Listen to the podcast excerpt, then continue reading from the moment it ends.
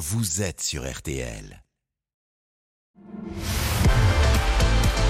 RTL, On refait la Coupe du Monde. présenté par Eric Silvestro.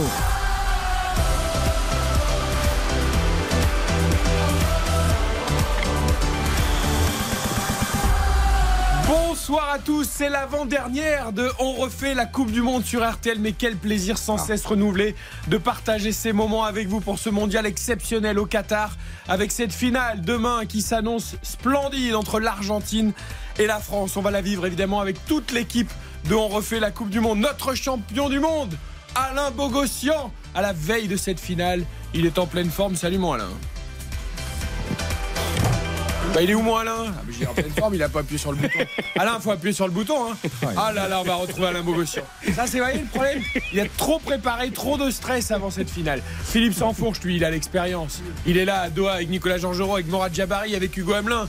Ça va marcher du premier coup, j'en suis sûr. Bonsoir, mon Philippe. Bonsoir les amis. Et Bonsoir voilà, attendez, commentaire. Depuis Salut, depuis Fifi. déjà de la finale.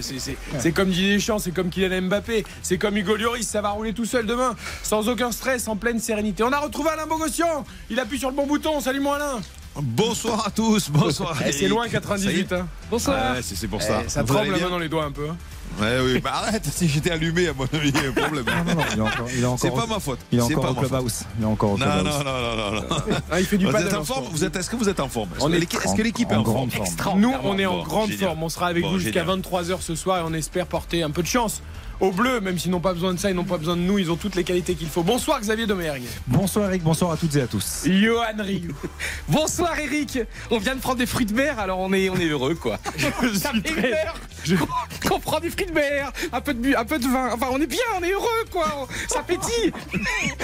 Ça balance, ça J'ai- balance J'ai laissé, laissé, j'ai laissé pas mal de, de saumon sur ma table, mais c'est pour 23 heures après. Je suis très inquiet, Johan Rioux, parce que pour la première fois Oui. que nous travaillons ensemble depuis 20 ans, Oui, vous êtes arrivé dans ce studio sans aucune note, Absolument sans, rien. sans aucune fiche, non, sans aucun stabilo de couleur. Je ne sais pas ce que ça va donner. ah, je suis tellement heureux. Et puis c'est la veille d'une finale, il y a des gens formidables au micro, en envoyés spéciaux, et nous on est bien, on est heureux, c'est la, la joie de vivre. À côté de vous, je l'ai dit, Mister France, son maillot, son béret, il est prêt pour la finale. Quentin Vasselin, bonsoir. Bonsoir Alexis bonsoir à toutes et à Ami. tous. Un soir de, de Miss France, faut représenter le- la patrie à la veille d'une finale de Ah bah là, j'ai l'impression d'être dans Emily in Paris sur Netflix. Voilà. hein, c'est, Oh tous, les, tous les clichés, on les a. béret, euh, pas facile à Mais- porter avec le casque. Mais Mister France, c'est pas le concours de beauté, hein. D'accord, c'est euh, non, c'est Mister France par rapport au Mais son maillot est exceptionnel, donc c'est le maillot de. Zidane 98. Il est septembre. Ils l'ont, mes parents me l'ont acheté en L à l'époque, j'avais 7 ans et je le porte Ah. encore 24 ans plus tard. C'est pas celui de Zidane parce qu'il y a déjà une étoile dessus. Or, C'est bien celui sûr, pour la finale 98, il n'y avait pas encore d'étoile Tellement beau. sur le maillot. Juste pour la petite précision, parce que Johan a a parlé des fruits de mer, effectivement, il a eu l'excellente idée d'amener des huîtres, mais sans couteau à huîtres. Donc, euh, du coup, les huîtres sont au frais. Voilà, voilà. C'est juste pour la petite Elles précision. attendront la victoire. A un auditeur qui peut éventuellement passer au 56 avenue Charles de Gaulle à Neuilly, on est, on est OK. Allez, ce soir, le programme avec Philippe Sansfourche et tous nos envoyés spéciaux à Doha. Évidemment, les dernières nouvelles des Bleus, les nouvelles sont plutôt bonnes. Tout le monde était à l'entraînement. Euh, Cet après-midi, on va euh, peser le pour et le contre des deux équipes, évidemment, avant cette grande finale demain à 16h. Qui sera dans les tribunes parmi les invités? Il y a des vols spéciaux qui partent de Roissy ce soir. Nous serons également avec Simon Marseille, avec tous les supporters bleus, même s'ils seront moins nombreux que les Argentins pour aller soutenir l'équipe de France demain à partir de 21h. Dominique Baïf et Bruno Constant nous rejoindront. Nous ferons notre 11 type de la finale.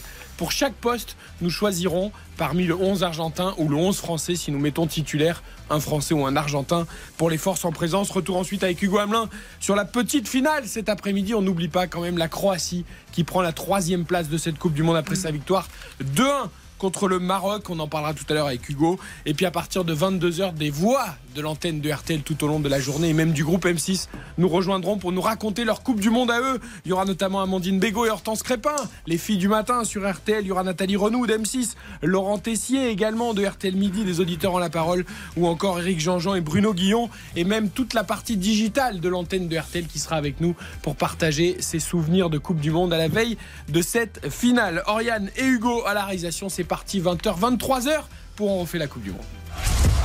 RTL, On refait la Coupe du Monde. Jeu de cette finale, les paris évidemment, euh, la- les cotes générales sont assez équilibrées et elles sont assez élevées. C'est quand même l'Argentine qui est très légèrement favorite euh, chez les bookmakers. 2,75 la cote de la victoire argentine, 10 euros de misée, 27,50 euros de gagné, 3,15 le match nul, c'est la cote la plus élevée, euh, 10 euros de misée, 31,50 euros de gagné et 2,80 la France. hein. 2,75 l'Argentine, 2,80 la France.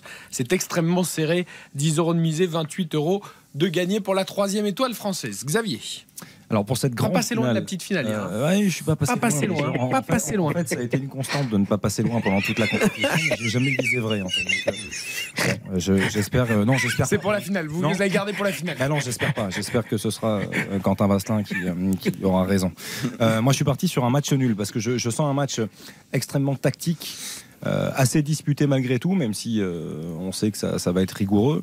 Je, je pense qu'il y aura, il y aura pas mal de buts, et pas mal de spectacles. Donc match nul, score exact multichance, un but partout ou deux buts partout. Buteur sec Kylian Mbappé et buteur multichance Ousmane Dembélé ou Léo Messi. Ça nous fait une cote de 19. D'accord. Au début, j'ai cru que vous me donniez le même pari qu'hier. Mais c'est Ouais, vrai ouais. que les buteurs sont bien français et argentins. Mm. Donc, donc tout va bien. 19. Ok, c'est noté. Quentin. 19, c'est pas mal, euh, mais la France ne gagne pas. Moi, j'ai une cote à 27 et la France est championne du monde à la fin. Donc euh, voilà. Donc résultat France mi-temps, la France mène. Écart de but, la France gagne avec au moins deux buts d'écart. Et qui, inscrira deux buts ou plus? Kylian Mbappé. Ah, fait Donc beaucoup. avec tout ça, on a une cote de 27, 10 euros de misée, 270 euros de gagné, et puis on peut partir euh, en vacances de Noël tranquillement. Et on vous rappelle que finale ou pas finale, grand rendez-vous ou pas grand rendez-vous, soyez évidemment raisonnable dans vos paris et responsable. Ne faites pas n'importe quoi. Ça reste quand même un jeu et il faut avant tout s'amuser. Alors peut-être que la cote de la France va remonter un petit peu, car Philippe Sansfourche, les nouvelles sont plutôt rassurantes avec ce fichu virus qui nous tracasse depuis euh, 48 heures, puisque aujourd'hui tout le monde était à l'entraînement, c'est ça Philippe? Oui, c'était un peu le, le psychodrame hein, depuis, euh, depuis ce matin. Et c'est et c'est vrai que la, la conférence de presse de Didier Deschamps et, et Hugo Loris euh, tôt ce matin euh, a pas franchement rassuré tout le monde. Alors euh, évidemment, ils avaient beau, euh, beau jeu de nous dire qu'ils étaient partis tôt et qu'effectivement tout le monde était encore couché, qu'ils avaient croisé personne au petit déjeuner, donc euh, forcément ils n'avaient pas d'infos à nous donner. On Pratique. a, on a très vite compris qu'il allait quand même falloir attendre précisément le l'entraînement à 14h30 cet après-midi pour voir euh, sur pièce qui était euh, l'entraînement et qui n'y était pas.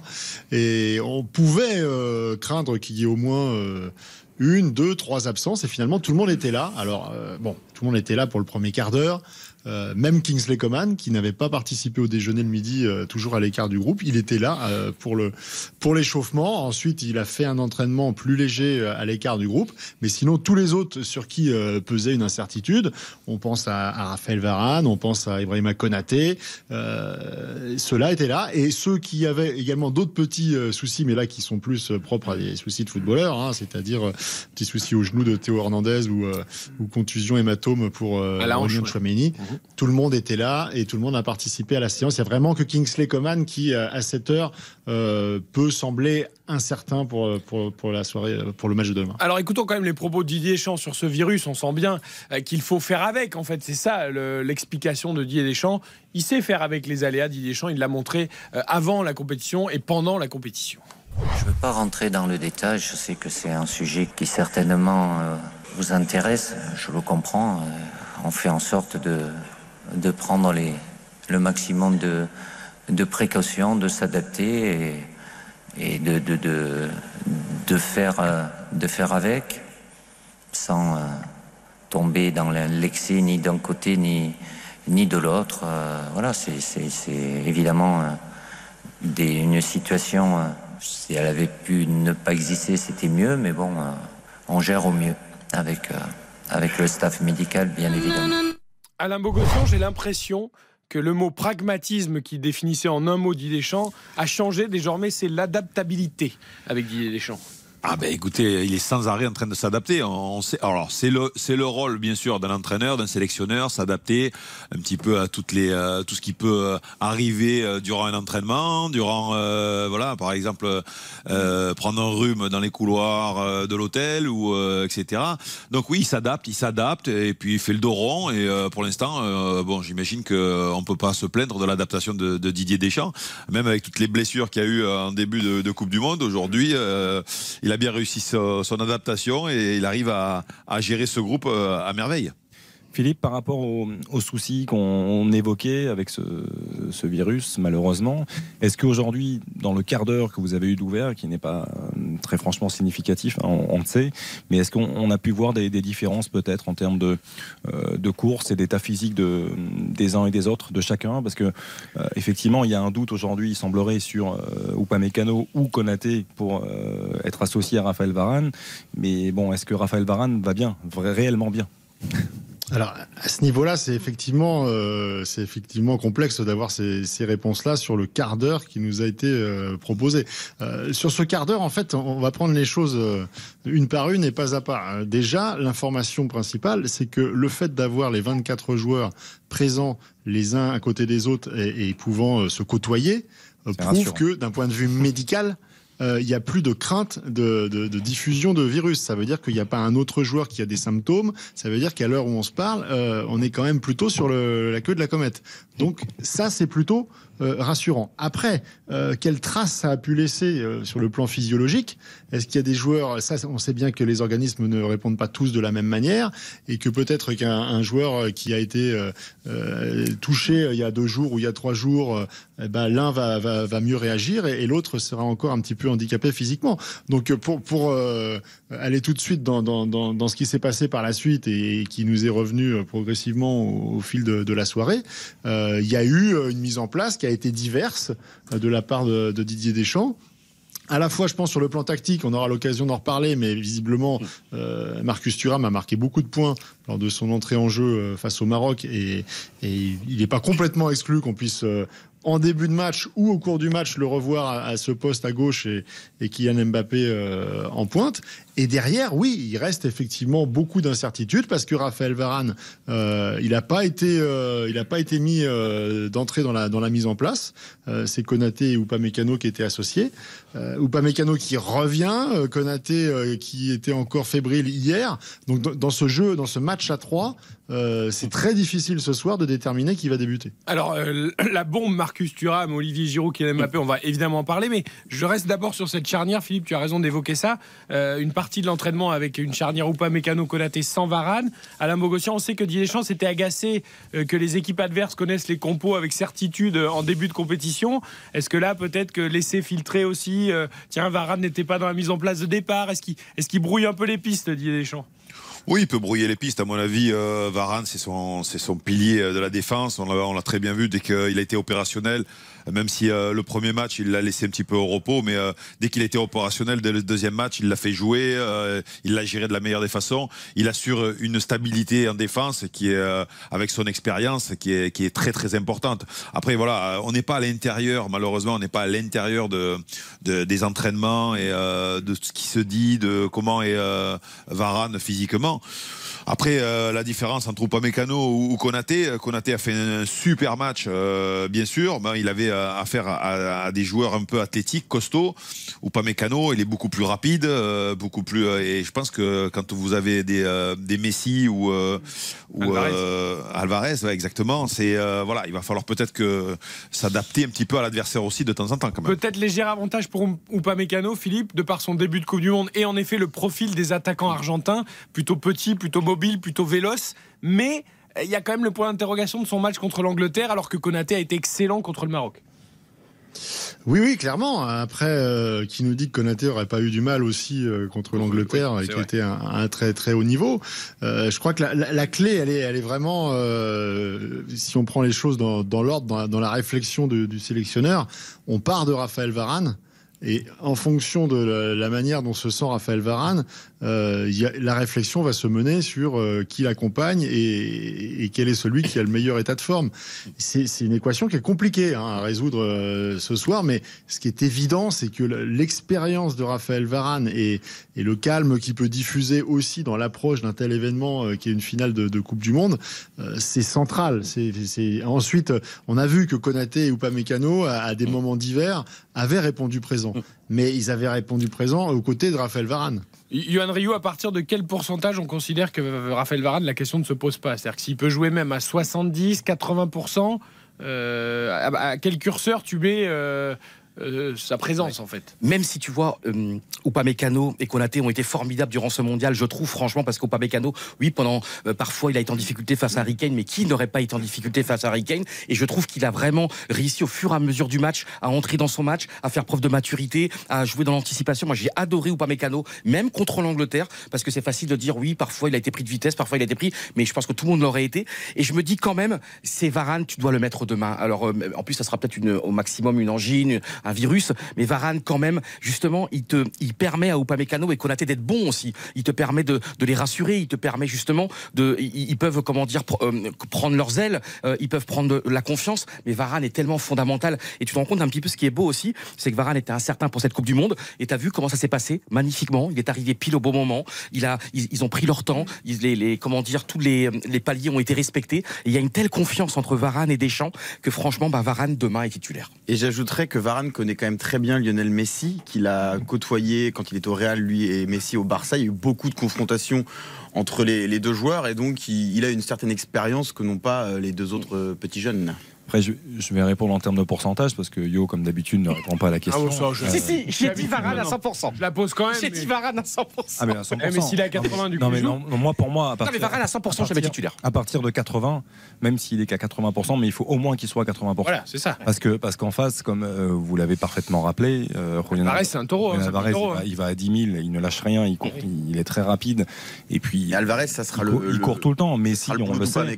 Ou de Konaté pour le prendre en vitesse. Justement. Après, ça dézone, Ah, ça pas forcément, dézone parce que beaucoup. Messi joue un peu plus à droite, donc Ouais. Alvarez joue un peu plus à droite. Après, il Ça- dézone, hein, mais. Ça dézone énormément, c'est difficile de, de savoir, mais par rapport à ce que disait Yo, et il a complètement raison, et c'est comme ça d'ailleurs que Raphaël Varane a été brillant et a brillé avec le Real Madrid, c'est parce qu'il avait Ramos à côté. Et, euh, et aujourd'hui, dans une charnière, c'est très important, et Alain le sait, d'avoir un, un- un joueur d'expérience qui va rassurer l'autre, même si il est très talentueux, que ce soit Upamecano ou Konaté. Moi, je pense que euh, Konaté est meilleur footballeur, euh, meilleur dans la lecture aussi, mais avec un Raphaël Varane ou sans Raphaël Varane, c'est deux choses complètement différentes. Alain Mogossian rappelle qu'en 98, Laurent Blanc n'avait pas pu disputer la finale à cause du carton rouge reçu euh, contre la Croatie en demi. Franck Leboeuf est évidemment un, un défenseur de grande qualité, mais voilà, il y avait aussi Marcel de Bah oui. à côté et Lilian Thuram. Euh, évidemment, ça met plus en confiance Franck Leboeuf au moment de rentrer pour disputer cette finale contre le Brésil.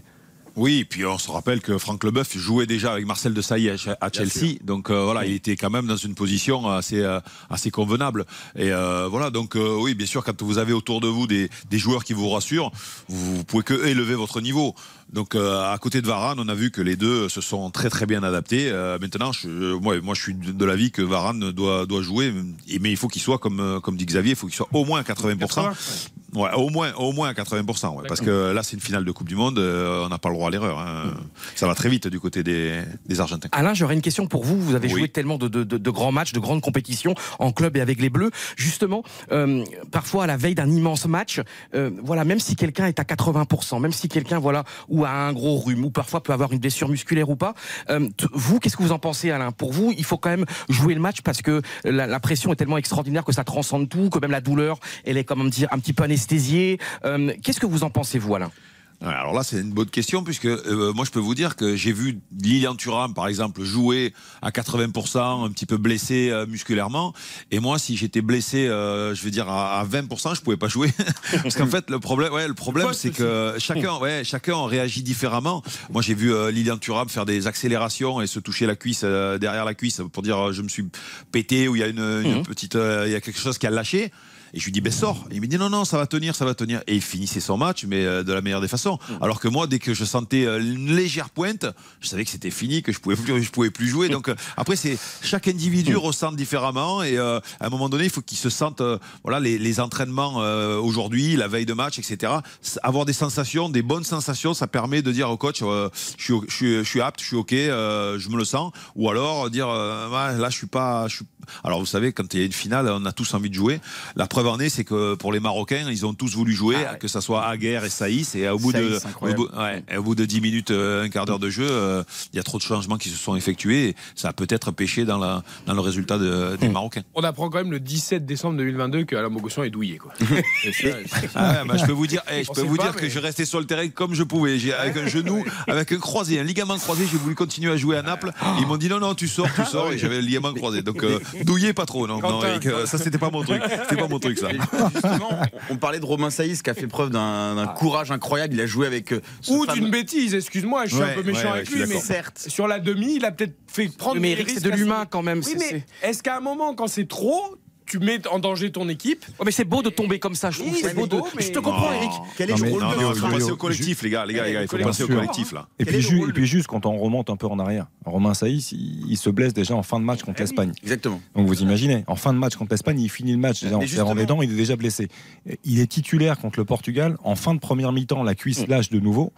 Et il reste. Moi, au retour des vestiaires, je le vois de nouveau sur le Mm. terrain. Je dis, c'est pas possible. Qu'est-ce qu'ils font avec lui? Et justement, Et ils attendent encore 10 minutes pour effectivement que ça retire encore plus, que, ce- que la blessure s'aggrave, pour enfin le faire sortir. Enfin, Alain Bogossian, quel est le rôle du strap? On l'a vu, Romain Saïs, il s'est fait strapper. À quoi ça Oui, sert et comment c'est possible de jouer malgré ce strap? Alors le, stra- le strap permet aux muscles justement de, de- de raccourcir un petit peu les, euh, on va dire euh, l'efficacité du muscle pour pas qu'il soit tiré à 100%. Mais malheureusement, vous pouvez pas le contrôler euh, tout, tout le match. Dès qu'il y a un, un sprint ou quoi que ce soit, vous utilisez votre muscle à 100%. Et s'il n'est pas opérationnel, automatiquement il lâche. Le problème, c'est ouais, soit on peut courir à 80% et on arrive à se maintenir, mais 80%, il faut que tes 80% à toi, soit les 100% de l'adversaire, ce qui est rarement le cas. Le vrai souci, Alain, c'est que quand c'est musculaire, euh, il n'y a pas beaucoup de solutions. Non, C'est-à-dire non. que euh, quand c'est articulaire, et si là on peut se trapper, faire en sorte que la cheville euh, soit le, moins sollicitée possible. euh, en revanche, quand c'est Musculaire, c'est- euh, tu peux pas faire grand-chose. hein. Euh, Non, Petit tour de table, en un mot, vous me répondez, vous êtes Didier Deschamps, vous êtes sélectionneur de l'équipe de France. Demain, on considère que Varane est à 80%, donc j'ai bien compris, tout le monde le met sur la pelouse. Avec qui? Alain Bogossian Konaté ou pas Mécano? Moi, je mettrais Upamecano. Upamecano pour sa vitesse et euh, voilà ce qu'il a, démontré euh, depuis le début de la, de la Coupe du Monde. Philippe Sansfourche. Celui qui est le plus en forme à l'instant T, parce que s'il y a déjà un joueur à 80, faut que l'autre soit à 100. Philippe Sansfourche, Aïe, il aïe, fait aïe. jamais un prono, il se bouille jamais, il est extraordinaire. Oui, mais dans cette société où tout le monde donne son avis, bah, c'est c'est magnifique. Parce que Ah, moi, je donne mon avis à tout. Et Philippe, c'est beau ce qu'il fait. C'est la balance entre nous. Tu vois, il est, c'est- il a, on a besoin un Non, petit mais peu de il se mouille en plus. choses. Il se C'est mouille. Il dit celui qui est le plus en forme à l'instant C'est T. vrai, c'est vrai. Xavier. Donc, Xavier Domergue. non mais donc parce que j'ai pas entendu. Ah oui, donc, donc qui Philippe Qui est le plus en forme? Bah, a priori ou pas Mécano. Ok, d'accord, Ah, c'est bien, on a, on a réussi à avoir quand même un petit mot.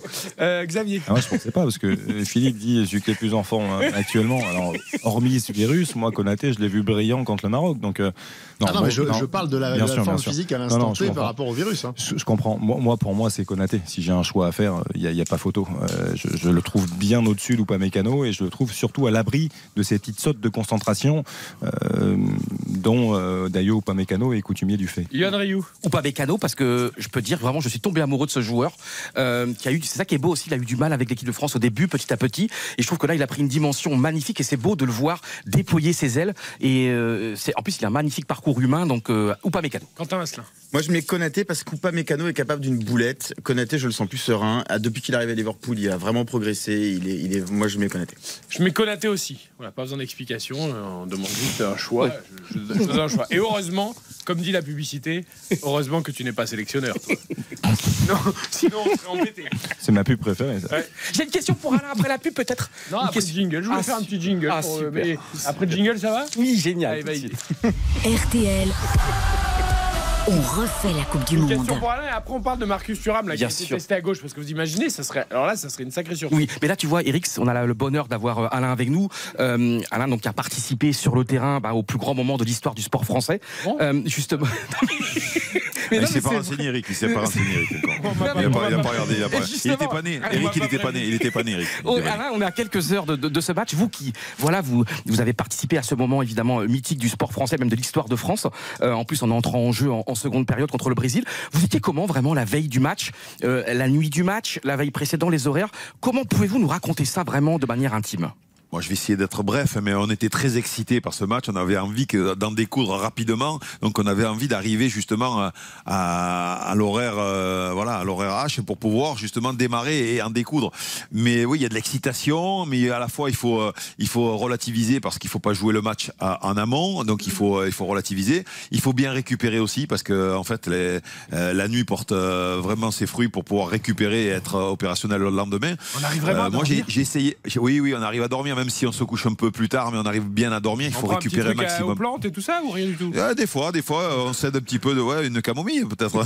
oui, ah, non, mais c'est vrai que et puis il y a, y aussi, il y a ça aussi la, non, il y a aussi la, la, la sieste de- de- du jour du match. La sieste du jour du match est primordiale également pour être en forme le soir. Mais est-ce que vous avez une anecdote vraiment, peut-être que vous n'avez pas raconté ou euh, qu'on connaît pas trop, sur voilà les 24 heures avant ce match quand même? C'est quand même mythique de jouer une finale de Coupe du Monde. En plus, vous l'avez joué vous sur le terrain. Il y a pas un petit truc, euh, allez, une petite Ah ouais, anecdote, alors- un petit alors, secret?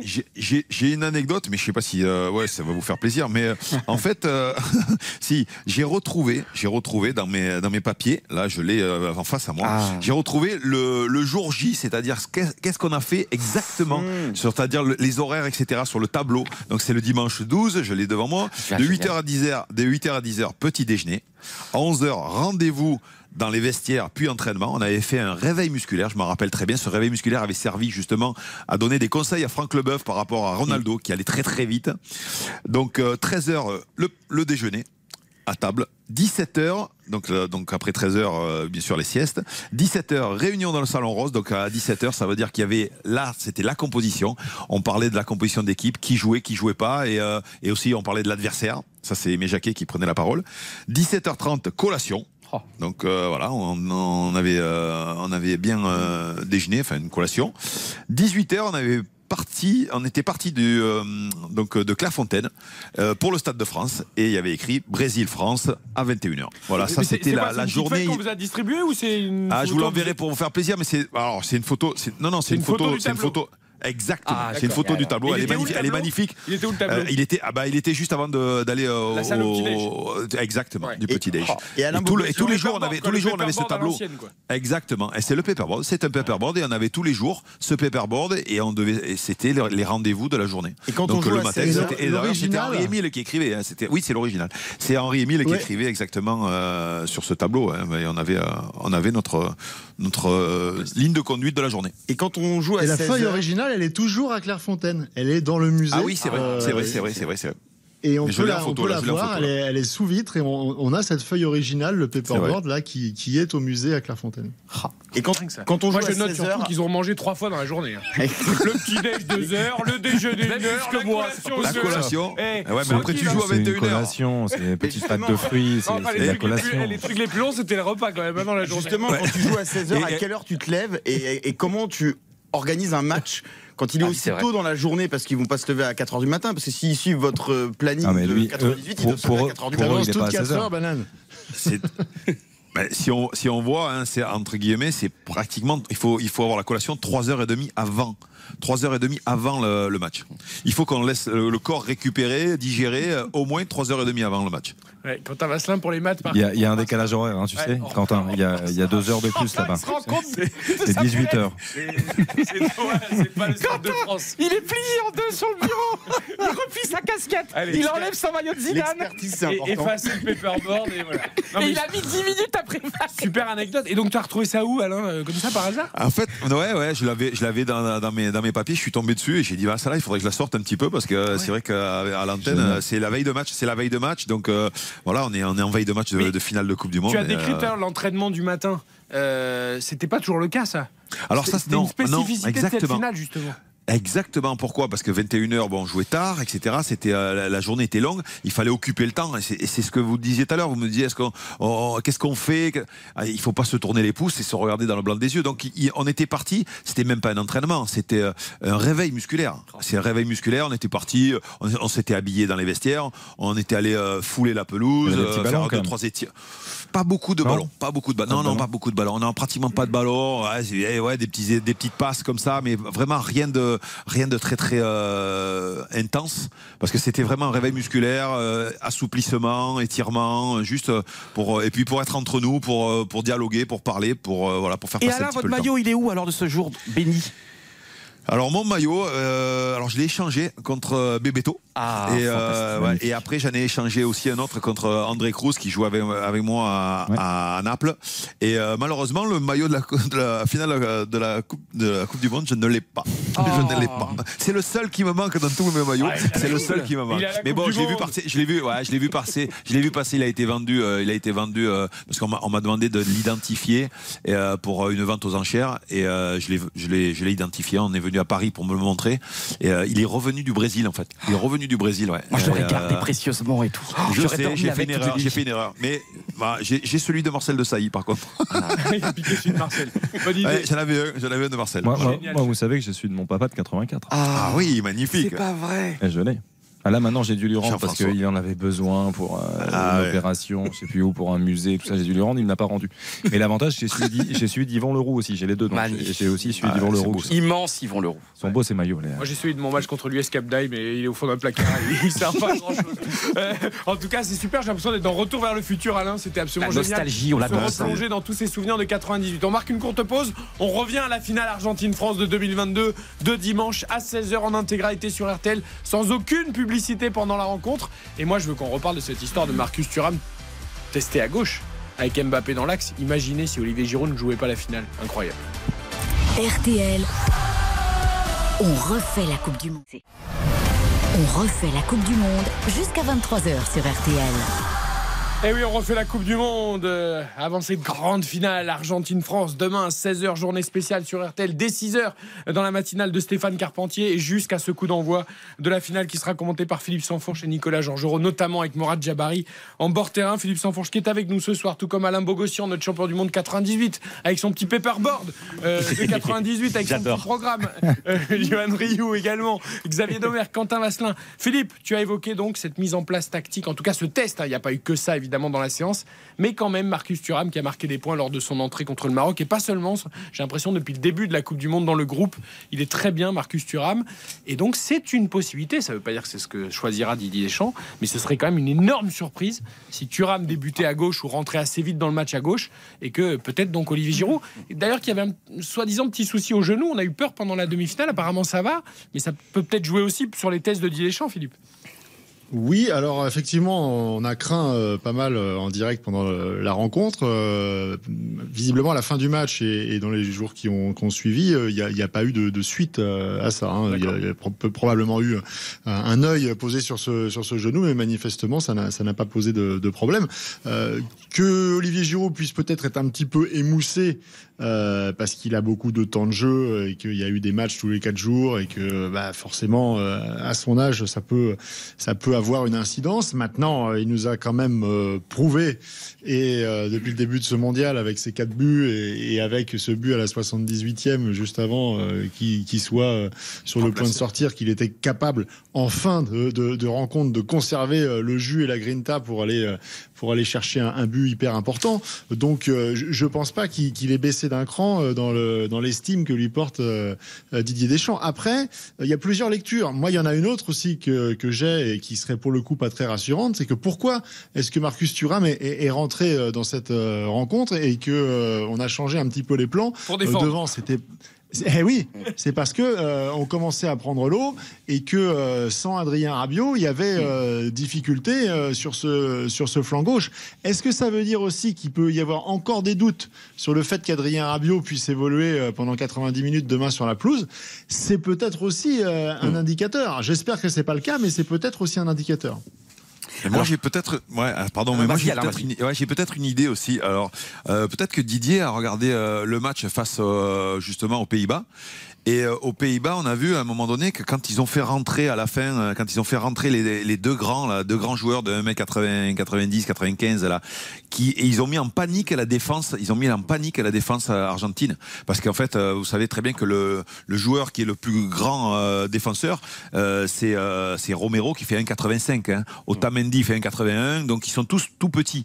Et peut-être qu'il veut peut-être aussi avoir la solution de se dire si je fais rentrer Giroud en deuxième mi-temps, euh, euh, peut-être il y aura, euh, il y aura peut-être euh, un moment de creux pour les Argentins ou et, et mettre un, pilier devant qui va et peut-être pas l'utiliser à, d'entrée. Bon, je sais pas, c'est, peut-être une idée que farfelue, mais mais je pense que elle peut être vu vu le, le nombre de matchs qu'a joué euh, Olivier, vu son âge, euh, peut-être le préserver pour la, la dernière demi-heure ou euh, pour faire euh, s'il y a s'il y a un match très serré pour pouvoir le faire rentrer, mettre la panique. Ce, ce serait quand même une sacrée surprise, je trouve. Si Oui. ça- Eric, je trouve que ce serait terriblement déjà humain. Alors évidemment, on va pas critiquer euh, Deschamps si demain il décide de mettre Thuram, le les fait, c'est pour une bonne raison. Mais c'est sûr que moi je comprendrais pas parce que humainement il y a un moment donné euh, et même sportivement Giroud il fait une coupe du monde absolument extraordinaire n'oublions pas qu'il nous sauve contre l'Angleterre il est là il met ce coup de boule absolument extraordinaire alors qu'on est en difficulté il y a un partout il est là. Et même au-delà de ça je trouve que l'histoire elle est tellement incroyable de Giroud. On a été champion du monde avec lui. Là il comme il fait un, tu te rends compte il a tout fait pour être pour être à l'heure à ce mondial. C'est extraordinaire ce qu'il fait avec le Milan. Et là quand même tu te rends compte ce qu'il fait co- comment il répond présent dans cette coupe du monde. Déjà il revient à hauteur de Henry après il dépasse Henry il est là. Il se bat. Tu te rends compte il marque en huitième. Il marque en quart. Il est il est fondamental cette relation avec Mbappé. Contre le Maroc, il souffre. Hein. Enfin, oui je- mais à un moment donné aussi tu vois on est mais je trouve que ça se gagne sur tous les matchs. hein. mais je trouve Pas, que euh, humainement ce serait mais- très dur ouais, de le mettre vraiment Non, remplaçant Didier, Didier c'est très pas dur, très, très dur. Et, et Didier, c'est pas humainement. sais, il, Alain, rega- je il sais. il regarde qu'une l'efficacité. Oui. Il regarde qu'est-ce qui l'amène à la victoire. Il regarde pas. Oui, mais je Alain, vais ça faire plaisir. Je terrible, vais faire plaisir. j'imagine, pour, Ah, il fait euh, pas Giroud. plaisir. Écoute, Dédé écoute, fait pas terrible. plaisir. Écoute, et- mais Dédé fait pas plaisir. Dédé Et- fait pas plaisir. Écoutez ce Il qu'il est- a il dit. Ouais, tu as raison, Alain. Je voudrais qu'on écoute ses propos aujourd'hui, Mm. à Didier Deschamps, sur cette finale, euh, sur euh, le stress, sur euh, le but du jeu, etc. Écoute bien, Mm. je pense que ça va aller dans la discussion qu'on est en train d'avoir. J'ai pas d'inquiétude, de stress. euh, L'important, c'est en préparant un, tel match, euh, c'est garder la, sérénité. Et une finale, quelle qu'elle soit, une finale de Coupe du Monde encore plus. Il y a le match, il y a aussi euh, le contexte qui est qui est particulier, mais avec l'objectif, évidemment, quand il y a une finale, c'est d'aller chercher un titre en plus. Le titre, peu importe, avec Giroud, avec Thuram, Attends, c'est avec pas qui Giroud tu qui a veux. ouvert le score contre la Pologne c'est Mais pas peu Giroud qui a été importe, mais c'est un autre match. Oui, mais- ça. ouais, mais ça veut dire Deschamps, que il donc, doit mettre l'équipe qui lui on est en permet d'aller gagner le titre. Eric, je te comprends, mais on est en finale aussi, et beaucoup grâce à Olivier Giroud, qui a été Il peut- impeccable. Il peut rentrer. Oui, mais je trouve que Moi, pour moi, franchement, il y a- c'est- c'est- tu, Bon. tu- tu tues quelqu'un. C'est pas là. pénalisant de Pour moi, rentrer. il y a- C'est pas non, bien pénalisant. sûr. Pour moi, il y a, il y a peut-être plusieurs explications. C'est-à-dire que Déjà, il y a un souci peut-être physique. C'est-à-dire que moi, le, son petit, ses petits pépins au genou, je pense que c'est pas anodin. Euh, On l'a vu a- beaucoup moins défendre, par exemple, presser après son Bien petit sûr. souci au genou. moi, ce, qui, ce qui a aussi euh, n'a pas aidé. Déjà que tu as Mbappé qui défend pas, si Voilà. tu as Giroud qui défend moins. il y a, peut-être une petite incertitude euh, sur ce point-là. Après, il faut quand même pas éluder le fait que Marcus Thuram, à chaque fois qu'il est entré en jeu, il a été performant. Et c'est lui qui est passeur décisif, il me semble, sur le troisième but de Kylian Mbappé contre la Pologne. Il fait une excellente entrée, il joue un quart d'heure. Et c'est pas facile hein, de jouer un quart d'heure et Alain sait dans ce genre de, de grand match. Il rentre, il se met tout de suite dans le rythme et au diapason de, ses coéquipiers et ça je trouve ça assez exceptionnel. Le, le dernier match, il fait une très très bonne entrée aussi. Je pense qu'il y a une petite interrogation peut-être dans la tête de Didier Deschamps. Et il y a aussi quelque chose qu'il ne faut pas éluder. Alain l'a très justement rappelé. La défense centrale argentine, c'est pas la plus grande. Et qu'à un moment donné, il se rend compte que rapide. il se rend compte que quand on met Thuram à gauche et qu'on met Mbappé dans une position axiale, c'est peut-être aussi euh, un gros gros atout sur ce genre de match. Parce qu'on on se souvient. Pourquoi le dézonner Non mais on se, on souvient, on se souvient, Quentin, on se Ouais, mais souvient quand même. provoque Molly, Romero et Otamendi qui sont lents, ça peut On, être bien aussi. on se souvient quand même de ce match euh, de 2018. Euh, C'était un match qui était assez incroyable avec cette victoire 4 buts à 3. Mbappé qui avait transpercé tout le monde en partant de, de 60 mètres. Rojo qui avait tenté de s'accrocher à lui, qui ne pouvait pas le, il pouvait pas le, le retenir. Euh, je, pense qu'il y, a- il y a plusieurs petites raisons qui font que aujourd'hui il s'interroge un petit peu sur l'utilité réelle d'un Giroud dans un match comme ça, alors que dans une charnière qui est athlétique, ou certes, mais qui n'est pas si grande que ça, euh, et ce qu'a fait Thuram ces derniers temps le laisse penser qu'il y a peut-être une autre possibilité. Et Philippe, moi je rajouterais la phrase de Griezmann après le match contre le Maroc, Philippe Sansfourche, qui dit quand même l'entrée de Thuram nous a fait du bien. En gros, euh, message codé un peu pour Mbappé ou Mais pas c'est une entrée, tu dis dans Oui, mais d'accord, mais ça a, permis, ça a permis de défendre euh, là où Mbappé défend pas. Si Mbappé est seul en pointe, mais que Thuram et Dembélé font les boulots sur les côtés de- défensifs, ça équilibre aussi euh, défensivement. Et Eric, Eric je, vais, je aller dans, mais- je, vais, je vais aller dans votre sens aussi, Eric. Il y a une chose aussi, c'est que quand vous avez Mbappé dans l'axe et que vous avez Thuram à gauche et, euh, et, à, et à droite Dembélé, Mais rien, rien n'empêche qu'ils changent, ils, ils intervertissent les postes au moment. Parce qu'en fait, exactement, tout à fait. Alors que Thuram peut aller dans l'axe. Thuram peut aller dans l'axe. euh, Mbappé peut venir sur le côté. Donc en fait, ça donne un maximum de possibilités. Et tu viens de le dire, Giroud ne peut pas aller à gauche. Il peut pas aller sur le côté, ailier gauche. Giroud, il sert à rien. Enfin, je veux dire qu'il sert à rien. Vous, com- non, mais À vous comprenez gauche, très bien. oui, vous comprenez. Non, mais à gauche, il, il sert pas grand chose. Alors, il- donc Mbappé doit rester à gauche, doit défendre à gauche. Alors que si de temps en temps vous alternez me Thuram, vous alternez Mbappé, vous alternez, ouais, et ils peuvent tous se, se- se permuter. Et ça, c'est une force supplémentaire pour l'équipe de France. Mais Philippe, Giroud, enfin, parle je voulais entendre Philippe Ouais. quand même là-dessus, euh, justement, sur ce, sur Ouais. ce système qui peut être utile, Philippe. Oui, oui, encore une fois, moi j'en reviens, euh, j'en reviens à la, à la présence ou non d'Adrien Rabiot, qui change quand même beaucoup de choses à la manière dont le dont l'animation se fait au milieu de terrain, la récupération. Je dis pas qu'il y a un doute Non, à non, cette je- heure. je pose la question. Je, dis que ce qui a provoqué l'entrée en jeu de, de Marcus Thuram, c'est aussi et cette euh, ce changement tactique, c'est aussi le euh, pour sécuriser ce côté gauche qui était qui était en difficulté en l'absence d'Adrien Rabiot. Donc euh, s'il est en pleine possession de ses moyens demain, euh, peut-être qu'on peut rester sur sur les, les plans initiaux. Après, ce qui est certain aussi, c'est que Kylian Mbappé, on l'a bien vu, sur les deux derniers matchs, il a été très précieux, mais dans un rôle plus altruiste et où les différences individuelles ont été moins nettes. Et donc, euh, il y a aussi une lecture tactique du jeu de l'équipe de France qui est faite. Euh, tout le monde travaille énormément. euh, et l'idée, c'est peut-être aussi de changer un petit peu les choses, de changer un petit peu la donne pour surprendre l'adversaire et que Didier Deschamps ait un coup d'avance par rapport à, à l'Argentine. C'est quand même intéressant, Alain, parce qu'il y a quelques. Avant les huitièmes, avant le match contre la Pologne, on disait tous, et ça c'est d'ailleurs vérifié, que Deschamps avait son 11 type, et que en gros, même le banc posait un peu problème, et qu'on sortirait plus de ce 11 type. Et c'était le cas contre, contre euh, la Pologne, puis contre l'Angleterre. Et là, on se dit que pour la finale, il y a peut-être un changement possible. Ça ne veut pas dire qu'il interviendra, mais, mais c'est Mais possible. Eric, peut-être que ça marchera, évidemment, et Marcus Thuram est évidemment un très très bon joueur. Mais il y a juste à un moment donné, alors peut-être que Xav, t'as raison, peut-être qu'il y a ce petit souci euh, de, de genou pour Giroud. Je me, ra- je, je me souviens juste que Giroud, on lui a déjà fait une fois à l'envers, c'était à la, la Coupe du Monde tu lui 2014. fais pas à l'envers, là, été un acteur majeur de la 2014, Coupe du Monde. En 2014, c'est le, il fait un super match contre la Suisse. Il est titulaire en huitième. Et là, certains joueurs qui disent, un joueur qui dit non mais nous on veut pas de, on veut pas de Giroud en quart contre le, contre l'Allemagne. On a perdu 1-0. Je m'excuse. hein. Et Giroud en 2014, le quart de finale contre l'Allemagne, il est Non, il joue que c'est 5 fini, minutes. Il joue que 5 minutes. Giroud. Il il- ça. Non mais c'est pour te dire que il y a un moment donné, Giroud, euh, euh, Giroud, c'est, il me semble-t-il, c'est un des meilleurs joueurs de cette équipe de France durant ce mondial. Oui, Non, mais un comme des tu as dit. Alain Bogossian, si Deschamps il estime que pour gagner la finale il faut faire autrement, Ah, mais peut-être que c'est pas parce que Giroud a été extraordinaire. bon pendant la Mais- Coupe du et Monde c'est pas, pas que je suis anti-Thuram, au contraire, Thuram est formidable, mais c'est juste qu'à un moment donné, euh, tu construis une équipe aussi. euh, on est en finale grâce à certains joueurs, grâce à, des résultats, grâce à des c'est exploits. Grâce, ouais, mais je trouve Alain que changer tactiquement et c'est sûrement. Et vous, vous connaissez Non, le football, c'est je le une, pas, une solution. mais non, mais c'est ce une solution. C'est une solution. le Johan, cas, hein. Johan, exactement. C'est une solution qui peut mettre euh, justement un peu dans, dans, dans les idées de, de tout le monde. Il a la possibilité de changer. C'est pas un 11 type, euh, allez, on met les 11, on recommence. Il, il- il s'adapte à l'adversaire aussi. Même si, même si on se sent plus fort, même si on se sent plus fort, on va pas refaire la même, peut-être la même composition. Alors peut-être que ça sera la même composition. Mais par contre, il sait très bien qu'il va pouvoir mettre euh, Thuram sur le côté gauche. On se rappelle, je sais pas si vous avez l'image, mais c'est euh, Griezmann qui crie après le banc et qui crie après Didier en lui disant il faut changer. C'est-à-dire qu'il voulait, il voulait absolument que parce que euh, Kylian ne défendait pas sur ce côté gauche, ce fameux côté gauche où il n'y avait pas Rabiot, etc. Et où il prenait un peu le bouillon euh, de la part des Marocains. Donc à un moment donné, il a fait rentrer Marcus pour travailler sur ce côté gauche et il a sorti Giroud parce que ses problèmes avec le genou et puis il a laissé Kylian devant pour euh, en danger pour pas sortir non plus Après, Kylian. il y a une solution qu'on n'a pas du tout évoquée, c'est qu'en fait, ça, ça peut être fait rapidement dans le match. C'est-à-dire qu'on peut partir sur peut-être la composition euh, normale avec Giroud et, et- mais même pas une heure. C'est-à-dire que si à la mi-temps, tu sens que ça se goupille Il y mal, a des prolongations quand même à anticiper. oui, mais il hésitera. Ça peut-être pas. Il y a cinq changements, faut pas oublier, Philippe. Il, il hésitera peut-être pas à changer peut-être plus vite que prévu selon le scénario du match. Tout à fait. Après, il ne faut pas oublier la, la- la genèse aussi de notre débat. C'est-à-dire que c'est- parce que dans la mise en place qu'il y a eu aujourd'hui, euh, Thuram a, a joué côté gauche et Mbappé axial. C'est pour ça qu'on évoque toutes ces possibilités-là. Mais Alain l'a très bien dit.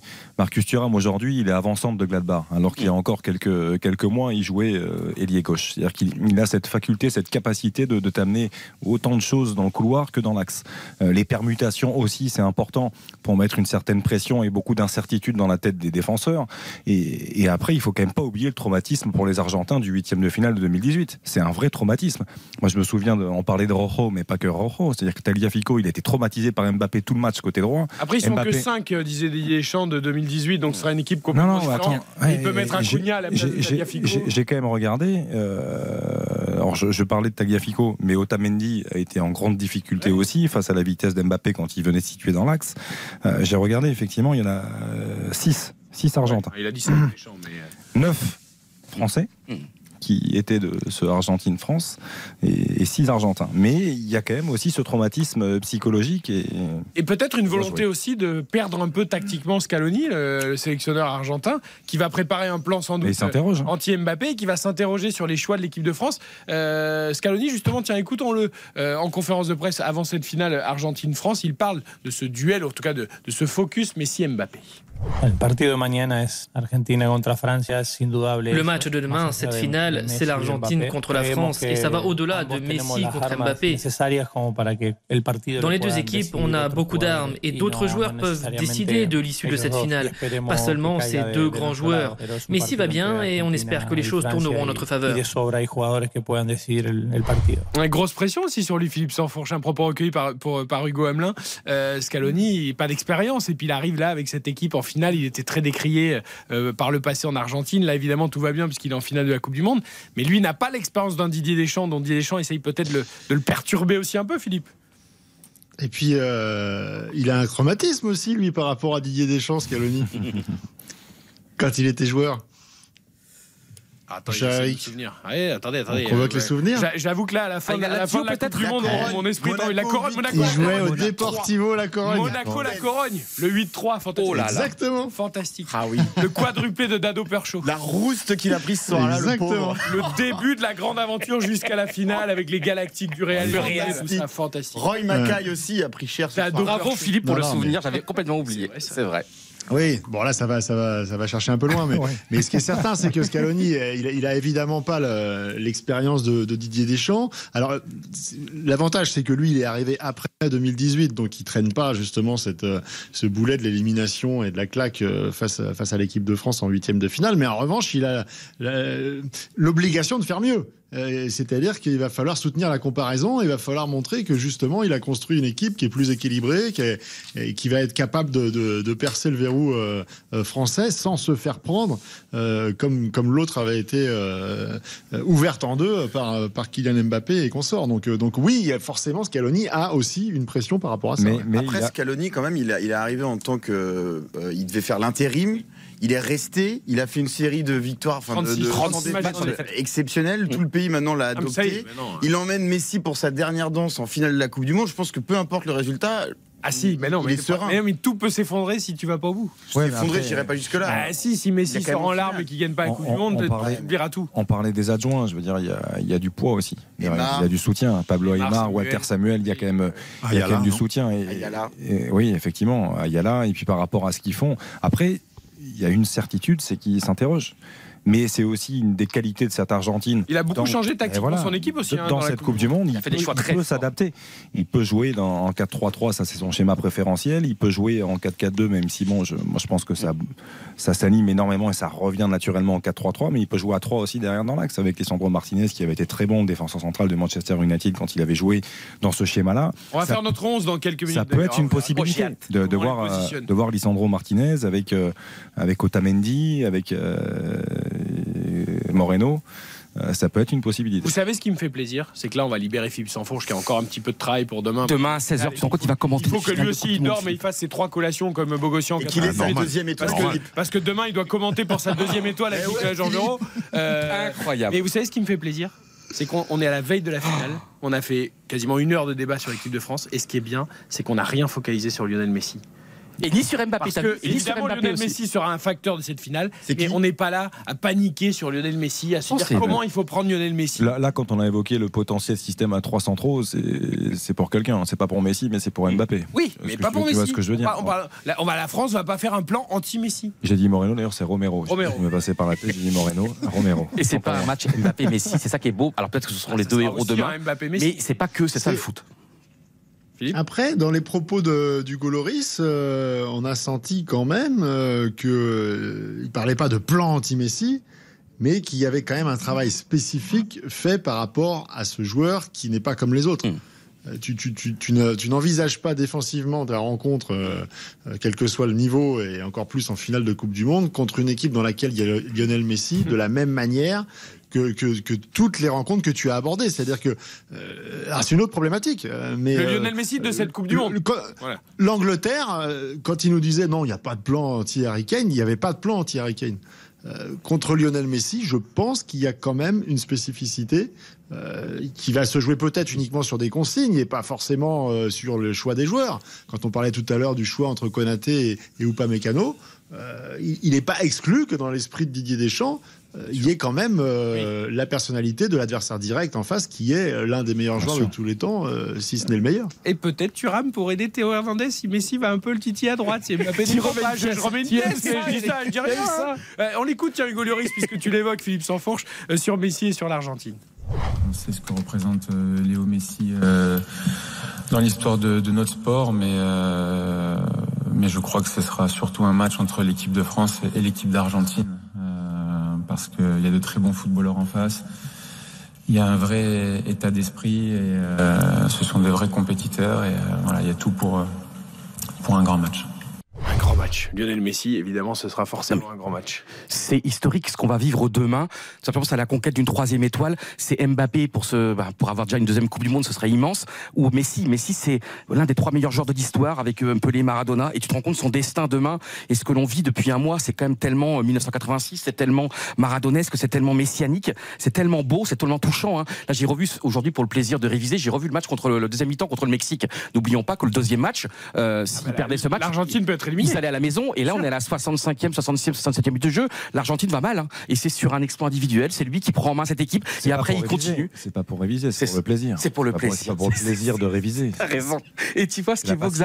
Et c'est tellement beau. Et franchement, moi, j'avoue- j'assume. hein, je suis évidemment pour l'équipe de France demain. Et j'adore cette équipe de France. Et ce que fait évidemment la bande des champs est magnifique. Mais si demain, moi, c'était Messi et l'Argentine qui gagnaient, je ne serais pas triste parce que déjà, nous, on fait une bonne Coupe du Monde. On est pour la deuxième fois en finale. Mais c'est vrai qu'on a un joueur qui est hors norme, qui est mythique, qui est en plus de- gentil. On a, qui a pas de casserole. Et ce qu'il fait pendant cette Coupe du Monde, tu compte à 35 ans, après avoir sa cinquième Coupe du Monde, après avoir tant souffert, après avoir déjà lâché la sélection en 2016, après l'avoir lâché en 2018, après avoir la finale perdue de 2014, 2015, 2016, il a tellement souffert et pleuré pour ce maillot. C'est tellement beau et on est tellement heureux de voir ce qu'il fait. Justement, on va conclure là-dessus et je vais vous demander de vous mouiller une nouvelle fois. Euh, même si évidemment une Coupe du Monde, c'est une équipe, ce sont 24 joueurs ou en tout cas au moins 11 qui débutent la finale. Mais là, on a focalisé les dernières minutes sur Messi et Mbappé. Alain Bogossian, c'est plus fort une deuxième Coupe du Monde à même pas 24 ans ou une première Coupe du Monde pour Lionel Messi en fin de carrière à 35 ans Je pense que c'est plus fort pour Messi. Euh, même si, euh, si je préférerais que ce soit la France qui gagne. Mais je- j'estime que euh, demain, les Français, euh, bien sûr qu'on est tous derrière la France, on a envie que la France rapporte cette, euh, deuxième cette troisième étoile, je veux dire deuxième étoile consécutive, mais troisième étoile, parce qu'on en rêve, on en rêve, ça serait magnifique pour ce groupe, etc. Mais comme le disait euh, Johan, si jamais euh, ça se passait mal, je pense qu'on serait, on serait pas aussi effondré que ça, puisqu'on aurait quand même un des plus grands joueurs de ces, de ces 20 dernières années qui, euh, qui, qui rêvait de quelque chose après avoir gagné 7 ballons d'or, c'est de, de, de porter ce- cette coupe comme l'a fait euh, par le passé euh, Maradona ou, euh, ou Pelé ou, euh, ou Zidane. quoi. Je Donc, n'aime euh, pas vous entendre dire ça, Philippe Sansfourche. Et d'ailleurs, Didier Deschamps se bat contre cette idée de c'est pas grave si on perd parce que ce sera beau pour Lionel non, Messi. non, mais il aime pas, il aime pas. non. Ah, ça, Non, c'est nous les Français, c'est- je non, mais pense, c'est c'est vrai, nous les Français. C'est ça, il y a une petite musique en France là de c'est pas grave si on perd parce que ce sera beau pour Mais Messi. on va gagner, mais on va gagner, mais on va beau gagner. d'admirer C'est hors, de, et d'admirer c'est le hors de mérite. question de- d'avoir ce discours-là à 24 heures d'une finale, Philippe. C'est hors de question. De- on l'aura demain soir si vous voulez, mais pas maintenant. pour les joueurs, les je joueurs. l'adore, je l'adore Lionel Messi, mais qui, qui arrive en pleurs avec Neymar au camp des loges dans 15 jours, ça me pose aucun problème. Et voilà. Merci Philippe. Oh les 100 cœurs Faut Merci, écraser l'adversaire. C'est plus c'est en cœur. plus, en plus, Mbappé, s'il gagne sa deuxième Coupe du Monde à même pas Non, mais 24 demandez- ans, il peut, il peut potentiellement en gagner 3, voire 4. Non, mais on s'en fiche, on est là pour gagner, on n'est Ah, pas là pour faire plaisir à à- Michel c'est ça. Platini. le plus grand euh, joueur de l'histoire, du coup. Demandez à Michel Platini, à Alain Giresse ou à la génération des, des années 80 si, si, si on peut laisser passer ce genre Mais d'occasion. oui. Non, tu as raison, Philippe. Merci. Xavier Bah, moi, je, je rêve qu'Mbappé euh, ait déjà une deuxième Coupe Ouais, du bien Monde. sûr. Mais euh, au plus profond de moi. Ah, Sam, il est comme moi, on est deux romantiques. Mais non, bien mais- sûr. Mais je, suis à deux doigts de vous exclure du Eric, dispositif pas demain ça. parce que vous allez porter la choumoune. Mais, mais c'est parce, c'est parce que ce qu'on veut dire. Faire Sam, l'émission c'est tout seul les- les- Léo Messi, pour moi, je pense que c'est. C'est comme mes, mes plus grandes émotions en termes de d'amoureux de foot devant ma télé, c'est Mm. Bah oui, Messi les avec le. Barça. Il aura pas de euh, Coupe du Monde, c'est Non mais aujourd'hui qu'un qu'un joueur comme lui, qui, qui ait marqué l'histoire à vie de son sport, qui est quasiment tout gagné, ne remporte pas une Coupe du Mais Monde. ça sera toujours le ce cas, serait- même s'il a ce pas la serait Coupe du une Monde. énorme anomalie. Et, et rien Mais que pour Cruyff ça- et Platini l'ont pas gagné. C'est des monstres de l'histoire du je du suis sport. d'accord, mais, mais j'étais triste aussi. Et puis en plus, ça le rend, ça le encore plus humain. Ça le rend encore plus humain, tu vois. Il y aura ce, il y aura cette tâche dans sa carrière. Il n'aura pas gagné la Coupe du Monde. Et tu vois, j'ai trouvé cette phrase extraordinaire. Il y a d'une journaliste qui l'a interviewé il y a quelques, il y a, pendant cette mondiale, en lui disant, tu vois, c'était même pas une question. Je pense que peut-être vous l'avez, vous l'avez vu cette vidéo sur les réseaux, en disant voilà, peu importe si vous allez nous ramener la Coupe du Monde, ce que vous nous faites vivre depuis quelques semaines, avec les émotions que vous nous offrez, c'est bien plus important que la Coupe du Monde. Et tu sais, Eric, je t'adore. Mais Eric, tu peux pas en tant que journaliste sportif dire, euh, il y a que la victoire qui compte parce que tu sais très bien que la victoire, elle est Ah, magnifique. là, là, aujourd'hui, aujourd'hui, à la veille de la finale, je peux. Et n'oublie pas que le deuxième plus grand événement de l'histoire du sport français, c'est Séville 82. Alors oui, il y a 90 de la finale. Et le deuxième plus grand événement de l'histoire du sport, je parle du sport français, c'est Séville, c'est une défaite. Parce que la défaite, elle peut être plus belle qu'une victoire. c'est le troisième. C'est le troisième maintenant Séville parce qu'il y a 98, il y a 2018 et demain ce sera le quatrième Séville parce qu'il y aura 2022. Absolument, Eric. Je ne perds jamais, je ne perds jamais, je gagne ou j'apprends. Eh bien sûr. Exactement. Non, mais ça c'est vrai. Mais par rapport à ce que tu disais sur Séville 82, et Philippe l'a dit, demandez à Alain Giresse et à toute la génération là, qui n'a jamais, qui n'est jamais parvenu à passer le stade des demi-finales, demandez-leur. Bien sûr. Merci Philippe Sansfourche. Allez, je vous laisse les Coubertins, moi je suis des. Ah, merci Philippe. Merci, à demain Fifi. pour les commentaires de cette finale Argentine-France. Si elle sera Coubertin. Morad Diabari va nous rejoindre Merci, dans quelques secondes, tout comme Dominique Baïf, Bruno Constant. Alain Bogossian à demain. Merci, à demain. Et au dodo, Bon. hein. Au dodo, Ben, grosse bien sûr, journée allez, demain. on va faire la sieste, il faut que j'aille manger trois fois. Faut que j'aille manger trois c'est fois. bien, c'est bien. À demain avec le paperboard d'Alain Bogossian. À tout de suite, nous sur RTL. On refait la Coupe du Monde jusqu'à 23h sur RTL. RTL. On refait la Coupe du Monde. Euh, on refait la Coupe du Monde jusqu'à 23h. Des débats enflammés, de la passion, de l'envie d'être déjà à demain, 16h pour le coup d'envoi de cette finale de la Coupe du Monde 2022 entre la France et l'Argentine. Je vous rappelle, journée spéciale sur RTL dès 6h du matin avec la matinale de Stéphane Carpentier. Il y aura plein, plein de rendez-vous euh, tout au long de la journée, euh, notamment tous derrière les Bleus avec Éric Jean-Jean et Hortense Crépin. Euh, Dès 10h, il y aura un RTL midi spécial avec Vincent Parisot, puis un focus dimanche avec Mohamed Bouafsi en direct de Doha à partir de 13h, puis Isabelle Langer qui lancera les hostilités en début d'après-midi, la grande finale de 15h à 19h et la soirée se poursuivra avec une édition spéciale réaction bonheur, on l'espère en tout cas pour la France avec Vincent Parisot, Isabelle Langer et puis Christophe Paco euh, conclura cette magnifique journée dans la soirée pour On refait la Coupe du Monde. Le match ce sera en intégralité sur RTL sans aucune publicité. Vous allez passer évidemment la journée avec nous sur RTL. En tout cas, pour ceux qui n'ont pas la chance de se rendre à Doha, euh, car ça va être maintenant notre petite page invité Doha et supporter de Doha. Morad Jabari, qui est l'un de nos envoyés spéciaux, est également avec nous. Salut Morad. Bonsoir les amis. Et puis on sera tout à l'heure euh, dans quelques minutes avec Simon Marseille qui est lui à l'aéroport Roissy-Charles de Gaulle pour les supporters qui ont la chance d'embarquer euh, du côté euh, de Doha. Morad, d'abord un point sur les invités qui seront là demain en tribune avant de parler des supporters. On sait que le président Macron voulait faire venir tous les blessés, tous les absents de cette Coupe du Monde. Il en a convaincu certains, mais, mais pas tous. hein. Ouais, pas tout. Je vais vous faire un peu le, détail. Le président donc euh, arrive ce soir au Qatar. J'ai euh, j'ai regardé sur Fly Radar cette application pour voir le, trajet des avions. Ils sont pas encore arrivés à, à Doha tout à fait.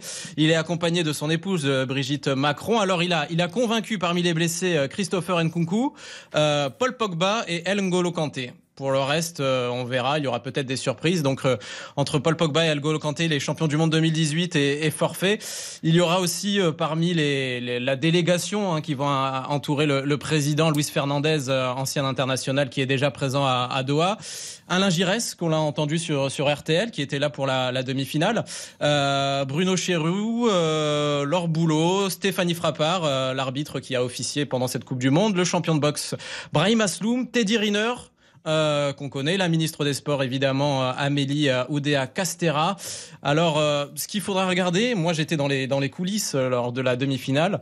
Euh, il faudra regarder comment ça ça, ça va se, se, se, se, se disposer entre guillemets, parce qu'il y a eu un peu des des échauffourées, des bousculades lors de la de la demi, parce que toute la délégation de- du président, ils étaient très nombreux parce qu'il y a des anonymes en plus des des, des célébrités entre, entre guillemets et des internationaux. Ils voulaient tous rentrer dans le vestiaire et le, le- la, sécurité du, président et euh, la police du, Qatar euh, ont commencé à pas en venir aux mains, mais à se bousculer, s'attraper par le col, etc. Parce que tout le monde voulait aller dans le vestiaire il y avait trop de monde, ça devenait un peu n'importe quoi dans les couloirs entre les joueurs français, etc. Donc on va voir, j'imagine qu'il y aura plus de monde pour, pour cette finale. Le président sera aussi accompagné de un garçon et une fille de 18 et 19 ans amateurs de foot et qui bénéficient de l'aide sociale à l'enfance. Donc le, président qui, arrive ce soir, qui va passer la journée de, à Doha, il va rencontrer euh, Gianni Infantino et, et l'émir. On ne sait pas ce que la délégation va faire ce soir, s'il y a, quelque chose d'organisé ou pas, c'est le mystère le plus total. Et donc en, cas de victoire, une grosse fête, on l'espère, sera organisée au camp de base des Bleus avec le président. Rien à l'Elysée parce que le président ensuite euh, dort à, à Doha, ou en tout cas il va le faire la fête, on l'espère, avec les Bleus. Et il se dirige ensuite vers la, la Jordanie pour le Noël des troupes sur le Charles de Gaulle. Alors les festivités en cas de victoire, on va en parler dans quelques secondes. Je voudrais qu'on aille euh, faire un petit détour par l'aéroport Roissy-Charles de Gaulle où se trouve Simon Marseille. On sait qu'il y a 3000 supporters supplémentaires français qui, grâce à la Fédération française de football, peuvent s'envoler euh, pour Doha pour assister à cette finale. Évidemment, le ballet des vols euh, a débuté ce soir à l'aéroport Roissy-Charles de Gaulle. Simon, il y a des petits vénards, des petits chanceux qui prennent la direction du Qatar. Et oui, la plupart des, supporters euh, français attendent déjà pour embarquer de l'autre côté des portiques, mais il en reste une bonne centaine aux bornes d'enregistrement euh, en ce moment. On aperçoit dans la foule quelques bérets qui dépassent. Fabien, 39 ans, a déjà les joues euh, maquillées de drapeaux bleu, blanc, rouge. Je me suis décidé au dernier moment. Jeudi soir, j'ai pris mon pack et il faudra les, les 55 000 ou 60 000 Argentins qui vont sûrement faire du bruit. On compte sur vous pour chanter plus fort Ouais, exactement. Ah, vraiment, voilà, je suis prêt là. J'ai tout l'attirail, mon déguisement. euh, C'est bon, je suis chaud. Alors à côté de lui, euh, il y a Florian, il vient de, de Nantes, il est emmitouflé dans son écharpe et il a hâte de la quitter sous le soleil de Doha. On a les rechanges pour arriver sur place, donc euh, on prendra le temps de, de se changer. Ça va être euh, short, euh, maillot de l'équipe de France et puis euh, lunettes de soleil. C'est plus le retour qui va me faire peur. Et en attendant, euh, gros dodo prévu dans l'avion pour les euh, 3000 supporters français. L'objectif, être en pleine forme demain. Atterrissage au Qatar prévu vers 6h30 heure locale. Merci beaucoup Simon et profitez bien, souhaitez-leur, euh, comme on dit, hein, euh, les cinq lettres avant de partir euh, assister à cette finale entre l'Argentine et la France. Ils nous ont rejoints dans ce studio pour la suite de l'émission jusqu'à 23h. Je les salue. Dominique Baïf, notre voix sud-américaine dans RTL Foot tout au long de l'année, sera un peu notre ennemi demain avec l'Argentine de Messi. Mais non, pas du tout. Bonsoir à tous. Ça va Dominique? Ça va très bien. Face à vous. Un ennemi aussi, avant, en quart de finale, qui Déjà- a été maté comme rayé. beaucoup d'autres, déjà éliminé, mais quand même avec nous, parce qu'on l'adore. Bruno Constant, bonsoir. Bonsoir messieurs, ça aurait été une belle finale euh, Argentine-Angleterre. Ouais. C'est vrai. Oui. Là, pour le coup, il y aurait une vraie, vraie, vraie. Mal mise de rivalité. revisiter une Ah, fois Wenger avait dit qu'Angleterre-France c'était la finale avant l'heure. Nous l'avons gagné. J'espère que ce sera pareil pour l'Argentine. Ouais. Ça va les Anglais? Qu'est-ce qu'ils font de beau en ce moment? Ils regardent, les, ils regardent les matchs? Non, font? il se prépare. Il y a la première ligue qui arrive à grands pas avec le Boxing Day qui Ah approche ouais. à grands Ah, pas. je sais pas, nous on n'est pas encore concentrés sur la Ligue 1 parce qu'on a une finale de Coupe du Monde à jouer. nous, on a un grand championnat, Oui, bah oui, évidemment. hein, c'est vrai qu'Argentine-Angleterre, par rapport à ce que disait Ah bah. Bruno, moi, l'Argentine-Angleterre de 98, pour moi, c'est l'un des, des plus beaux matchs que Non, mais vous êtes extraordinaire. et- et- La France est en finale de la Coupe du Monde et vous me dites Oh, Argentine-Angleterre, ça aurait été fantastique. pour le Il y a coup, 5 le- minutes, il me disait Oh, si Messi gagne la Coupe du Monde, c'est bien, je suis content. Non, mais. Eric, Eric, pour le coup, pour le on va vous enlever votre passeport français à vous, hein, c'est pas possible. hein. Ils vivent dans le passé. En Non, fait. mais c'est quand même. Eric, pour le couronnement annoncé de Lionel Messi, un, un Angleterre-Argentine euh, avec l'image, l'ombre de Maradona et son, ses deux buts magnifiques euh, Mm. en 86, ça aurait été magnifique. Non mais c'est à vous les rêves, à nous la réalité. je pense que c'est très bien comme ça et ça nous va très bien. Non mais c'est fou quand même. ce- Non mais j'ai l'impression qu'il n'y a pas de Français dans ce studio. Même si. On est une radio française. La France est en finale de la Coupe du Monde. Personne n'a envie que la France gagne. On est on est- supporters de l'équipe de France. on laisse le sport jouer et puis même si évidemment on adore l'équipe de France en plus cette équipe de France vraiment elle est elle fait plaisir à voir on l'aime elle fait un parcours magnifique on est évidemment pour l'équipe de France demain mais c'est le sport on acceptera le savez quoi? Je On comprends mieux droit- Jabari. On n'a plus le droit d'avoir sensibilité. Non, non, mais ce qui, ce C'est qui- je- Morad Jabari qui nous parle des invités d'Emmanuel Macron pour la finale, je comprends bien que personne d'entre vous ici est invité, hein, pas forcément. ah bah, on ne va pas vous embarquer dans la délégation française. hein. Bah, on a un métier sur. Demandez à Teddy Riner s'il a envie que Lionel Messi gagne la Coupe du Monde. Je Non, pense mais qu'il on pas vous n'a pas dit que. Enfin, moi, j'ai pas dit que je voulais voir Messi gagner la Coupe du Monde. Non, mais vous ne me dérangerez pas pour. euh, L'image aurait été magnifique. Voilà, euh. Est-ce qu'on aime moins Teddy Riner pa- pa- parce qu'il a parce qu'il n'a pas gagné lors des derniers Jeux Olympiques en individuel? Non, au contraire, c'est un- même un supplément un supplément d'âme. Et le lendemain, tu te rends compte, il a été extraordinaire avec l'équipe en mixte, ce qui montre bien que vois il est encore plus grand parce qu'il a perdu. Pour moi, Teddy Riner, il était tout là-haut. Mais maintenant, il est redescendu de deux crans. Et s'il était en face de moi, je lui dirais Teddy, franchement, tu m'as déçu. Et tu sais, Eric, nous, nous, on était, on était invités. hein. Évidemment, non. On, on était, Même si j'avais envie de lui dire, je lui dirais pas. on, on était invités, hein. mais on a refusé. Ah, c'est on parce que vous- travaille. Ah, c'est- Bah, bien sûr. le travail avant tout. On a un métier aussi demain, on doit être là pour la finale. Euh, Morad Jabari, Nicolas Georgerot, info d'RTL aussi hein, que je peux vous donner de Nicolas Georgerot, c'est que le Qatar souhaiterait qu'il y ait une parade des champions du monde après la finale. Et donc il y aura un bus avec les champions euh, avant de descendre les Champs-Élysées. Parce que je sais pas où ils iraient en Argentine d'ailleurs euh, pour le défilé. Sur l'avenue principale du côté de Buenos Aires. Avenue Eva Perón, qui est Ouais, les Champs-Élysées, la- l'artère principale de Buenos Aires. Ouais, mais les, les Champs-Élysées ça claque plus, non on Ah, va- on va- ça claque plus, mais tu peux en mettre du monde sur la on, on va rester sur les Champs-Élysées pour l'instant. Ils En vont tout cas, les, les écharpes. avant euh, l'éventuel défilé en Argentine à Buenos Aires ou euh, à Paris euh, sur les Champs-Élysées, demain soir il y aura un défilé en bus avec les champions du monde à l'extérieur du stade. Ils vont sortir du stade, euh, faire un, un petit périple d'une quinzaine de minutes à 3 km/h dans un bus à impérial sur un des boulevards adjacents au stade avec VIP, feu d'artifice, une bonne idée. supporters. Voilà, Mhm. on, on fête déjà euh, la chose sur place. Avec déjà, les locaux, c'est bien Info Nicolas Georgerot qui a tout le parcours, qui a tout Un bus impérial, donc. Un bus anglais. Voilà, Il oui. faut bien trouver une Vous, phrase fourni- anglaise. vous fournissez les bus, c'est déjà pas mal. Soyez contents, vous êtes présents d'une manière ou d'une autre en finale. Hein, la Pologne aussi est présente avec l'arbitre, c'est bien, c'est mieux que rien. C'est vous qui fournissez le bus à Didier Deschamps pour le match contre le Maroc ou pas? ils ont inventé le football, les Anglais. Il faut, faut quand même. euh, voilà. Ah, respect infini. Paraît-il. Respect, respect. Euh, au cas où, pour les festivités lundi en France, ça se passe comment? On a déjà une idée? Euh, Au cas où, oui, il y aura, euh, il y aura effectivement une, une arrivée a priori de l'équipe de France si elle gagne vers 16h30, qu'elle gagne ou qu'elle perde d'a- d'ailleurs à 16h30.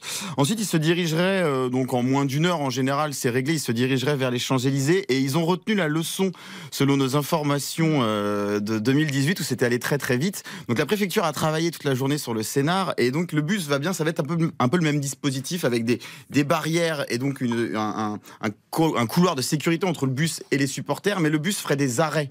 Et donc les gens pourraient euh, vraiment plus profiter euh, de l'équipe de France avant que les, les joueurs ne se dirigent vers un, un endroit pour l'instant tenu secret pour passer la, la soirée. Pour le moment, donc comme le disait Morad, pas euh, d'Élysée au programme puisque euh, Emmanuel Macron sera en Jordanie. Oui, mais alors attention, j'ai bien regardé le programme du président Emmanuel Macron. Son, so- son, son séjour en Jordanie, en tout cas son, ses sommets et ses rendez-vous en Jordanie, sont mardi. C'est pas mais- lundi. Même il y a les trucs à aller, saluer- saluer. Je sais bien. Mais il est tout à fait capable, Tout à fait. Macron, Faire de faire un petit aller-retour avec l'avion présidentiel. Euh, empreinte écologique ou pas, on va pas lui en vouloir si la France est championne du monde. Et il est tout à fait capable de faire un petit aller-retour pour une soirée à l'Elysée, même tardive, et partir en Jordanie euh, dans la nuit ou euh, le mardi matin très tôt. On sait en plus que l'équipe de France est un moyen d'affirmer une politique et de, de se faire aimer un petit peu des Français, de gagner des points de popularité. Donc c'est pas impossible d'imaginer Emmanuel Macron vouloir avec. Après, c'est vrai qu'il avait été extrêmement critiqué pour que le fait que le bus soit arrivé très vite à l'Elysée parce qu'il y avait eu du retard en 2018 et que là, il va falloir laisser savourer les Français. Ah là, je pense que alors évidemment, il y a un match à jouer demain, donc c'est dans le cas où on gagne demain. Évidemment, faut absolument, faudra, faudrait se encore c'est du conditionnel. Hein, faudrait se ra- ra- de se rappeler de ce désastre d'il y a quatre ans. Oui, c'est un vrai désastre. Dans toutes les Et c'est vraiment la, pri- la priorité absolue aux passionnés, aux gens qui vont attendre pendant des heures ouais. dans la rue. Et là, euh, et si justement ça ne passait pas par l'Élysée, ce serait peut-être mieux, même selon moi. Je pense que Macron, il a fait le déplacement demi-finale, il fait le déplacement demain. Je pense que lundi, c'est pour les fans de foot, les passionnés. On laisse la politique de côté, mais on a un match à jouer demain et on en est encore très. Mais vous, très vous loin. avez déjà votre billet pour Buenos Aires parce que vous avez espéré que Lionel Messi gagne enfin sa première Coupe du Monde. Vous avez célébré, vous, sur les boulevards à Moi, Buenos Aires, il y a quand même une chose qui me dérange, c'est que euh, on parle d'une éventuelle arrivée de l'équipe de France à 16h30. Euh, On sait qu'on est quand même en plein hiver. Euh, Oui, ça va être de nuit. C'est-à-dire que la parade va être de nuit. Oui, mais il y a les éliminations Donc, sur euh, les champs, ça va être sympa, ça Non, va mais changer. ah oui. On est en hiver avec Xavier Domergue. C'est joli, mais bon. Bah, c'est joli, euh, on va pas se lever à 7h Non, du mais pourquoi matin on mardi n'attendrait pour pas aller voir l'équipe de ils France. vont, ils vont arriver, ça prendra du retard. On sait très bien qu'ils arrivent toujours avec du retard. Donc, euh, façon, il fera nuit. pourquoi pas, pourquoi pas faire ça mardi plutôt en Parce que journée les joueurs, ils ont des vacances à prendre. Bon. Et vous croyez qu'ils vont attendre une nuit pour les parader Je sais pas, moi je pense qu'on en profiterait beaucoup plus. Après, la, la nuit c'est très beau, c'est magnifique. Les illuminations de Noël sont somptueuses euh, sur les Champs-Élysées, très bien. Mais- Mais Moi, je préfère lundi soir. Ouais. Mardi, je suis plus là. J'aimerais bien en profiter. Ah, moi, c'est bien mardi, effectivement. Ni lundi ni mardi, je suis là. Bien, parce qu'au moins ils sont tous malades. Quoi.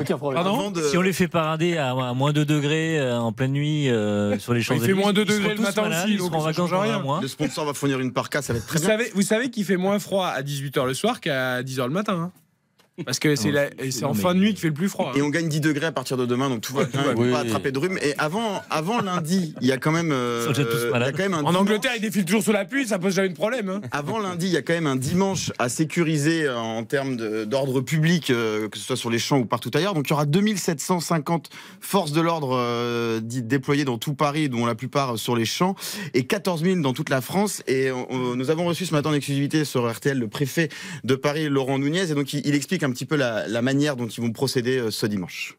On a le souvenir de 98, de 2018, euh, quand l'équipe de France euh, est championne du monde, les gens viennent sur les champs et on peut se retrouver facilement jusqu'à 600 000 euh, personnes qui viennent fêter la victoire de l'équipe de France. Donc on bloquera là pour le coup, et ce sera une exception pour la finale, la circulation sur les, les champs Élysées. On interdira, et, et d'ailleurs sur les toiles également, on interdira le, le stationnement de manière à ce que les gens puissent euh, occuper cet espace euh, librement et on interviendra s'il devait y avoir des débordements avec beaucoup de fermeté de la même façon que nous l'avons fait jusque-là. Voilà, donc y a pas, on n'a pas à être inquiet, mais on est évidemment très concentré parce que euh, avoir 600 000 personnes sur les Champs-Élysées, avoir des rassemblements festifs un peu partout euh, dans la capitale, ça n'est pas rien et donc ça se prépare, ça s'anticipe et c'est ce que nous avons fait. Quel beau cadeau de Noël ce serait. Ce serait un, un très beau euh, cadeau de Noël, effectivement. Ce serait absolument fantastique. Ah mais Eric, Mais voilà là, tu, là, tu le dis et c'est vrai qu'on on imagine, on s'imagine le pays en transe demain soir, lundi, mardi.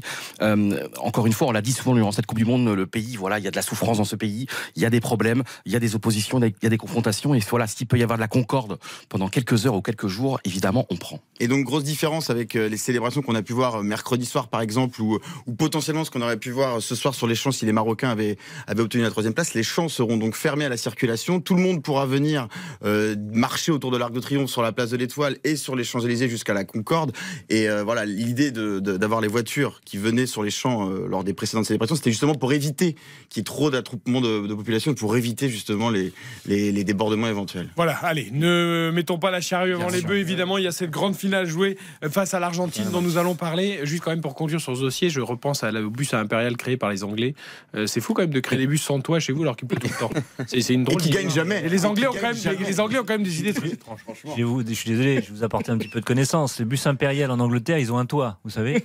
Ça fait très longtemps que vous n'êtes pas allé à Londres. Ça Et effectivement, pour les, pour les shows, euh, notamment, je me souviens de Liverpool qui avait remporté la Coupe d'Europe, ils avaient ôté le toit pour Hum. montrer les joueurs au public.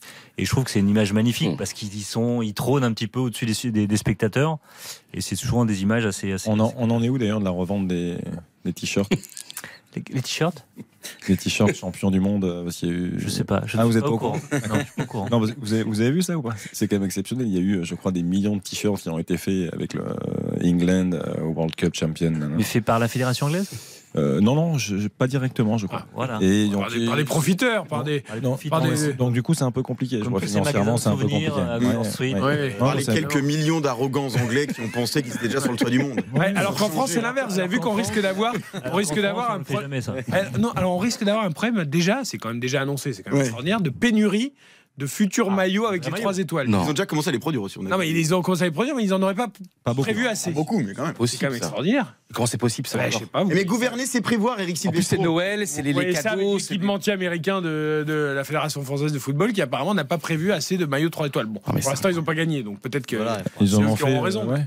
Ils en ont fait 1000, je crois, ou 1500 là, déjà. Tu te rends compte Non, mais T'en- c'est- Non, mais mais t'en fais pas du tout parce que tu dis ils vont pas gagner la Coupe Donc il y du a Monde. 4 ans, il y a déjà il y avait des problèmes immenses il y a 4 ans euh, avec ces maillots. Donc là, ça serait rebelote. euh, Après, vous savez, on a déjà eu ce débat en 2018, et je le répète pour tous ceux qui sont fans de collections, de maillots historiques, etc., etc. Le maillot qu'il faut acheter, c'est pas celui avec trois étoiles, c'est celui avec deux étoiles qui est porté pendant la Coupe du Monde. D'accord, Parce que le Bah, maillot très bien. historique. Eric, très bien. Alors, ram- ramène euh, pour Noël à ton fils, Nathan, ramène-lui le maillot avec deux étoiles. Alors, on, va voir, on va voir ce qu'il va dire. eh ben, Parce je que moi, vais- je me pose la question pour mon fils. Eh ben non, alors je sincèrement. J'ai eu une grande discussion avec mon fils en 2018. Je lui ai offert le maillot de 2018 avec une seule étoile. Oui. Et je lui ai expliqué pourquoi. Mm. Et mon fils a très bien compris. Je lui ai dit, tu Alors, verras. je peux dire que mon Donc, fils, si je lui amène le maillot deux étoiles de, de- Et- là, il va me le jeter Alors, au visage. Si, si tu as, si tu as un papa gâteau comme moi, à l'arrivée, tu prendras peut-être les deux. Mais ce que je veux dire, c'est que le maillot que tu vas garder de collection, Bien sûr. que tu vas raison. encadrer sous Ouais. vide, Oui, oui. que peut-être tu vendras si tu as besoin dans 40 ans, qui sera historique, c'est pas le maillot avec trois étoiles, puisque le maillot avec trois étoiles, il c'est pas celui de la Coupe du Monde. Celui de la Coupe c'est du pas Monde. celui de Quentin Vasse, là Exactement, j'allais y venir. Ah oui. Ce maillot a été acheté en septembre 98. C'est- Et je- et tellement j'avoue, beau. je confesse, qu'avez-vous fait, chers parents? Pourquoi ne l'avez-vous pas acheté au mois de, au mois de Mais janvier? bien sûr. Parce que là, j'aurais eu un maillot vraiment. euh, c'est pas de l'opportunisme, là, c'est du pur opportunisme. Ah oui, le maillot. T'as dit que ton maillot, il est délavé, il est vieux, il est beau. Ouais, mais il a une étoile, Il y a des. Argentins qui m'ont brûlé derrière lors de la finale 4 2014 sur euh, la plage de Copacabana. Euh, Ouais. Ils sont un peu énervés. C'est un- une œuvre d'art et un Mais, collector. mais c'est un. Non, c'est pas un collector parce qu'il a une étoile. Mais regarde comment il est usé. T'as vu comment il a porté avec amour. ça, Il est usé parce qu'il a T'as vu, 25 il y a des problèmes de toile, il y a des problèmes de, points. plus collector. Et tu peux pas enlever l'étoile Tu peux pas découdre l'étoile? Je pourrais, mais. Eh non, Non. mais- Ah ben non. Non, non, Il est déjà trouvé à l'arrière. Elle est tellement belle, le cette étoile, elle nous Elle est illumine. belle, d'accord, mais c'est pas le maillot champion du monde. Mes parents sont des opportunistes. Eh oui, exactement. Est-ce que t'as dormi avec de temps en temps Ou des retards J'ai dû dormir avec, surtout que quand j'étais petit, c'était une vraie robe de chambre. Puis si Ah. ils l'ont acheté, je peux le mettre encore 25, 22 ans plus Johan, écoutez sept ans, ce que je vous dis. Johan, demain matin. Moi, je serais tout nu en tout cas si on gagne. Oh. je peux te dire, Je sais j'aurais pas, de maillot. Je sais pas si c'est mieux. même, Il y aura pas Je les sais pas si c'est mieux. même pas de slip. J'aurais- Johan, demain matin, vous allez acheter un maillot. Ah, ça sera ouvert demain C'est ouvert le dimanche, t'es magasin. Oui, oui, c'est Noël bientôt. là. Voilà, il y C'est en a ouvert. plein. Là, il y en a plein. Et vous achetez un maillot avec deux étoiles. Parce que ce maillot sera le maillot collector en cas de victoire de l'équipe de France. Écoutez ce que je vous dis. Là, il y en a plein. Moi, je suis, je suis allé chez l'équipement entier de l'équipe de France. Il y en a beaucoup. Bien sûr. Beaucoup, beaucoup. Mais c'est celui-là qui sera historique. Ce sera celui-là, le- l'éventuelle vous êtes- victoire. Non, mais moi, ce que je vais garder, c'est les. Achetez celui de l'Argentine aussi en même temps. hein. Non, moi, c'est les parfums que je vais garder de ce match. étoiles. hein. Moi, je vais garder ce qu'on va vivre demain à 16h. C'est pas des maillots, des bouts de tissu, c'est ce qu'on va vivre, ce qui va rester dans notre cœur à vie. Vu comme vous transpirez, on va en avoir du parfum, dans la malle au souvenir. 21h20, on marque une courte pause. On doit Et votez Miss Bretagne, votez pour la Bretagne ce soir. Allez la Bretagne. tu l'as vu Tu l'as Allez vu parce qu'on a un grand écran dans le studio d'RTL sur les Miss France TF1 et donc on fait, on fait Ah, du vous transpirez en fait, c'est pas pour la finale de foot, c'est pour Parce que la l'élection Bretagne n'a pas gagné depuis longtemps, je crois. Me 21h20, semble-t-il. On marque une courte pause et nous allons faire notre 11 idéal. Eric, Jean-Pierre. Foucault, Silvestro, quel beau, vous êtes Le magnifique. Lionel Messi des Miss France. Argentine. Jean-Pierre Silvestro Jean-Pierre Silvestro Préparez votre 11 titulaire de demain. Par poste, un Argentin ou un Français. On fait le compte à la fin. RTL, on refait la Coupe du Monde.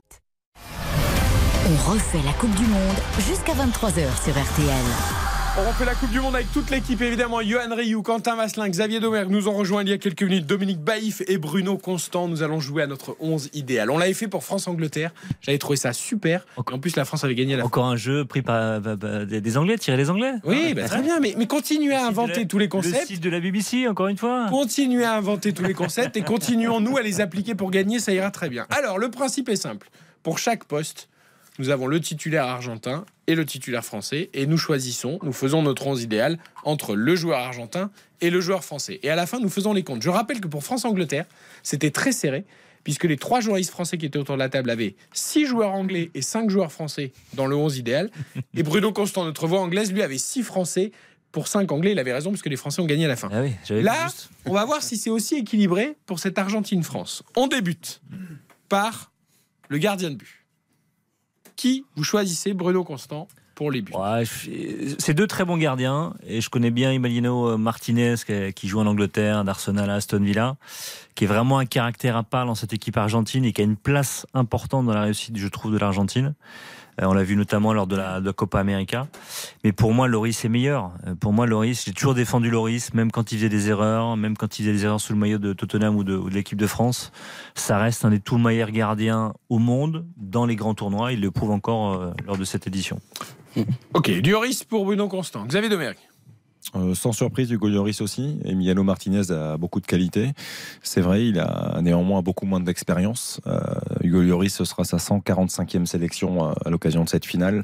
Et encore une fois, il a montré, comme en 2018, dans cette Coupe du Monde 2022, euh, ben, qu'il était l'un des meilleurs gardiens du monde. En sortant un ou deux arrêts décisifs à chaque match, parce que contre le Maroc, il l'a fait aussi quand l'équipe de France était encore un petit peu en train de tanguer. Yann Rioux? Alors évidemment extraordinaire Loris, mais Martinez, il marche sur l'eau tout simplement. Et ce que j'aime avec Martinez, c'est son parcours. C'est quelqu'un, tu te rends compte, qui euh, n'est devenu titulaire qu'il y a vraiment 2-3 ans seulement. Et tu te rends compte qu'il était Arsenal, tous les prêts qu'il a eu, il a été envoyé dans des clubs en, D2 anglaise, il a été envoyé en prêt en, Espagne. C'est quelqu'un qui a vraiment souffert, qui a été sur le banc pendant des années et des années et des années. Et là, tout simplement, bah, depuis 2020, il marche sur l'eau. Et n'oublions pas qu'il est décisif à la Copa América il y a quand même un an où il est, il arrête trois tirs au but contre la Colombie en demi-finale. Là, il est extraordinaire dans les arrêts de jeu contre l'Australie. Il fait quand même un arrêt absolument sensationnel, sinon ça allait en prolongation. Il est extraordinaire, évidemment, contre les Pays-Bas au tir au but. Il marche sur l'eau. Alors, évidemment, donc, mets qui donc je mettrais Martinez. Mais j'adore Loris. Encore une fois, c'est pas. Mais Martinez. Ouais, je mets Martinez parce que tout simplement, il a un parcours qui fait que lui aussi, euh, il fait partie de cette aventure argentine depuis quasiment divine depuis euh, bah, depuis euh, depuis quelques mois. Et ce qu'il a fait à la Copa América et ce qu'il fait dans cette Coupe du Monde, l'importance qu'il a psychologiquement. Imaginons s'il y a une séance de tir au but. mais encore une fois, c'est pas une question que je préfère. C'est juste là un petit jeu entre nous. Allez, je mets une, la pièce sur Martinez. Ok, je le note. Dominique. Ben je suis Johan. Euh, malgré, enfin, avec tout l'aspect que j'ai pour Hugo Lloris, mais c'est vrai que Martinez, si ça devait aller au tir au but, on connaît son expérience, on l'a vu face aux Pays-Bas, on l'a vu en Copa América la dernière où il a été euh, décisif, et c'est un exercice dans lequel il brille, et on l'a vu aussi sur cette Coupe du Monde où il a euh, très peu fauté. Ça pouvait lui être reproché les, les années précédentes, mais sur cette Coupe du Monde, moi je l'ai trouvé beaucoup plus serein, et c'est pour cette raison que je choisirais. Quentin. Hugo Lloris. On ne mélange pas les torchons et les salades. Ah, Un peu de respect. Un peu de respect. Les Formule 1 et les kartings, tu veux dire? Absolument. Les Formule 1 et les. Attention, les kartings sont bons pendant la Coupe du Monde, les Formule 1 sont au stand. hein. Il y a un mec qui a été à Rétafé, qui était à la cave, et là, il, il émerge à Aston Villa. il fait le c'est un bon gardien. Les Formule 1 sont en garage en ce moment. Oui, c'est ce que j'ai dit. ouais. Et, et elles veulent même pas aller, elles veulent même pas aller à Doha. Donc, euh, euh, je mets Lloris évidemment euh, pour toutes les raisons que vous avez évoquées. en équipe de France. Mais après, Oh. On est sur un 4-2 là. On a Oh. peut-être sous-estimé quelque chose avec euh, Emiliano Martinez et avec Hugo Lloris, c'est qu'Hugo Lloris, lors des finales, je trouve pas qu'il était à chaque fois extraordinaire. Ouais, mais quand, il y avait- quand le score 2018. était établi. Non, mais en 2018 et, et même en 2016. À Eder, il est À fautif. sur la fra- je sais pas s'il est fautif, mais c'est pas un grand Loris. Ouais, mais demain, il devient le gardien le plus capé euh, en match de Coupe du Monde. Il, dé- il dépasse Neuer qu'il avait égalé en demi-finale. Je, je le sens bien. Ok, non, mais. Eric, j'adore ton jeu. Franchement, euh, J'entends je- vos arguments. on est bien lancé. On passe au latéral droit. Alors, euh, déjà, il y a un problème parce que côté argentin, il y a deux possibilités. Euh, mais vous pouvez choisir ou un ou l'autre, ça ne compte pas dans mon jeu. Enfin, vous avez le choix. Il y a Monciel, il y a Molina. Vous choisissez celui que vous voulez. ça sera sans doute Koundé, évidemment, euh, pour les Français, à moins qu'on veuille refaire un second poteau Pavard, histoire de rappeler l'histoire. Mais j'y crois Là pas trop. il est, oui, beaucoup dit Zazie, il vaut peut-être pas mieux le lancer pour une finale de Coupe du Monde. Je dis ça, je dis rien. À Bru-. Bruno Constant. Molina, Molina pour son apport offensif, pour son énergie, et puis surtout parce que un peu, je vais pas dire par défaut, mais quand on regarde du côté des Bleus, on peut pas dire que ce soit le poste où on est le plus brillé. Il est mieux quand même, Koundé, hein, depuis Mmh. quelques matchs. mieux. Il avait mal débuté, il est mieux. Mais ok, j'entends. Xavier. Ça me gêne un petit peu par rapport à mon côté bordelais. Parce que, je- parce, que, parce que Jules Koundé, c'est un joueur que j'apprécie particulièrement, mais qui malheureusement ne joue pas à son poste. Il a été euh, plutôt bon, effectivement, contre, le Maroc. Oui, oui, bon, après j'ai l'embarras du choix, effectivement. Mais euh, non, je, je vais mettre euh, Nahuel Molina, parce que moi, il m'a montré vraiment beaucoup de belles choses depuis le début de cette Coupe du Monde. Je l'ai trouvé très bon. Euh, certains réduisaient un petit peu euh, trop ses qualités à l'aspect défensif. Moi, je l'ai trouvé apporter beaucoup de choses aussi offensivement. Je trouve qu'il a du volume et, et voilà, c'est un vrai latéral. Donc, euh, donc aujourd'hui, je, Molina a un petit peu d'avance. Avant votre choix, euh, Dom, est-ce que c'est sûr que c'est Molina qui joue déjà?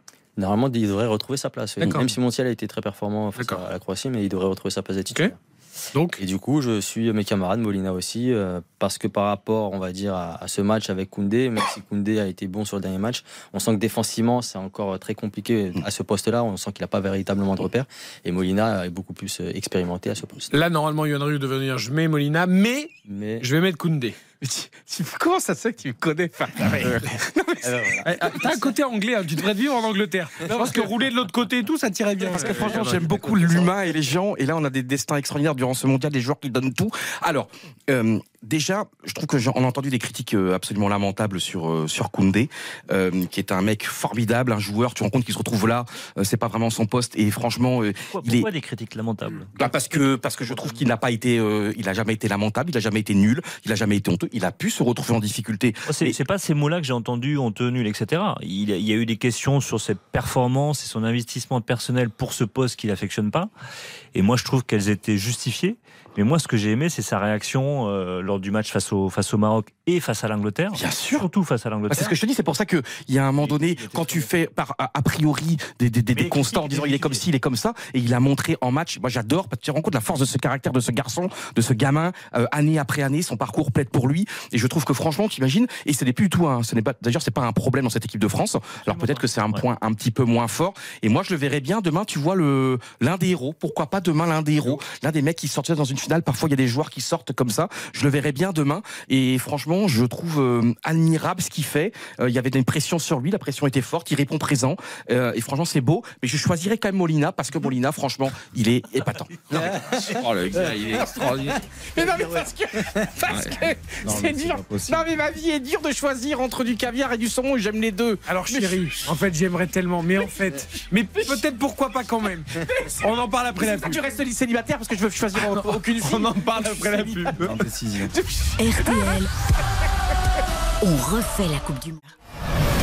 On refait la Coupe du Monde jusqu'à 23h sur RTL. Quel bonheur de partager cette Coupe du Monde avec vous, chers auditeurs et auditrices de RTL, avec toute l'équipe. Yohan Rioux, Xavier Domer, Quentin Vasselin, Bruno Constant est avec nous, Dominique Baïf également, notre voix sud-américaine. Nous sommes ensemble jusqu'à 23h. Il y a encore plein de rendez-vous à vous faire vivre avant une journée exceptionnelle demain et cette finale sans aucune publicité sur l'antenne de RTL. Coup d'envoi 16h. Juste par rapport à ce que disait Johan sur, sur Jules Koundé, même si finalement, vu qu'il c'est un éternel indécis, il a choisi Molina, mais euh, il parlait de sa force de caractère. Moi, j'aimerais inciter sur un point sur Koundé. C'est l'une de ses qualités depuis qu'il a commencé au Girondin de Bordeaux, c'est l'intelligence de jeu. Il a, c'est un joueur qui a une vraie, vraie intelligence de jeu, une intelligence de placement, de déplacement, et là, et là, il le montre dans un rôle qui n'est pas le sien. Je trouve qu'il s'adapte malgré tout très bien. Et comme va s'adapter d'ailleurs Hugo Hamelin, que je, j'accueille également l'un de nos autres envoyés spéciaux à Doha avec tous. Jabari, Philippe Hugo. Nicolas. Alors on va parler avec toi dans quelques minutes, hein, Hugo, de la petite finale Croatie-Maroc. Mais là, on est en train de faire notre 11 idéal entre les Argentins et les Français. Tu connais l'équipe de France par cœur et tu as suivi l'Argentine sur ces derniers matchs. Donc vu qu'on en est qu'au latéral droit, et pour pas te faire patienter trop longtemps, je te propose d'intégrer le jeu, euh, mon cher Hugo. Et donc tu me donnes entre Martinez et Lloris, entre, oui, entre Martinez et Lloris, qui tu mets dans les buts, par exemple? Ah oui voilà, eh ben, très bien. Euh, bah écoute, euh, vu que c'est une finale indécise qui va peut-être se jouer au tir au but, euh, Martinez il est plus spécialiste Ok. qu'Hugo Lloris dans cet exercice. Très bien. Et latéral droit, tu mets Koundé ou Molina ou Montiel? Ouais voilà, c'est ça le problème de l'Argentine, c'est qu'ils ont quatre latéraux euh, Tu choisis. efficaces. Tu choisis. Euh, bah, j'ai bien aimé Molina dans le quart de finale, il était titulaire face aux Pays-Bas et il a marqué euh, sur une passe de Messi. Tu es à jour. Quentin Vasselin n'est pas à jour. Hugo, il est devenu argentin, ça y est. Il a... Viva Toute la semaine, Hugo, Hugo, Hugo, parce qu'on a eu le débat tout à l'heure, je vais te demander à toi aussi. Euh, je Jules, suppose Jules que tu- Koundé, les gars. Je C'est quoi que- vos arguments pour Non, Jules non, non, Koundé non, non, Je suppose que tu vas nous dire euh, j'espère que la France va gagner, mais si l'Argentine gagne pour Messi, ce sera magnifique. Eh ben, je pense que tous les, tous les grands fans de football Ok, euh, passeport, euh, passeport confisqué pour toi aussi, tu rentres pas, tu viens, reviens pas en France. Moi, je mets Jules Koundé euh, parce que il Ah là, progresse. bon franchouillard, il Il progresse. Français, hein, c'est l'inverse. Il progresse. Il a la casquette, le béret, le maillot. Il il les Français. Il progresse match après match. Il est. il est- en arrivant à Barcelone. peux plus On a encore 1h50 d'émission En arrivant à Barcelone. Oh, on n'arrivera pas, on n'arrivera pas au bout du 11. Il y a 23 ans, on n'aura pas fini le 11. hein. Attendez, il y a Miss France Il y a Miss Bretagne Il y a Miss Bretagne qui défile Non, mais non. Et, et- et souvenez-vous ce sauvetage sur la ligne qui nous évite une petite sueur froide dans, dans le temps vrai. additionnel face Pas au Maroc. pas Jules. Koundé est fantastique et Jules Koundé va centrer demain pour la tête de Giroud qui va donner la victoire à l'équipe de Bon, France. comme, il faut, comme il faut quand même des gens qui ont un peu la tête sur les épaules, qui sont un peu objectifs. Nous on a les épaules sur la tête Personnellement, j'avais mis donc mis Lloris dans les buts et je mets Molina latéral droit. Voilà, pour tous les arguments que vous avez cités, je n'ai pas de Argentine, France, mais l'objectivité, le football avant tout. On passe au poste de latéral gauche. On commence par Bruno Constant. J'ai longtemps hésité entre Acuna et Hernandez. Et alors? Et moi, j'aime beaucoup Théo Hernandez sur cette Coupe du Monde. Alors, même si défensivement, il prend parfois le bouillon, mais c'est pas toujours de sa faute. Il est rarement aidé dans ce couloir gauche. Euh, mais surtout, moi, je trouve qu'il apporte une dimension différente à cette équipe de France par son apport offensif. Et je trouve qu'il est, il est plus saignant, il, est, il a un peu plus de talent qu'Acuna euh, offensivement. Alors, Théo Hernandez, Xavier Domergue. C'est- j'ai pas envie de dire que ça m'embête, mais, euh, mais j'adore Marcos Acuna. Euh, vraiment, hein, je trouve que c'est un très très bon latéral. Euh, On est sûr que c'est Acuna déjà. Tagliafico, aucune chance. Oui, non, Acuna, Ok, prend sa place. Bah, Tagliafico a plutôt été bon sur le, le- le dernier match. vrai mais, qu'Mbappé lui a fait mais peur, effectivement, il avait vraiment souffert, tellement souffert Ouais. contre Mbappé il y Après, a là, 4 il est ans. de Je- l'autre côté normalement. Mais... Voilà, Acuna, non, je pense qu'il va débuter, euh, mais je vais mettre Théo aussi comme Bruno parce que je, je, je trouve que Théo a encore des lacunes défensives, on l'a vu hein, dans, dans les deux derniers matchs, mais euh, il y met tellement de cœur, tellement de détermination, tellement d'envie, euh, au-delà de l'aspect décisif, hein, c'est passes décisives et le but, bien sûr, contre le Maroc, au-delà de tout ça, je trouve qu'il il- il donne tellement euh, bah, qu'il mérite d'être récompensé, donc je, je mets Théo Hernandez. Théo Hernandez, euh, 3 milliards de fois, tombé amoureux euh, lors de cette Ligue des Nations. Vous savez, là, le Final Four extraordinaire en Italie, là, contre la Belgique, son but extraordinaire, contre l'Espagne, sa passe décisive. Et là, t'imagines un peu, tu dois remplacer ton frère au bout de quelques minutes du premier match, l'impact émotionnel, euh, l'histoire familiale absolument incroyable. Et là, il est, euh, il est patent, il monte. Euh, quand parfois il ne peut pas monter parce qu'il y a un super adversaire, il fait le boulot. Je l'adore, vraiment, euh, absolument épatant. Et ce qu'il fait en plus au Milan AC, totalement dingue. C'est dommage parce que pendant votre démonstration, vous avez raté Miss Bretagne. Euh, Dominique Baïf. Ah, je, vais, je vais suivre mes, mes collègues. hein. Théo Hernandez, c'est vrai que sur ce qu'il nous a montré. Ah, c'est unanimité là quand même. hein, pour Oui, parce que euh, Acuna est un joueur qui, euh, voilà, qui, a- qui essaye aussi d'apporter, mais qui se trouve moins décisif et qui est moins précis dans ses centres ou dans son jeu de passe. Et l'activité de Théo Hernandez à gauche est, est primordiale. Bon, quant à le franchouillard, je note déjà. Bah, étant donné qu'on a le sauveur de la nation face, à- face au Maroc, euh, Théo Hernandez, je vois pas pourquoi on le sortirait du terrain. Donc Théo Hernandez. je mets Théo Hernandez aussi. Alors on a peut-être une chance avec notre ami. attends, je découvre un truc, c'est extraordinaire. Attends, attends, dis rien, dis rien, dis rien. Suspense, suspense intégral. J'ai un truc Peut-être avec notre dire. nouvel ami argentin Hugo Hamelin qui va changer de nationalité. Euh, Acuna Euh, ou Théo Hernandez? Alors Acuna c'est un ancien ailier et donc euh, ouais effectivement il se projette beaucoup. Euh, défensivement je préfère euh, Théo Hernandez qui est quand même euh, moins euh, moins offensif même s'il se projette beaucoup. Et pour ce but face à- face au Maroc qui nous a quand même bien débloqué la situation, je prends Théo Hernandez. Alors maintenant, on va faire la charnière. Oui. Donc nous avons Romero, Otamendi, nous avons Varane. Et toi, Eric? J'ai dit, j'ai dit Théo Hernandez. Ah, pas dit Théo Hernandez. Théo Hernandez. Non, non, t'as pas dit. Euh, la charnière, je vous laisse la fabriquer comme vous voulez. Vous me donnez deux noms. Super. Euh, parmi les trois, Varane, Konaté ou Pamecano côté français. Et parmi les trois aussi, d'ailleurs, si vous voulez, côté argentin, avec essentiellement Otamendi et, et Romero quand même. Euh, et peut-être peut-être Mar- À voir quel schéma, quel schéma si ça. Voilà, exactement. Mm. Mais on va partir sur deux défenseurs centraux dans notre compo. Bruno Constant. Moi, j'ai choisi le meilleur axial français, qui est donc forcément Ah. Ibrahima Konaté. Je vous connais, Euh. vous voyez, je peux arriver maintenant. Je vous connais maintenant. Je vous connais. Et qui, qui est un joueur fantastique, euh, moi que j'ai un peu plus découvert depuis qu'il est en Angleterre, parce qu'en le suivant quotidiennement dans ses performances avec Liverpool. Et pour disputer une finale de Coupe du Monde, il faut quand même avoir une certaine expérience du très très très très haut niveau. Et le match qui se rapproche le plus euh, dans une carrière euh, d'une finale de Coupe du Monde, c'est une finale de Ligue des Champions. Et il avait disputé avec Liverpool, et moi, il avait montré une maturité dans cette finale assez bluffante. Il est rapide, il est tonique, il est, il est puissant.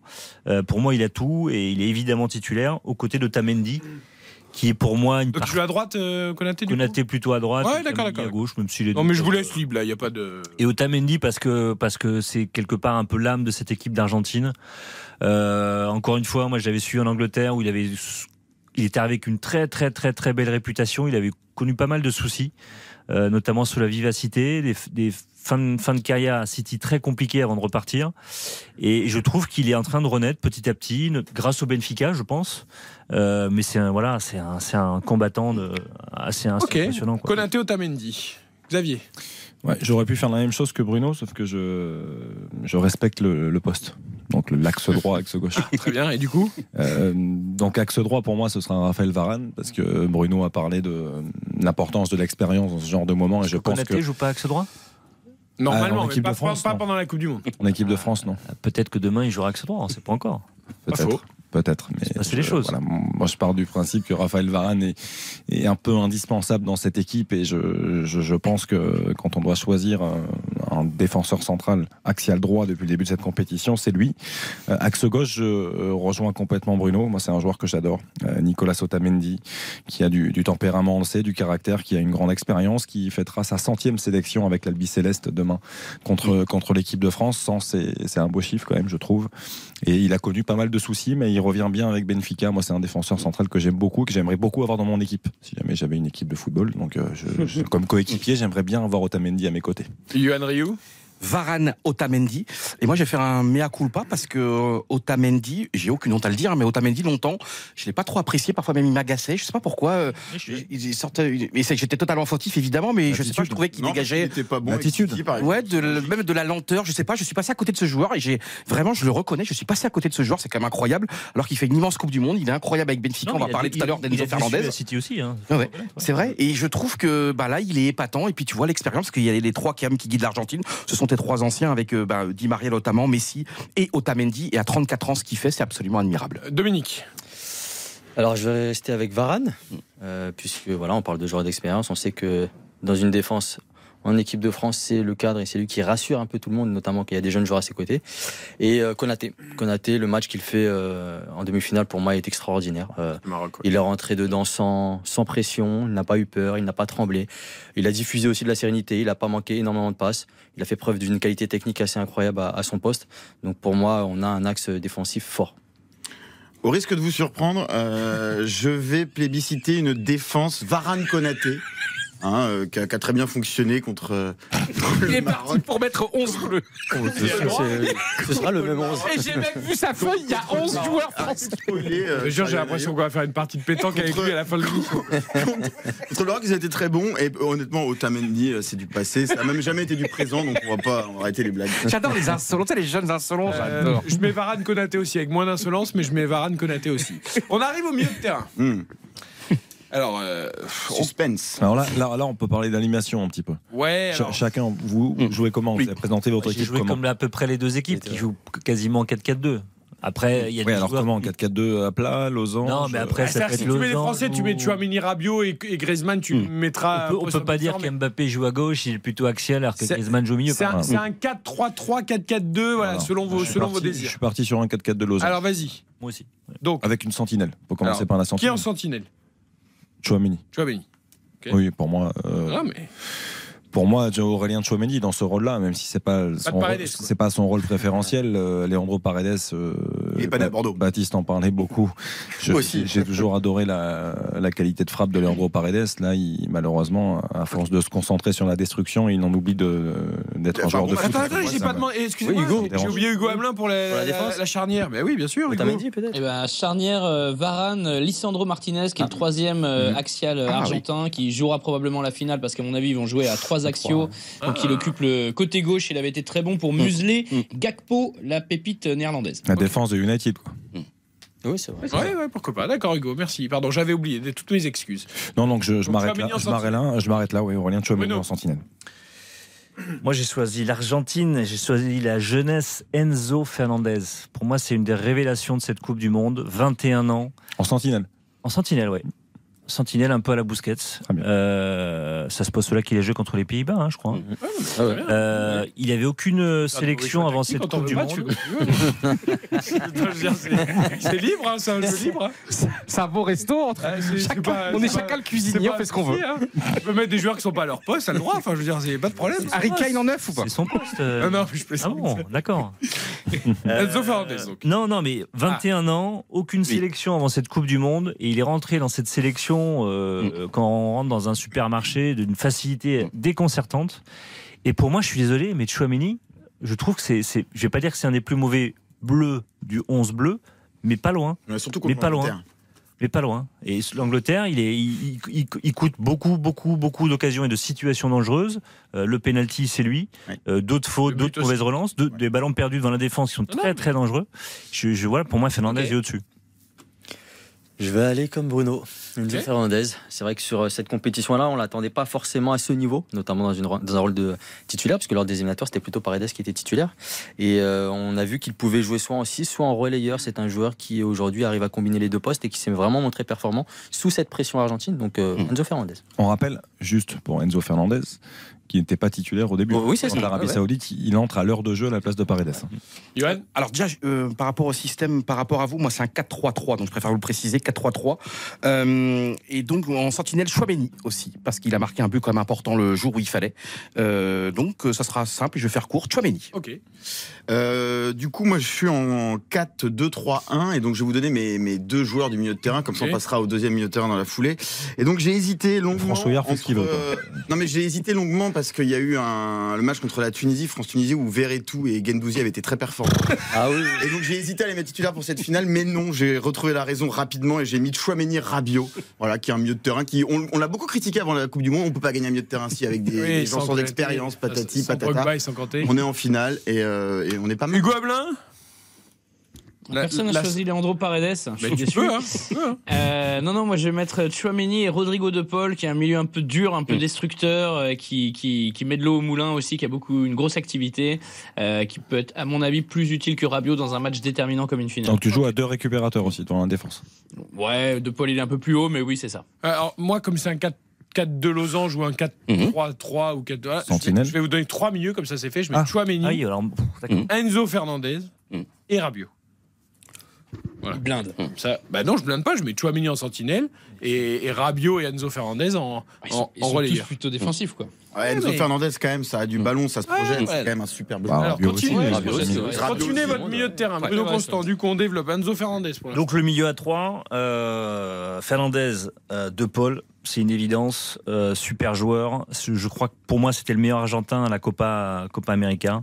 mais là c'est la 2021. Coupe du Monde. hein, tu sais, c'est- Comment C'est la Coupe du Monde là. Non, non, mais je, je pense que c'est un des joueurs qui a, qui a transformé cette équipe Ah, d'Argentine, qui fait qu'elle a gagné la Copa et qu'elle est en finale de Coupe du Monde. Konaté, Otamendi, euh, De Paul et tout, ça va être, ça va être véloce, hein, euh, cette équipe au milieu, au milieu là, dans l'axe. Et, et pour le troisième milieu, j'hésite et j'hésite encore entre Rabiot, qui est un joueur que j'adore, même si je le trouve pas toujours à son avantage dans un côté gauche où il devrait aider davantage euh, euh, Théo Hernandez, euh, où il se projette, ça il le fait très bien, et un McAllister, qui est peut-être la plus grosse surprise de cette Coupe du Monde. C'est un mec qui joue à Brighton. Franchement, il joue à Brighton. Et bien, il s'est imposé. Il jouerait pas à Brighton, vous, le- vous réfléchiriez Ouais, bien sûr. Ouais, par rapport Parce à que c'est une, une histoire Par magnifique. rapport à son nom, oui. McAllister, En il plus. l'aurait choisi, évidemment. Non, McAllister plutôt que Rabiot alors. Ouais, parce que je trouve que c'est c'est une surprise énorme. Euh, il joue à Brighton, il est capable de jouer à tous les postes. C'est plutôt un numéro 10 de formation. Et Graham Potter l'a transformé en milieu défensif. Et aujourd'hui, il sait tout faire. Et, et pour moi, c'est la, la sensation de cette Coupe du Monde. Ok, c'est noté. Dom? Euh, Rabiot, pour compléter euh, avec euh, Griezmann, pour moi, dans ce milieu à 3. Ah, donc Fernandez, Rabiot et Griezmann. Ouais, c'est les trois joueurs. C'est Ça va être notamment. offensif. euh, Ou ça va être offensif Oui, mais Rabiot, euh, Rabiot, ah, Je sens que ça va être offensif. on ne Non, pas dans quelles conditions il sera, mais euh, sur le mondial qu'il nous fait, euh, Adrien Rabiot, moi je l'ai vraiment trouvé, enfin il m'a vraiment surpris et bluffé. Il a vraiment été très performant. Xavier avec Chouameni Chouameni, donc sentinelle, euh, relayeur gauche Rabiot et à droite un peu plus haut Enzo Fernandez. Parce Ah, que je, pense que c'est ouais, Le je, pense- que ouais, moi. je pense que c'est un vrai joueur de foot et on l'a vu, hein, il apporte beaucoup, il se projette énormément offensivement et je pense qu'on ne bétonne pas Hugo Hamelin en jouant comme ça. Je, je trouve que Non. il y a de la qualité, il y a de la projection, il y a l'envie de perforer, de faire mal du côté de Rabiot et d'Enzo Fernandez. Alors dans mon 4-3-3 euh, pour accompagner Chouameni, Griezmann sur le côté, évidemment sur Aucun le des côté deux n'a marqué de but, euh, je crois. Comment les attaquants donc qui marquent les buts, t'inquiète pas. D'accord. Ouais, ouais, d'accord.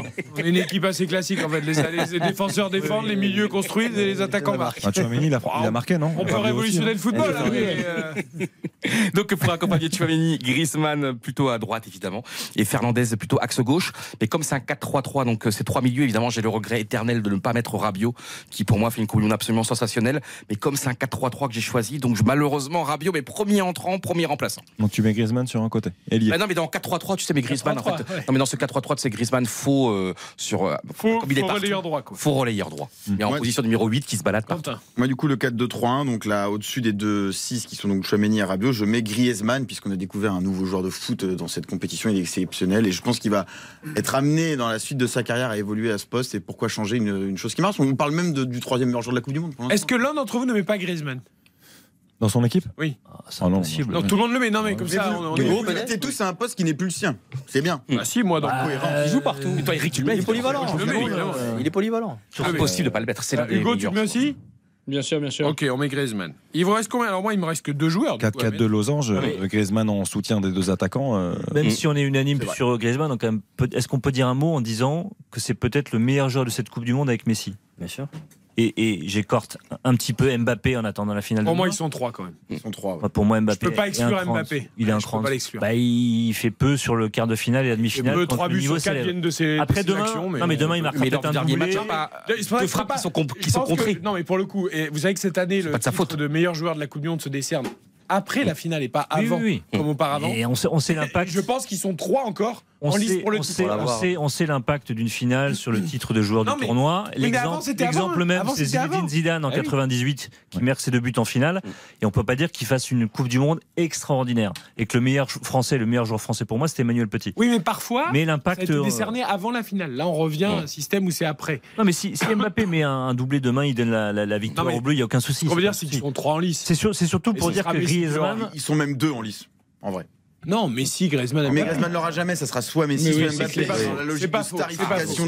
C'est pas faux, mais nous, notre rôle est de dire que Griezmann doit aussi être dans les solutions. Sauf que Modric l'avait eu en 2018. Et c'était pas forcément une évidence. Euh, mais en 2018, l'équipe de France, elle était tellement complète. C'était tellement difficile de décerner un joueur Après, c'était pas une évidence, Bruno. Euh, enfin pour tout amoureux de foot, c'était une évidence, non? Oui, non, mais pour les connaisseurs, fait, pour les connaisseurs. Quand même une mais dans un monde, dans un monde où on pensait oui, starification, individualisation. Stats et tout ça, je on, a, on, on a Mbappé. Euh, Bien sûr. Mais Eric, un petit mot comme par rapport à Mbappé sur sa demi-finale. Je m'excuse. Bah, en plus, évidemment, on adore tous sur cette table Mbappé. Son talent est incontestable. Mais là, les deux frappes qu'il fait, ces deux frappes d'ailleurs qui, sont contrées, il fait pas exprès de donner le ballon pour la possessive. Donc là, je pense qu'il y a un moment, il faut respecter quand même le jeu. La, mais la première fois d'ailleurs sur le premier but, enfin euh, sur la sais, c'est les deux actions où il est impliqué. Il rate, c'est-à-dire sa reprise. Après, il la reprend par ah, miracle. Pas du et tout, elle est cadrée. Hein, je non, elle est, elle est dans la ah, première volée. La deuxième, elle est cadrée. Hein. Oui, mais c'est quand même le ballon est contré. alors jamais. Et, et j'adore Mbappé. Non, mais il faut trop respecter Mbappé pour dire quand même. On va pas dire qu'il a fait un grand match alors qu'il a fait un match très moyen. Ne me fais pas dire ce que je n'ai pas dit. Il a fait un match moyen. Hmm. Les deux derniers matchs, c'était deux matchs bah, moyens. Il est sur les deux. Mais tu ne peux pas exclure que sur ces deux matchs moyens, à chaque fois. C'est normal, il est attaquant. Heureusement, encore sur quatre. Mais le ballon, il est attaquant. Le ballon, euh, heureusement, c'est. Et alors Dembélé aussi, il attaquant, il n'a jamais eu aucune action. Non, mais Eric, Eric alors Attends, effectivement. Il y, y, y, a trois rebonds. À chaque but. Mais si, il fait pas le, les amis, s'il ne fait pas le slalom que le Moigny marque jamais. Eh alors attends, moi je vais donner. Surtout s'il n'y a pas le pied s'il n'y a pas le pied Mais ça part d'un ah, slalom entre cinq joueurs, les amis. Pour le coup, je rejoins Encore il attaque. Si Griezmann, ah, Eric, bah, si Griezmann ne fait pas la passe en retrait sur Chouameni, alors il n'y a pas le but de Chouameni. Mais d'accord. Alors effectivement, on va regarder ah, les Attends, attends, attends, je vais plus loin. On va regarder les 5-6 joueurs qui précèdent l'action du but. Et puis on va dire, ils ont tous participé. Évidemment c'est un sport collectif. Le, on ne peut pas dire que. Le... On peut pas transformer les tirs contrés en ben passe oui. Attends, le ah slam, c'est Hernandez qui fait le miracle en tendant sa jambe de manière On attend quand même plus Mbappé quand le niveau s'élève. Et là, on a eu trop peu. Tu peux pas me dire que son slalom n'a pas une euh, une, incidence, ah bah, sur le but de Colomboigny. C'est impossible de dire ça. Ça a une incidence. Eh mais, le transformer, mais le transformer, il a été décisif. Non, ah oui. non. J'ai pas dit qu'il a été décisif. J'ai dit que. Il, on pourrait, d'ailleurs, on pourrait réfléchir d'une autre manière. S'il avait levé la tête, notamment sur le deuxième but. Eh hein. Par rapport, aux quatre adversaires qui montent sur lui, il aurait pu penser la décaler à gauche. Quatre adversaires montent sur lui contre l'Angleterre. Il y a des photos qui sortent. On voit cinq Anglais. Mais c'est la photo, elle est, fake. Elle est trompeuse. Elle est trompeuse la ah photo parce que il il y a la défense qui monte pour presser sur le, le frappeur. Quand même les tu blocs, parles, de, tu défense, tu parles également du but de Chouameni. C'est vrai qu'il est très loin au départ de l'action, euh, Mbappé. Oh, mais c'est lui qui impulse. Mais sans son accélération. Oh non, c'est pas lui en fait, c'est la passe juste avant. Mais vous rigolez, derrière il gagne si, 30 mètres, il résiste à un mec, il le tacle par derrière, il décale côté droit. Mais, il est déjà assez fort comme ça, il n'y a pas besoin de des lauriers qui. C'est la passe qui crée le décalage. C'est la passe à Mbappé qui crée Mais des derrière, il y a 30 mètres de percée parce balle au Parce qu'après, il y, a un tel espace. Hmm. D'ailleurs, le milieu de terrain de, de, l'Angleterre recule tellement, tellement, ah bon, tellement. Et n'essaie pas de le tacler par derrière. Il oui, résiste pas, il continue pas, il décale mais pas la passe. Mais c'est la passe qui crée le décalage. Non, mais. Parce qu'il est plein champ. Là, il plein fait, champ. Vous pouvez continuer à discuter comme ça jusqu'à 1h du matin. Vous serez jamais d'accord. Il y, a une chose, c'est que effectivement, on attend plus d'Mbappé. Et ça, c'est évident. Bah et, Bruno, tu as complètement raison. Mais il n'empêche que sur les deux buts de l'équipe de France, il est impliqué. Il n'est pas décisif parce que sur ce slalom dont parle Eric, il va s'enfermer. Mais oui, il a tellement de qualité qu'il arrive quand même à éliminer 3-4 joueurs. Mais ça Il chance. n'élimine pas puisqu'il fait une frappe qui est, qui est ratée et c'est elle est mais- contrée mais- le ballon. ah, yo, mais si, oui, mais va. Regarde la frappe. S'il n'y a pas le ballon qui est contré. évidemment, je le sais qu'il frappe. Et il- Elle est sa frappe, elle n'allait pas faire ça but. se transforme en passe ça. pas. Si elle est pas contrée, peut-être que ça fait but, mais tu- comment tu peux Mais après, il a tenté, Et on l'adore Mbappé. il n'y a pas besoin de encore qui ne moi, pas sur ce toujours la même comparaison. Si Messi ça. fait ce slalom de trois joueurs et avec une frappe contrée qui finit dans les pieds de Colomboigny, on crie au génie. Non, Mais bien sûr non, que si. Mais bien sûr que si. Mais non, mais si, on crie, on crie, on crie au génie, c'est quand il fait la misère À à on sur le côté. Et ça, c'est une action de grande classe. Le match contre la Pologne, auquel les deux buts là, ils sont extraordinaires. Parce que les deux Ah. buts, c'est vraiment lui. C'est deux exploits. Mais là, parce que j'entends des choses incroyables sur ces les deux actions contre le Maroc. Mais c'est pas vrai, tout le monde le taille en disant qu'il est nul depuis deux matchs. Alors moi je te dis qu'il y a une baisse de régime d'Mbappé depuis deux matchs, Ah, mais je suis beaucoup plus inquiet de la baisse de régime de Giroud et de Dembélé que de celle d'Mbappé personnellement. Mais Bah, je crois qu'il ne qualifie pas contre juste le- l'avant-dernier match contre le- l'Angleterre où il est extraordinaire, me semble-t-il. hein. Juste, c'est pas, c'est pas il y a 10 matchs, Et c'est si, il y a et si avant-dernier on match. parle des actions offensives d'Mbappé, il faut aussi qu'on parle de sa nonchalance défensive qui crée un problème face au Maroc et qui est Ça, rectifié depuis le banc souci. sous la réclamation Bon, de on Griezmann. n'est pas là pour faire le procès d'Mbappé, on est là pour faire le 11. Alors Et puis surtout, on s'engueule pas, on s'aime. On ne s'engueule pas, on s'aime. on va tous le mettre dans le 11. donc. Voilà. Et Est-ce que vous le bien mettez- sûr, évidemment. Est-ce que vous le mettez dans le 11 Ok, donc on note Mbappé. Je sais pas, non mais parce qu'apparemment. euh, il- Et on donne quoi? On donne les deux attaquants. Alors les deux attaquants ou les trois Oui, attaquants. j'ai les trois, trois, si oui, vous. Alors. Ah bah, bah, je... Donc Messi à droite, Mbappé à gauche et Giroud dans l'axe. Donc 4-3-3 avec les trois là, les trois formidables. Pas trois des hommes du validé. mondial, hein, évidemment. Tu valides euh, Hugo? Ouais, pareil. Ok. Messi pas à son poste donc. Moi, moi je mets Messi et Mbappé hein, tout seul. Enfin, Messi moi, à droite. ouais. Messi à droite. non, non, moi je mets Messi et Mbappé les deux. Bon, moi, c'est Griezmann, parfait. moi, c'est Griezmann en 10 avec Messi et Mbappé devant, Voilà, ouais, ouais, en pointe, les deux, associés. ouais. Vas-y, Vous voulez vas-y. que je Ah. surprenne Non, non, mais. City. Ah, Évidemment, tu mets Messi. Julian Alvarez. Eh oui. Évidemment. Alors, moi, Griezmann, c'est le milieu en losange. Griezmann en 10 Ouais, qui peut revenir au milieu. Et devant, parce que Messi joue quasiment deuxième attaquant cette Coupe du Monde et presque axial. Ouais. Forcément Messi. Et pour le deuxième, j'ai quand même hésité. Mm. Si vraiment je construisais une équipe pour gagner la Coupe du Monde, Tu mets Alvarez. je pense qu'on peut pas jouer avec deux joueurs qui ne défendent pas devant. C'est pas possible. Et j'aurais pu mettre Julian Alvarez, qui est pour moi une des réussites, Oui. enfin qui fait que Messi ça fonctionne, c'est que Julian Alvarez il court pour deux. Ok. Mais Julian Alvarez, c'est Luis Suarez euh, à Liverpool. Mm. Il fait, il, il abat un travail monstrueux. Il n'y a, pas- il y a pas de, de hasard si c'est faut imposé Et donc tu acceptes que Messi défende pas, Non, mais non, pas Mbappé. faut, faut arrêter, d'inviter Bruno parce qu'en plus quand il est à côté de Johan, il nous fait une Johan Rio là. En train de nous dire Julian Alvarez, fantastique, fantastique, Ah, mais- fantastique. Mais, mais, je mets. Mais non, mais je mets, je mets Mbappé. Je, mets- je mets Mbappé parce que- ce parce Riri, qu'on ne peut pas ne pas mettre Mbappé. Ben voilà. Je suis d'accord. Ben voilà. Donc moi le, le 4-2-3-1 euh, et donc avec trois attaquants. Dembélé à droite, Kylian Mbappé à Ah gauche. ouais, Dembélé, c'est courageux quand même. ouais. Et euh, Non, en pas, là, tu peux pointe- pas mettre. ah, je suis désolé. Là, Il a mis les pointe, 11 français. J'ai j'ai droit à un veto en tant que pointe- présentateur d'émission. Olivier Giroud. Parce que comme Bruno Constant, je ne pense pas, et le PSG en fait les frais assez régulièrement depuis quelques années, qu'on peut gagner du Monde. Euh, Ah, c'est Eric qu'on peut gagner une Coupe du Monde avec deux joueurs qui ne défendent pas. Il faut juste ça me fait Et rire. Le gars, il a Tu peux pas juste remettre J'ai but été courageux. Mais le but, à s'il te plaît. de Bruno Constant, j'ai donc enlevé soit Mbappé, soit Messi. J'ai choisi euh, euh, Cocorico Mbappé, forcément. Donc, euh, donc voilà, mon équipe est composée de 11 Français. Voilà. Non, il faut remettre le micro. 11 Français. 11 11 pose Français. mon 11 de départ. Ok, pour finir. Euh, bah, moi, sur les trois attaquants, euh, Mbappé, Messi et Julian Alvarez, parce que euh, ce que nous montre. Ah, tu mets les trois Ouais, ouais, ouais, je mets Et les qui dans l'axe alors? Alvarez. Alvarez. Alvarez, ah oui, avec ce qu'il nous a montré sur cette compétition, Ah, alors il qu'il bon, hein, il n'était pas il titulaire. Il C'est un joueur qui euh, n'était pas forcément dans la rotation lors des éliminatoires. C'était euh, Lautaro Martinez. Moi, il m'a plu dès ses entrées en jeu à City cette Ouais. saison parce qu'en fait, quand il rentre, il a peur de rien. C'est ça. il se C'est pose pas ça de que j'aime. Le mec, il joue à City, il est remplaçant. Il rentre, t'as l'impression qu'il. Euh, même sous le maillot de River Plate, il avait déjà montré Non, mais des tu vois, dis, waouh, il, a- il a quelque Surtout chose. à son jeune âge. Il a vraiment son jeune âge il n'y a pas de doute dans ses entrées en Mm. jeu. Il n'y a pas de. je- J'essaye de faire bien. euh, Oui, ça montre le caractère aussi du c'est joueur incroyable. qui, euh, qui ne se pose pas de questions et qui a aussi la confiance en son sélectionneur parce que passer derrière Lautaro Martinez, c'était pas évident et ça, il a su le faire de très belle manière. C'est un superbe. Et c'est là que tu dis City, ils ont quand même signé un super joueur, alors qu'ils ont déjà Haaland. Ils ont, ils ont assuré l'avenir pour les dix prochaines années, parce qu'Haaland, à mon avis, va partir. Et que Julian Alvarez, il est fait pour le système Guardiola. C'est un neuf qui défend comme, comme personne. Et la magie quand même de l'équipe d'Argentine où Alvarez quand même pique la place à Lautaro Martinez lors du troisième match. Et pourtant, c'est Lautaro Martinez qui les qualifie de ce, ce dernier penalty. La pression immense sur Lautaro Martinez. Et t'as- vu les images surtout Oui, avec tout parce le que, monde. Parce Ouais, que les images, le- les échanges, les accolades entre Lautaro et euh, Julian Alvarez, c'est exceptionnel. Et tu vois, et tu tous les tu joueurs vont vers sont- Lautaro Ils sont Martinez. en concurrence. Ouais. en Sauf concurrence, hein. Messi qui va voir euh, Martinez, le gardien. C'est des images. De toute façon, ce qui se passe avec l'Argentine, on est dans la divinité et c'est une Coupe du Monde 1986. Moi, je trouve ça très fort, c'est-à-dire qu'ils sont en concurrence. Oui. Euh, Julian Alvarez a pris la place de Lautaro Martinez et à la fin du match, dès la fin du match, quand euh, Lautaro marque, quand- même au match d'avant, hein, quand Julian Alvarez marque, Marque, ouais. il vient dans les bras de Lautaro. Ça, ça veut dire beaucoup de choses dans, dans l'esprit, d'un l'état d'esprit d'un collectif. Je, je trouve que c'est Et vraiment l'intelligence important. de Scaloni qui fait qu'à un moment donné, il comprend que de toute façon, qu'il peut pas gagner la Coupe du Monde avec Lautaro. parce que s'il garde Messi, il faut qu'il y ait un mec qui défende à côté. Et pour le coup, à part euh, Quentin, qui est bon à 100% tricolore, je trouve que vous avez beaucoup d'Argentins quand même dans votre. euh, notamment, Moi, j'ai six Français, Notamment Bruno. Constant, il a quand même pas mal d'Argentins, j'ai l'impression. En plus, on parle d'une équipe qui a un Paul, parcours très faible. hein. Enfin, ils, ils battent que des équipes euh, non, mais bon, euh, Il a moyennes. Je sais pas si vous La reviendrez. Croatie, ils étaient en fin de course. La Hollande, c'était pas une Hollande de folie. t'as six Argentins, toi. Six Argentins. ouais. Fin de course. Ouais. La Croatie, Français. oui, ils ont fait Ouais. un très mauvais match contre. euh, Mais je trouve, je trouve que le milieu argentin est plus fort que le milieu français. Tu trouvais Il y a, il y a plus de talent dans le milieu français, mais il est décevant le milieu français, moi je trouve. hein.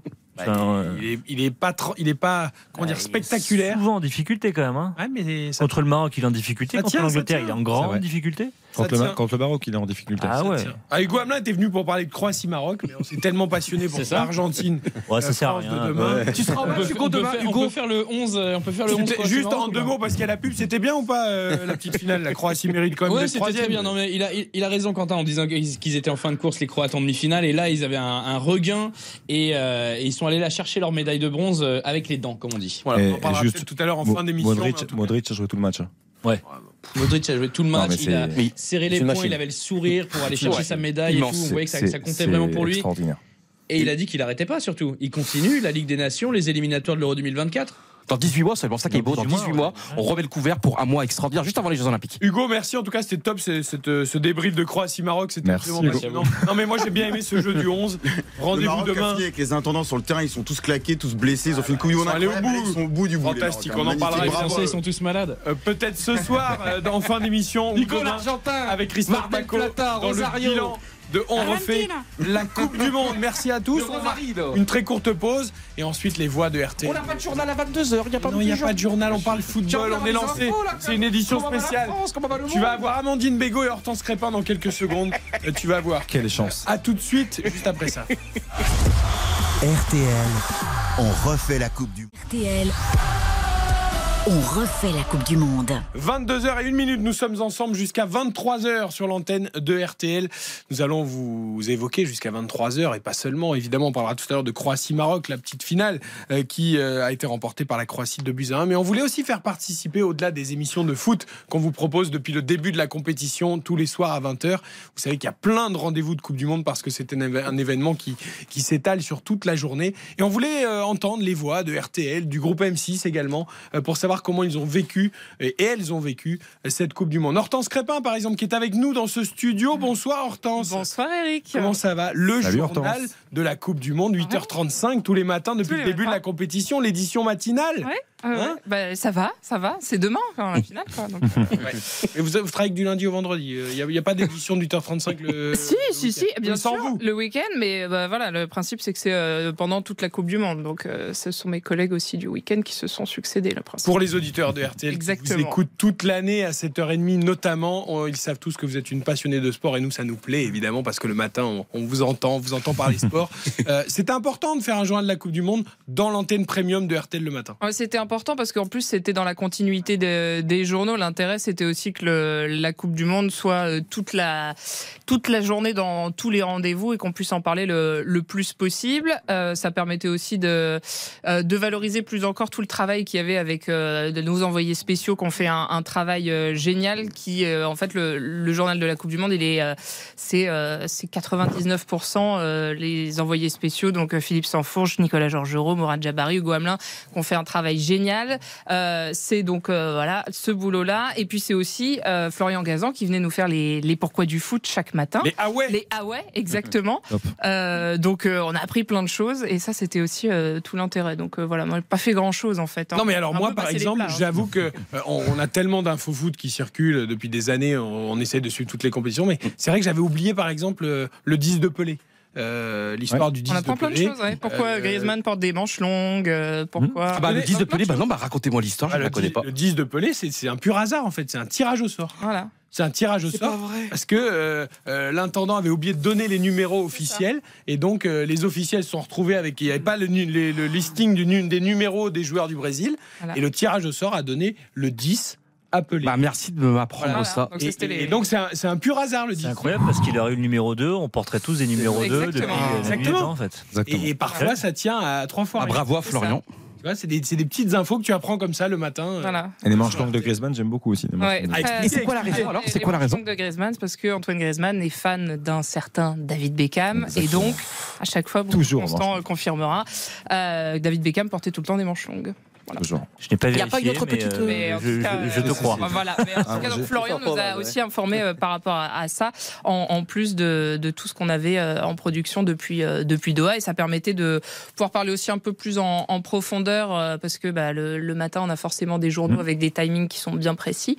Euh, et ça permettait de, bah, voilà, d'avancer un petit peu et de parler de choses un petit peu décalées aussi. euh, Hmm. Ça a été vraiment un vrai Et Hortense, j'ai une petite question pour, pour vous. C'est quoi votre coup de cœur, vous, de ce mondial? Ah. Euh, Vous l'avez suivi vraiment bah, de l'intérieur. C'est quoi, Hortense Votre coup de cœur, votre image Qu'est-ce qui vous restera? Qu'est-ce qui restera? Moi, c'était mon premier mondial en tant que journaliste. Mm. Il y a quatre ans, je venais de passer les concours des écoles et je savais que j'allais pouvoir euh, faire une école de journalisme. Et je me disais, en regardant le mondial, allez, dans quatre ans, ce sera euh, bah, bah, peut-être dans une rédaction qu'on pourra euh, suivre ça. Euh, et on y est. Et particularité, un mondial en automne. Donc déjà, ça, ça a été très différent et c'était quand même très chouette parce qu'on a eu une actu qui a été quand même assez compliquée euh, dans l'année. Euh, c'est une météo qui est un peu compliquée euh, aussi où il fait froid et se lever le matin avec le mondial en tête en se disant on va parler du mondial, ça c'était cool. Mais non, il y a eu plein de surprises. On est parti avec un mondial où on se disait, euh, moi la première, on me demandait avant le début du mondial où est-ce que tu vois la France à la fin? Je n'aurais jamais parié que la France irait en finale. Euh, Nous et- non plus, hein, soyons, voilà. soyons honnêtes, parce qu'il y, a- pas- il y a très là, il y en a plein qui vont se dire on le savait. On le ouais, savait, ouais. pas une Honnêtement, surprise, on dans toute la presse française, il y a quand même très peu de journalistes qui auraient misé sur la France. Mais euh, six forfaits avant le début du mondial, 7 en comptant euh, Hernandez au début, de- au début du premier match. Euh, ça, plus euh, les blessures, plus là les maladies, je n'aurais jamais parié qu'on irait jusqu'en finale. Donc c'était plein de surprises. Le Maroc, ça a été une super surprise, un super souvenir. Euh, L'Arabie Saoudite, ça a été un super souvenir aussi. Et donc, voilà. Euh, alors le problème, euh, Hortense Crépin, c'est que la vie est un choix.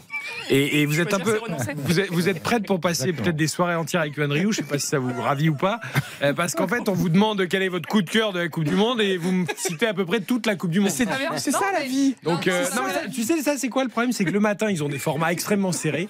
Et donc, ils nous envient nos soirées où on peut déblatérer, prendre notre temps, échanger. Non, mais, vous voyez, et là, vous me dites, bah, un coup de cœur, bah, en fait, vous avez 10 Non, coups de cœur, euh, 5, 50 Mais coups moi de cœur. j'adore cette expression, tu sais, l'exagération du bonheur. Et puis d'ailleurs en italien, dire que c'est exagération, c'est pas une critique du tout. Et moi j'adore quand on exagère le bonheur, quand on en met plein, on met de la crème chantilly et tout. Et Hortense, je la comprends. Comment vas-tu C'est toi et toi d'ailleurs, Eric, l'image que tu gardes. Allez, t'as 10 secondes là, raconte-nous c'est quoi? Qu'est-ce que tu raconteras à tes petits-enfants dans, dans, dans, dans 30 ans? Qu'à 22h06, Amandine Bégaud, présentatrice de RTL Matin avec Yves Calvi, a réussi à se connecter juste avant d'aller faire dodo. Bonsoir Amandine Bonsoir à tous. Ah, quel plaisir Salut, de vous entendre. D'habitude, elle me réveille le matin, Amandine, tu vois, avec Hortense, avec qui. partagé. Et alors là, vous êtes complètement surexcité. Écoutez, C'est le, le match, euh, ça c'est la finale qui approche, c'est ça le, le problème, c'est que vous, vous allez vous coucher très tôt le soir pour être Oui. euh, opérationnel le matin, mais nous sommes toujours excités, je pense, Ah, toute l'année. Vous voyez, c'est un, peu notre problème. C'est pour ça qu'on nous met tard le soir, vous voyez, on dit, bon, les bien. On va les mettre tard le soir. Euh, Amandine, cette Coupe du Monde aussi, voilà, le matin, on sait que c'est des, des formats euh, extrêmement euh, serrés, il y a beaucoup d'actu, il y a des choses évidemment ô combien plus importantes que le football, mais la Coupe du Monde sur RTL, c'était un événement, et avec Yves Calvi, vous avez voulu évidemment le mettre en avant. Bah, Bien sûr, on l'a mis en avant très régulièrement, grâce à Hortense d'ailleurs. Euh, tous les matins à 8h35, euh, Hortense nous préparait un petit euh, On refait la Coupe du Monde, le journal matinal. Euh, donc voilà, puis, bah oui, on en a beaucoup parlé, plein de reportages, on a beaucoup pris nos envoyés spéciaux. Et puis Yves est un fan de foot, donc euh, voilà, moi moins, mais je m'y suis mise. Sincèrement, j'ai regardé des matchs que j'aurais jamais pensé regarder, mais, mais voilà, non, c'est vingt- une Coupe du Monde. 20h, c'était pas mal l'horaire parce que ça finissait pas trop tard comme ça. Et Ah surtout, bah, c'est très Amandine Bégaud, racontez-nous et racontez aux auditeurs et auditrices de RTL, vous êtes allé à Clairefontaine la veille du départ des Bleus pour Doha, justement pour interviewer pour le, le rendez-vous de 7h40 Didier Deschamps. Et ça reste un moment sympa. Oui, parce que d'abord, j'avais jamais mis les pieds à Clairefontaine, donc euh, c'est assez magique de se, bah, de se retrouver là-bas, de voir tout ce qu'il a pu s'y passer. Et puis, effectivement, oui, j'ai fait avec euh, Philippe Sanfourche l'interview de Didier Deschamps. Euh, J'en garde à la fois un très bon souvenir et un mauvais souvenir. C'est-à-dire que hum, Philippe, il était là pour toutes les questions sport, alors celles qui intéressaient forcément Didier Deschamps, et moi j'étais un peu le bad cop dans l'histoire. Donc toutes les questions un peu gênantes sur euh, les forfaits, les blessés, Noël Le Gret, tout ça c'était pour moi. Bon, bon, finalement il n'a pas été très rancunieux parce que je suis arrivée, j'étais avec l'album Panini de mon fils qui a 7 ans et qui rêvait qu'il soit signé Ah. par Didier Deschamps qui me l'a signé. Donc, euh, donc tout s'est bien passé. Si on avait dit qu'un jour Amandine Bégaud serait la bad cop, elle qui est, qui est toujours la douceur incarnée, le sourire d'RTL le matin, euh, ça Ben va ouais, bien ouais, de temps en temps de jouer les méchantes un peu, c'est bien. Ouais, ouais c'est un peu dur, surtout quand, attendez, quand on arrive à Clairefontaine, ça vous le savez mieux que moi, mais, et qu'on n'y a jamais mis les pieds, on vous regarde un peu bizarrement. Genre, qu'est-ce qu'elle fait ici, euh, etc. Donc non, c'était pas facile, facile quand même. On va quand même avoir une explication avec Philippe Sanfourche, hein, parce que c'est pas Amandine de gérer de toutes les questions difficiles. Il est facile, hein, Philippe Sanfouche. Il a dit vas-y, Ah tu gères ouais. toutes les questions gênantes, c'est pour Amandine. Euh, Non. si, si, on va s'en occuper. Après, Philippe Sanfouche, il passe un mois entier avec Didier Deschamps, donc Oui, mais préfère l'avoir à la bonne. Quoi, tu vois. Bah, c'était mieux. Facile, oui. Et Amandine, vous allez regarder le match demain, Amandine? Bien sûr, et alors c'est pour ça que je pars en vacances demain matin et je vais me lever très tôt pour arriver à destination à l'heure du match. Ah, Elle est extraordinaire parce qu'elle se lève tôt toute l'année et même quand elle est en vacances, elle dit pourquoi prendre un avion à 10h alors que je peux le prendre à 6h du matin? Je vais prendre un avion à 6h du matin. Non, non, non, on part en voiture et voilà. Ah. Et alors, on parlait des Huawei tout à l'heure euh, qui nous ont marqué des choses qu'on Ah, avait bah, appris. Est-ce qu'il y en a, extraordinaire. voilà, est-ce qu'il y en a un vous, que vous retenez, Amandine? Ben, j'ai appris pourquoi Lionel Messi s'appelle Lionel, j'ai appris pourquoi Griezmann euh, porte des maillots à manches longues. ah, ça, ça, a, pas- ça, ça a marqué les gens. regarde. Ah bah oui. Ça, ça a Ah, marqué. non, mais ça a marqué parce que c'est David Beckham. C'est pour ça que ça a marqué. Non, mais c'est- non, mais Non, pour le coup, euh, non, non, mais en plus, on- on- au tout début du, au tout début de, de la Coupe du Monde, à chaque fois, on disait, ce journal matinal, il s'intéresse aux fans de foot comme à ceux qui connaissent rien et qui n'en ont rien à faire. Et c'était vraiment ça parce qu'on y a appris plein, plein de choses euh, bah, chaque matin, euh, grâce à Florian, grâce à Hortense. euh, non, Le teaser d'Amandine, c'était Et vous allez apprendre quelque chose tous les jours. Ah, je me rappelle Que de vous cette phrase. soyez fan de foot ou pas. Ou pas, exactement. Mais Amandine, une petite question, parce que d'organisation, comme forcément vous devez vous lever très très tôt avec votre emploi et votre métier le matin, euh, est-ce que vous avez pu quand même regarder quelques matchs le soir, Ah, mais J'ai 20h regardé plein de matchs. Super. Euh, ah non, non, plein, mais même des matchs. Parce que moi, d'habitude, je regarde pas trop le foot, je regarde euh, l'équipe de France. Et là, j'ai regardé des matchs, je ne saurais pas vous dire là comme ça, mais des matchs, euh, j'allais dire, dont enfin, j'aurais jamais regardé d'habitude. Et grâce à cet horaire, pour le coup. Parce qu'à 22h, c'était fini. Et est-ce que finalement vous n'êtes pas tombée Gianni amoureuse du football une voix de plus. On est mal Tombée amoureuse du, du football. Oui, pourquoi Euh, pas Ben non, non, mais j'ai, j'ai- je crois que j'ai enfin compris la, la règle du corner. Euh, Enfin, du hors-jeu, tout ça, là. hein. Ah ouais. Alors là, franchement, Amandine, si vous avez compris la règle du hors-jeu, c'est quand même un gap. euh, Là, c'est high level, quoi. Mais c'est tu sais que Mais finalement je c'est super dur. hein. Ouais, c'est ce qu'il y a de plus Ben non, mais bien sûr que c'est hyper dur. Et je vais, non, mais je vais peut-être m'inviter régulièrement avec vous, en fait. Non Ah, c'est beau. Bon, Amandine, il ne nous reste plus qu'à vous souhaiter d'excellentes vacances. Eric Silvestro vous adore, hein, il me parle souvent, Ah, il nous mais parle c'est souvent vrai de vous. Ah, évidemment. Ah ben oui, mais je l'adore aussi. Ah, ben, c'est c'est gentil, c'est parfait. Non, on en reparlera. Je, On franchement, dirait, dirait Griezmann et Mbappé tous les deux là. Vous faites des passes d'ess et tout, vous êtes heureux. Ah, c'est bien, mais il y a Hortense Crépin, n'oubliez pas Hortense Bah, Crépin. oui. J'adore Hortense Crépin Ouais, Hortense, c'est euh, Hortense, c'est Chouameni. Ah Hortense, c'est Chouameni. ok. L'assurance, la, la- la jeunesse, d'ailleurs qui a marqué un but hyper important dans cette compétition, Chouameni. hein. Ouais, c'est vrai, c'est vrai. Euh, bon dodo, Amandine. Bon, je vous embrasse, merci beaucoup, passez de belles fêtes. Bonnes vacances. Bonne finale Bonne demain. finale. Merci beaucoup. On va essayer, Merci. on va essayer, évidemment. Hortense, euh, Hortense, ça va être là avec nous pour la finale. Vous n'avez rien prévu? Alors, euh, j'ai ça. Promis de la regarder avec mon papa qui m'a qui m'a transmis. Eh ben, vous passion emmenez votre foot. papa avec Je vais nous. de- de venir demain. Mais bien sûr, avec Oui, votre mais- papa. Mais le problème, c'est que vous, vous avez l'image. Il faut expliquer quand même. Expliquez quand même aux auditeurs euh, comment vous, vous voyez, parce que vous avez les envoyés spéciaux qui commentent le match en direct, mais Ouais. vous voyez les images un peu plus tard en même temps. Moi, pas un- à peine. à Ouais, mais alors moi j'ai quand même une très bonne technique, c'est que j'arrive à vous écouter et avoir les images en même temps. Ah, Ça, bah, vous spoilez avec les satellites, c'est Ah bien, non. vous avez raison. Ah. Non, mais alors, vous voulez que je vous fasse venir demain? Ouais. Vous savez ce qu'il y a demain pendant le match? A un buffet Il y a un truc qu'il y a sur RTL et qu'il y a nulle part ailleurs. Dites-moi. Ah si, si, vos cookies. Il y a les cookies de la ça, victoire. Ça fait un mois que j'entends parler Eh de oui, vos cookies, Eric. Vous ai connaissez pas les goûté un cookies de la victoire encore Ouais. Eh, Il faut venir demain. Moi, J'aimerais quand même remercier particulièrement Hortense pour tous les, les gâteaux euh, qu'on a la chance de trouver quand on arrive. Ouais. On les C'est vrai que j'ai fait exploser le, le taux de cholestérol. De... On n'est on pas très bien au niveau poids à la fin de la Coupe du Monde, il faut être honnête. En tout cas, ils sont délicieux et un grand, grand merci Hortense. non, Mais c'est pas grave. Et sa plus belle phrase, comme tu va faire un peu regarder de le match. en Angleterre après si on a Elle va regarder le match avec son papa et je trouve qu'il n'y a rien de plus beau que la transmission et remercie tous nos parents évidemment qui Non, nous on ont permis d'être là. Je ramène le champagne si. Oh là là, Non, Paris et nous on n'a rien demandé. hein. On a déjà quatre bouteilles au frigo là. 22h13 Paris tenu. Champagne 22h13 demain Paris si, si euh, on est champion. Hortense Crépin et Amandine Bégaud, les filles du matin pour la Coupe du Monde sur l'antenne de RTL, vous ont fait vivre tous les rendez-vous du mondial. À Mais ça 8h20, ne- lundi, la dernière. Bah. Alors on passe de 8h35 à 8h20, faut bien dire aux Ah, parce qu'il auditeurs. faudra faire 20 30 minutes de spécial. Et ben parce qu'on va surtout débriefer en, en longueur, voilà. Donc, Eh oui, euh, on sera avec Yves Calvi. euh, Alors, la Coupe du Monde ne s'arrêtait pas au soir et au matin sur RTL.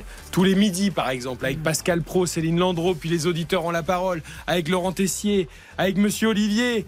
Hein vous savez quoi? On a des surprises pour vous juste après la pub. Surtout si vous nous écoutez, mais que vous pouvez vous connecter en vidéo. C'est un petit conseil que je vous donne. Allumez votre caméra. RTL, on refait la Coupe du Monde. On refait la Coupe du Monde jusqu'à 23h sur RTL.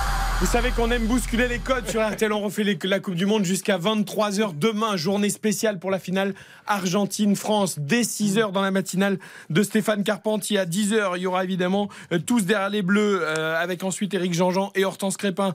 Puis une édition spéciale de RTL Midi avec Vincent Parisot. Puis encore Isabelle Langer et Mohamed Bouafsi. Vous venez de l'entendre en direct euh, de Doha pour Focus Dimanche. Avant qu'on prenne l'antenne de 15h à 19h pour vous faire vivre cette incroyable finale. Et la soirée se poursuivra jusqu'à 23h au minimum avec Christophe Paco pourront refait la Coupe du Monde. Mais cette édition spéciale, cette journée spéciale, on avait envie de la débuter dès ce soir sur l'antenne de RTL pour lancer pleinement cette finale en vous parlant des rendez-vous tout au long de cette Coupe du Monde sur l'antenne de RTL. On a évoqué les filles du matin avec Amandine Bégaud et Hortense Crépin. Voilà les messieurs de la mi-journée. Pascal Pro évidemment, mais pas que. Il est accompagné de Laurent Tessier et de Monsieur Boubouk. Bonjour Olivier. Ils sont là avec nous. Si vous nous suivez en vidéo, alors il y a une Bonsoir, crête monsieur. bleu blanc Ah, belle ma crête bleu blanc rouge. hein. Il a des cheveux pour la première fois de sa vie, Laurent Tessier. Et Monsieur Boubouk, Qui Olivier. est venu en coq, Qui bien venu en sûr. Monsieur Coq. Sur conseil de Pascal Pro, je suis meilleur en coq qu'en être humain. Je suis venu en coq. Et oui, je vous écoute d'ailleurs très régulièrement euh, dans Merci. RTL Midi. Et il paraît que vous avez un grand succès en soirée avec ce costume. Ah mais j'ai eu énormément de succès, et beaucoup plus que dans mes soirées normales où je suis habillé avec des chemises, etc. En coq, je séduis beaucoup plus. Une Sachez-le. révélation, une révélation. Monsieur Coq. La Coupe du Monde avec les petits débats de Pascal Pro à 13h avec euh, Jean-Michel Rascol, avec Christian Olivier. Il y avait tout, il y avait tout. On vous a préparé quelque chose de magnifique. Un débrief, un débrief. Ah, comme vous le faites tous les jours à 14h25. Allons-y. Voilà, on est Découvrons. Alors, chers amis, nous allons donc prendre possession de cette antenne. Musique de spectacle, s'il vous plaît, en régie. Ah, Notre maître Yoda, Pascal Pro, le Georges Clounet de la Baule, bon, n'est pas avec nous, mais sa voix n'est jamais très loin. Bonjour, c'est Pascal Pro. Les auditeurs ont la parole, c'est l'émission qui supporte le plus l'équipe de France. Oui. messieurs, dames, c'est nous les meilleurs supporters. Exemple, euh, mercredi, juste avant France-Maroc. Je vois dans la rédaction d'RTL, personne n'a de maillot aujourd'hui, sauf Monsieur Boubouk et sauf Laurent Tessier. Oh, comme c'est bizarre Oh, alors Eh oui, mais ce que nous retiendrons, ce sont les pronostics d'Ami Pascal, comme on l'appelle dans les couloirs de RTL. Pendant un mois, il nous a annoncé en exclusivité la finale du mondial. On attend en tout cas la finale France-Brésil. Vous savez que la finale France-Brésil est programmée le 18 décembre. Ne soyez pas, ne mettez pas les bœufs avant la charrue. En attendant la finale de la Coupe du Monde France-Brésil, que nous avons pronostiqué euh, à RTL, qui aura lieu le 18 décembre à 16h, la finale. La Croatie vient d'éliminer le Brésil au tir au but. On a vu un, un Neymar inconsolable, les mains sur le visage. Mais il n'y a pas qu'Ami Pascal qui s'est trompé. D'autres membres de cette rédaction voyaient la France se faire éliminer très tôt. Heureusement que nous avons obtenu les noms grâce à notre espion maison, Jean-Michel Rascol, qui a tout écouté dans les couloirs et il nous a tout balancé. J'ai quand même entendu à l'antenne ce matin Monsieur Yves Calvi dire que malheureusement dans son esprit l'Angleterre allait gagner. Xavier Domergue, l'une des grandes voix du foot de notre groupe, dire que pour lui, eh bien euh, l'Angleterre pouvait l'emporter. Il a même donné un score de buts à 1. Tiens, même Monsieur Boubouk, votre ami, voit l'Angleterre l'emporter. Jean-Michel On a déjà le bon score. oui, Oui, on a le bon score. Pas mal. Pas mal. Et Pascal avait France-Brésil, avait la moitié de la finale, plus une équipe sud-américaine. Il était pas, si- mal. Il était pas si mal. Jean-Michel Rascol, bah, qui venait à 13h débattre avec nous sur le mondial, mais ce coquin, eh ben, il a surtout pris ce moment d'échange pour une séance de confessions intimes. Ah, Je, je sais que je devrais moins manger de sucre, par exemple. Oui. Hein, Oui. Moi, on le sait ça. Et pourtant, alors on se dit, ce juste milieu, c'est d'accord, j'en mange plus, mais que deux fois par semaine, des pâtisseries que deux fois par semaine. D'accord. C'est cela, oui. oui. C'est cela, oui, oui, oui. Tout le monde est fan de football, tout le monde adore le ballon rond, mais vous nous, vous nous connaissez quand même, il est temps de créer un peu de polémique, comme dans les auditeurs, de vous montrer une autre réalité différente de la vôtre, comme avec Mathias qui nous a... Comment pouvez-vous euh, déjà aimer ce sport qui pour moi est, je, je vais être cash, hein, c'est, c'est, c'est vraiment un sport de débile. Ne soyez pas trop dur avec Mathias. En tout cas, son programme est déjà prêt pour la finale. C'est très précis. Et autant vous dire que lui et moi, on n'aura pas tout à fait la même soirée. Je ferai l'amour à ma femme probablement, ouais. Faites ça au lieu de regarder le foot. Ça, c'est c'est- ça, ça, c'est bien. Euh, Pourquoi pas d'ailleurs J'espère qu'il y aura les prolongations. Euh, Oui, mais j'espère aussi. ah, ça, J'espère déjà tenir les 90 minutes. oui, bien sûr, c'est ah bah, Et euh, surtout, j'espère qu'il n'y aura pas de remplaçant. Là, là, c'est très bon. Vous savez quoi J'étais à l'écoute chez moi dans ma cuisine. J'ai failli faire le 32 pour dire on est des débiles nous les foot. Je, voulais me confronter à Mathias. Ah je voulais me confronter à. Vivement demain, les, les Bleus et Monsieur Coq, ici présent Ah devant vous, a déjà commencé à s'échauffer pour la Marseillaise dans tous les pubs de la capitale cet après-midi.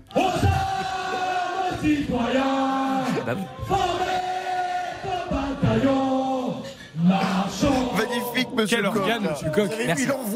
Bon, allez, juste pour se faire plaisir, on termine notre débrief avec la chanson qui fait bouger Pascal Pro. Fluid from design.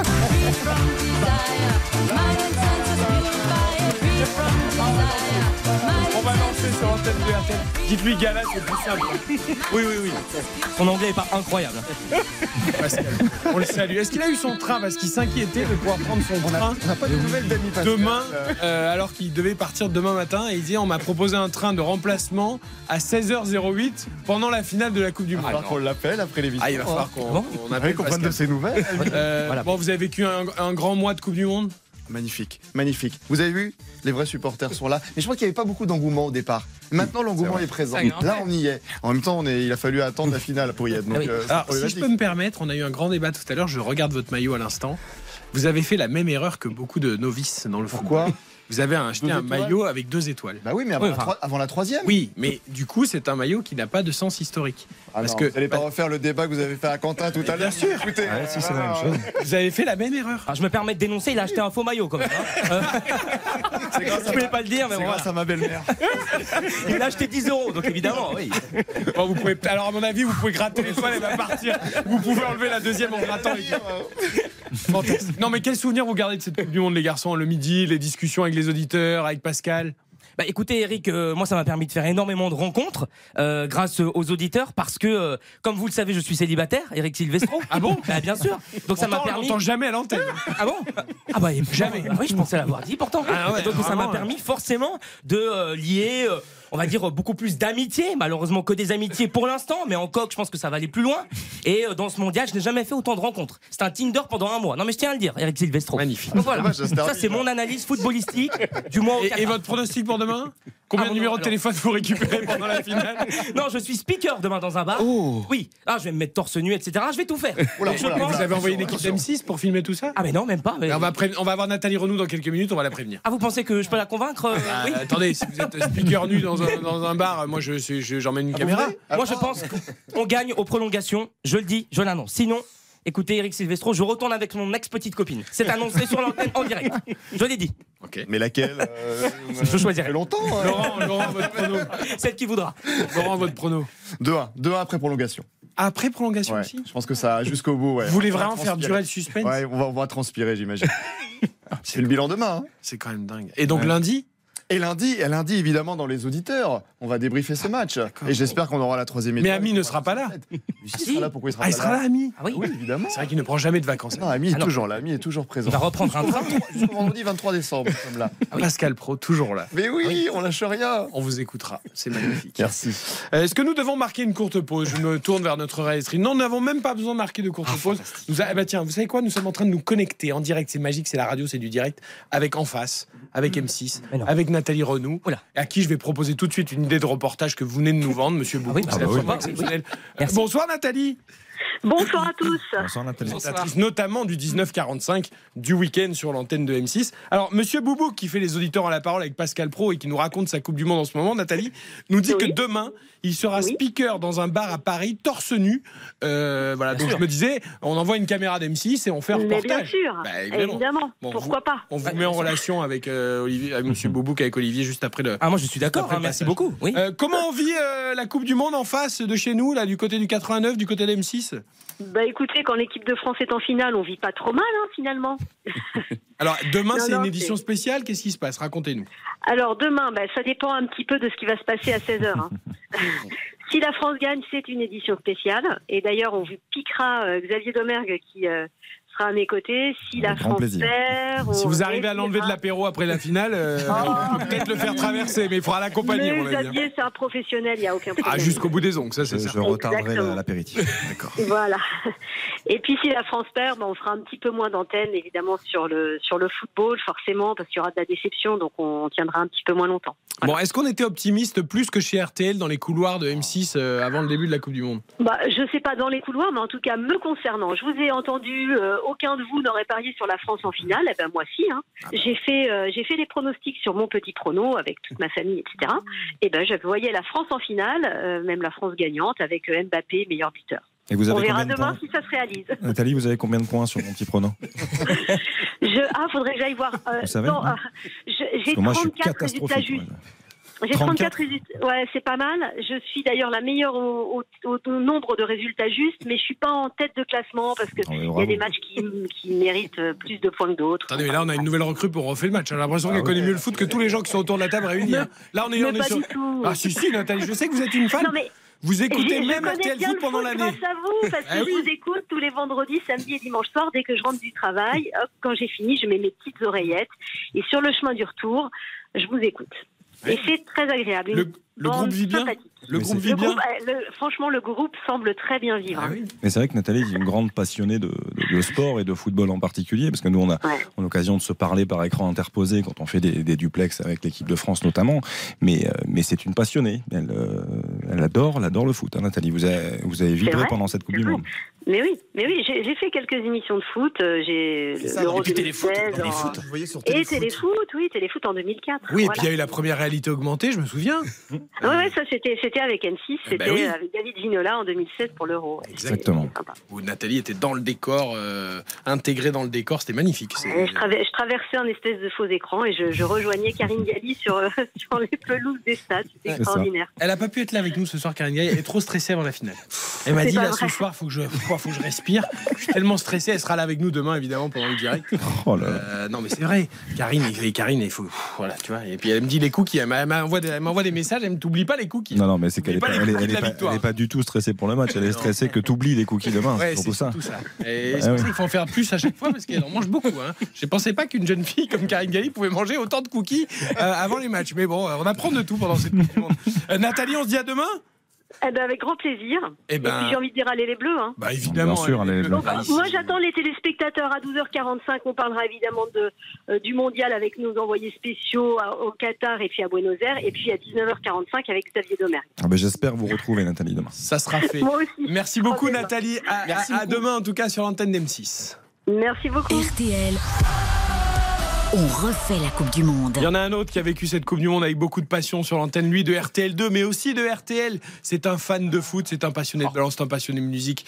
C'est un mec extraordinaire. Il sera avec nous demain dans l'édition spéciale, aux côtés d'Hortense Crépin d'ailleurs, entre 10h et midi, euh, tous derrière les Bleus. C'est Eric Jean-Jean. Salut Eric. Bon, euh, je vais te dire, après une présentation comme ça, euh. Eric, ça va les amis? Eric, je vais, te, Salut, je vais te dire quelque chose, Eric. Quand on t'écoute à la radio, tu ne peux pas éteindre la radio. Tu es, tu es un, tu es l'animateur type, l'archétype même de l'animateur radio.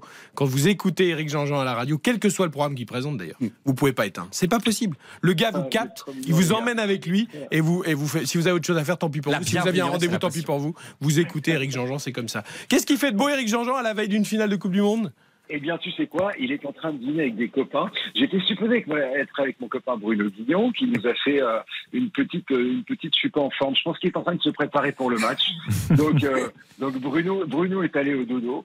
Mais, mais en revanche, nous, on est tous en bande autour d'un feu de cheminée, en train de manger, très à la cool et à, et à se préparer psychologiquement pour cette rencontre importante. quoi. Bon, et qu'est-ce que tu nous concoctes pour demain 10h midi avec Hortense Crépin pour l'édition spéciale finale de Coupe du Monde? Ça va être hyper cool en fait parce que nous on s'est dit, euh, je n'allais pas faire ce que mon corps, que tu vois, et donc on, on s'est dit on, on va faire un, une espèce de warm-up. Donc on a plein de copains qui vont venir. euh, ben, euh, Julien Courbet viendra justement, Bruno Guillon qu'on réveillera exprès pour l'occasion euh, passera nous faire un petit coucou. On a quelques sportifs avec Hortense Crépin. euh, je suis en train d'essayer d'avoir des rugbyman. Philippe Cavrivière viendra nous retrouver aussi pour euh, voilà pour faire ses, ses pronostics. Enfin voilà. On- et puis surtout moi j'ai envie de parler avec les auditeurs et un- je connais un, un petit garçon qui s'appelle Jojo qui a 8 ans et qui est euh, hyper fort en tactique de jeu. Donc je pense que je vais lui demander son avis sur le match. Enfin, tu vois, Fantastique. faire- Je note quand même que pour avoir les numéros de sportifs, vous avez plongé dans le carnet de le répertoire d'Hortense Crépin. hein. Là, vous nous avez livré une sacrée info, Eric Jean-Jean. Apparemment, si tu veux un numéro de sportif, on regarde dans le téléphone d'Hortense Crépin. hein. J'ai bien alors, compris. Alors, non, il y a, il y a- non, c'est pas vrai, c'est pas vrai. Il y a aussi Isabelle Langer. Non, c'est Oh. surtout, on va dire la vérité, c'est surtout euh, Isabelle Langer en rendant à, à César ce qui est à D'accord. César. Non, De toute façon, elle regarde son match, le match avec papa demain, donc non, non, il a- elle a pas de numéro. Elle a aucun numéro. Son répertoire est vide, monsieur euh, Crépin, et son répertoire est Il y, vide. avait, il y avait votre numéro dedans, Eric, c'est déjà là. Donc il est vide. Et Rico, Rico, tu, tu m'as promis de venir avec des cookies aussi. Ah oui, c'est vrai. Et alors, il va falloir que je me lève vers 4h du matin, ça va être une boulangerie le truc, euh, pour faire tous les cookies pour tout le monde demain. Mais... Et, et quand même, moi, je veux dire aux auditeurs de RTL que grâce à Eric Silvestro, j'ai fait pour la seule et unique fois de ma vie un commentaire de match de foot France-Brésil. Est-ce que tu te souviens Bien sûr, au, au Stade de C'était France. Dingue. Mais oui. C'était dingue. Un anniversaire FIFA. Et, euh, je me souviens très bien, on avait fait cette soirée ensemble. Et moi, j'ai un autre souvenir, Eric. Il y avait un match de Ligue 1 qui avait été annulé de Marseille un vendredi soir, une heure avant le coup d'envoi en raison du brouillard. Et c'était la panique à RTL parce qu'on ne savait pas quoi mettre à l'antenne. Et on a dit, avec Eric qui était là, mais c'est pas grave, donnez-nous l'antenne, on va faire un sport et musique. et où on s'est amusé pendant deux heures, c'était extraordinaire. Voilà, la radio, c'est aussi s'adapter à ce qui se passe en Ouais, direct. mais- Et, et on avait passé un super moment. Là, je pense que c'est un peu une histoire de la, vie de famille d'RTL, quoi. C'est-à-dire que tu nous mets, euh, tu nous mets dans un studio, les copains, euh, et, euh, et puis on, se débrouille toujours à parler avec les auditeurs. Enfin, c'est ça qui est chouette dans cette radio en, tout cas, en particulier. Puis, puis voilà, puis on puis on, on on pas trop là pour se prendre au sérieux. Enfin, quand même, il faut qu'on foute une branlée aux, aux, aux Argentins demain. hein. On, on est bien d'accord. Ah oui, c'est la question qu'on pose à tout le monde ce soir parce que je suis très inquiet des gens qui sont avec moi qui partagent l'émission. Eric, si la France ne gagne pas la Coupe du Monde, euh, dis-moi, c'est bien quand même parce que c'est Lionel Messi tout ça ou pas? Rien à foutre. Voilà. Ah, surtout pas. Ah, 22h31, un peu de lucidité sur cette antenne.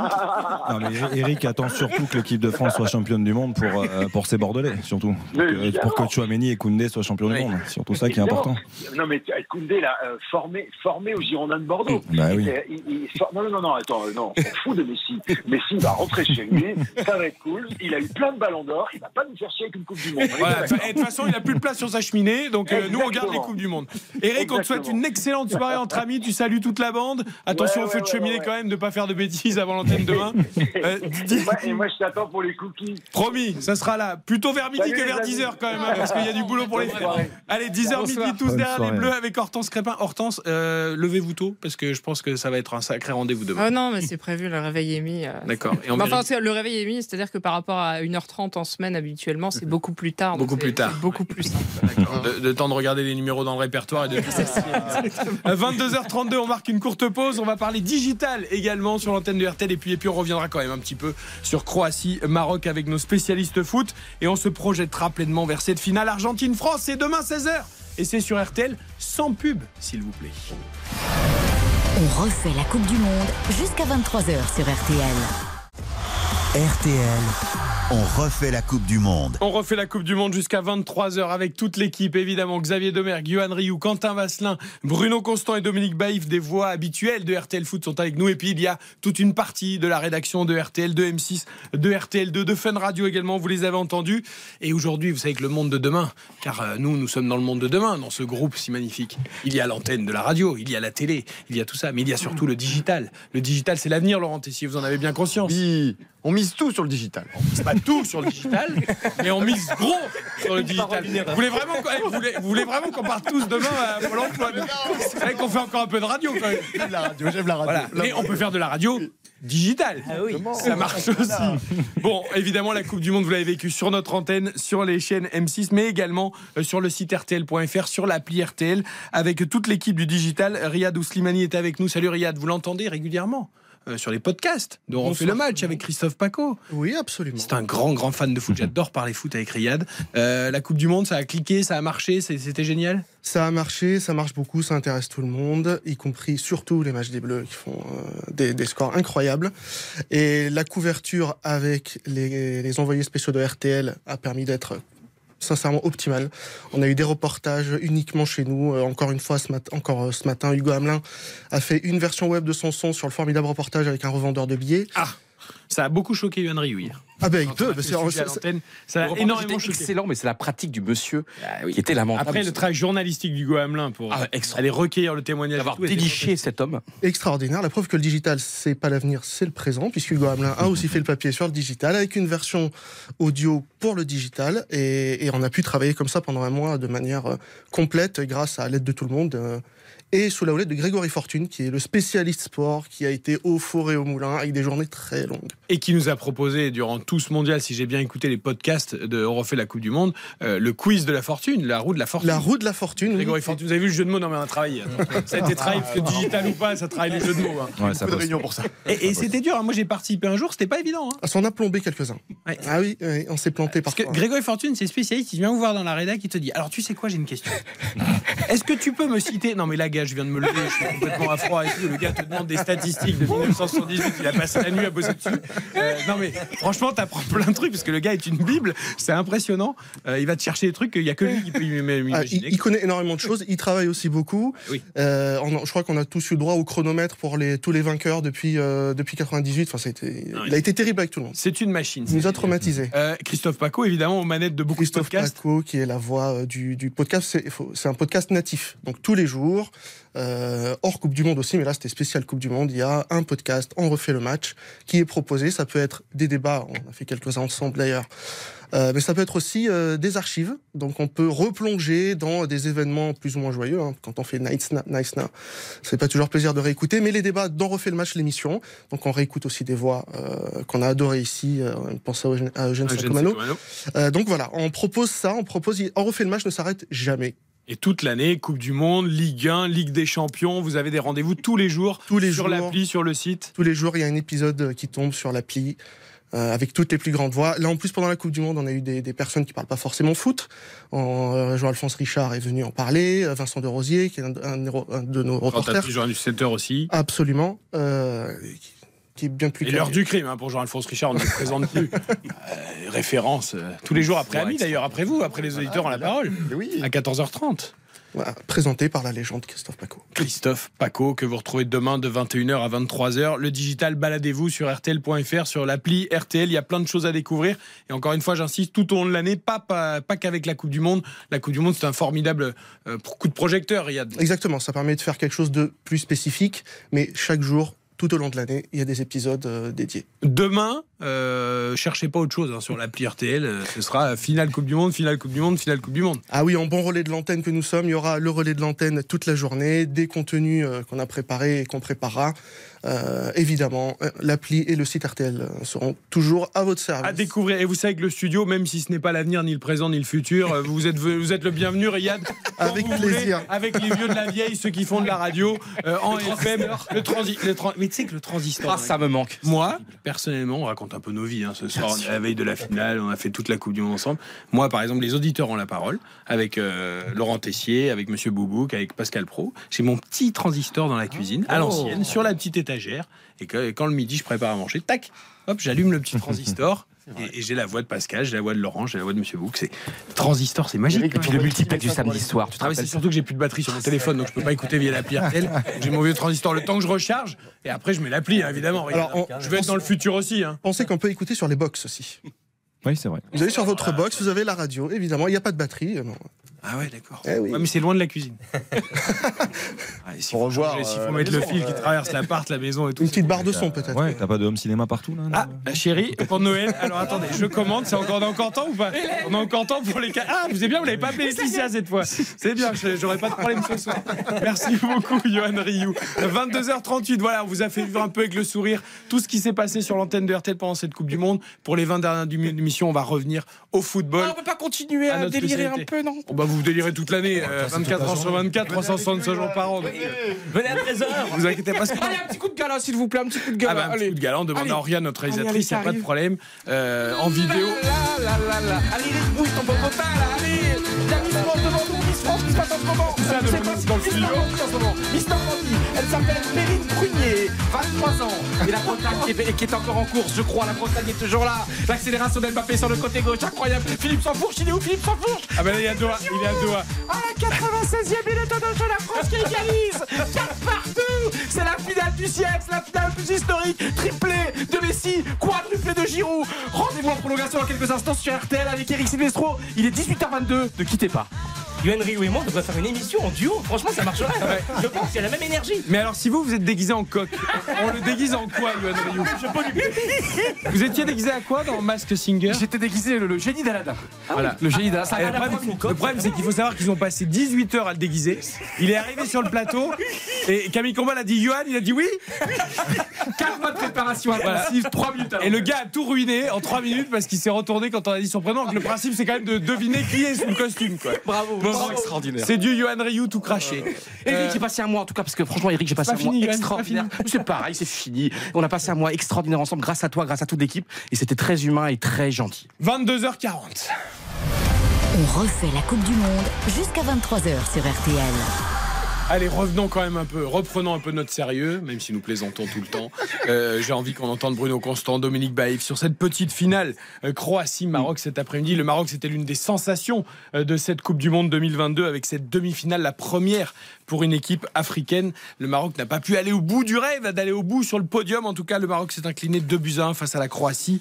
Euh, début de Guardiol dès la 7 égalisation d'Harry, le Brestois à la 9 et c'est Orsic d'un but absolument fantastique qui a donné cette troisième place à la Croatie.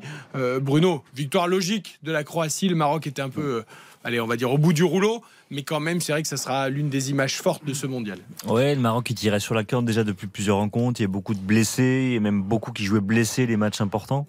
Et là, franchement, c'était un peu le match de trop, même si, euh, franchement, ils ont eu de la réaction sur la première période. Et puis après, on a vu même du côté des deux équipes, on a vu que la deuxième période euh, était un peu plus compliquée euh, des deux côtés. Moi, je craignais le pire, Dominique Baïf, et finalement, je trouve que la première mi-temps, notamment la deuxième moins, mais la première mi-temps, euh, c'était un vrai beau match. Ouais, effectivement, on pouvait craindre un match nul où euh, aucune des deux équipes n'allait véritablement se, se livrer avec euh, la fatigue physique et mentale tout au long de la compétition. Et euh, au bout du compte, on a eu une, une ouverture de score très rapide. Et derrière aussi la réaction des Marocains. Donc c'est ça aussi, parce qu'après l'ouverture de score des Croates, je me suis dit, ça risque d'être très compliqué pour les Marocains. Et finalement, non, ils ont su réagir tout de suite derrière et ne pas, euh, voilà, ne pas craquer. Et on a vu beaucoup d'intensité sur cette première période avec des beaux buts. Malheureusement, c'est vrai que la deuxième mi-temps a un peu perdu en, en- en rythme et aussi en qualité, mais ça s'explique aussi par euh, la fin de la compétition. C'est fou quand même cette énergie du Maroc, parce que comme le dit Dominique, à 1-0 dès la 7 pour la Croatie, tu dis, bon, les mecs, c'est déjà qu'ils sont. Bah, ils, ils ont quand même eu des ressources mentales. Alors, ça n'a pas suffi encore aujourd'hui, pas plus que contre la France, mais quand même.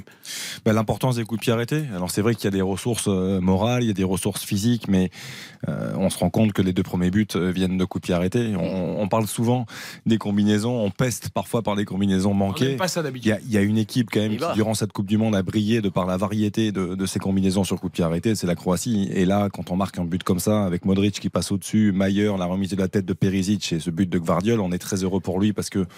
À mon sens, il sera pas loin du, meille- du meilleur jeune de, de cette compétition où euh, il sera dans l'équipe type, c'est sûr. En tout cas, Gvardiol, après l'égalisation de Dari, arrive deux minutes après, encore sur coup de pied arrêté.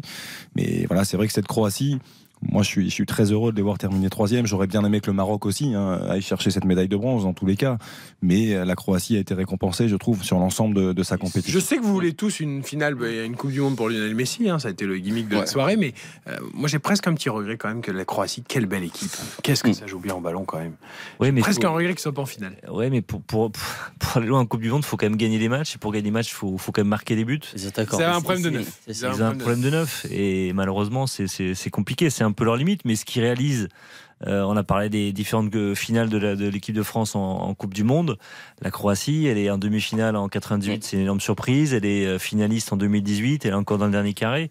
4 millions 4 d'habitants millions seulement. d'habitants. Enfin, c'est, C'est incroyable. c'est- on, on se pose la question de savoir si la France est un, est un pays de football et une culture football. La Croatie, il n'y a pas de doute, quoi. C'est, c'est, c'est extraordinaire.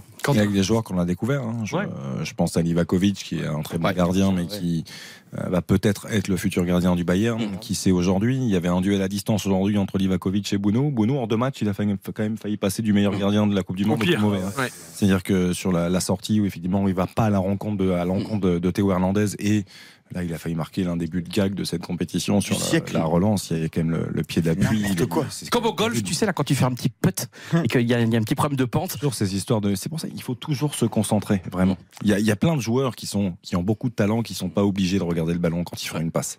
Mais c'est pas donné à Comme tout le Xav, monde. tu penses pas qu'il y a une là, décompression aussi après l'élimination La surface de pied est pas bonne. Comment? Je pense qu'il y a une décompression aussi. Bounou a tellement été à marcher sur l'eau pendant quelques semaines. Après, Bounou, il, est- il a toujours été comme ça aussi. hein, quand on regarde, hein, c'est capable de grandes choses, mais aussi de, quelques cagades, comme on dit dans, dans le jargon. Donc euh, voilà, moi ça me surprend pas.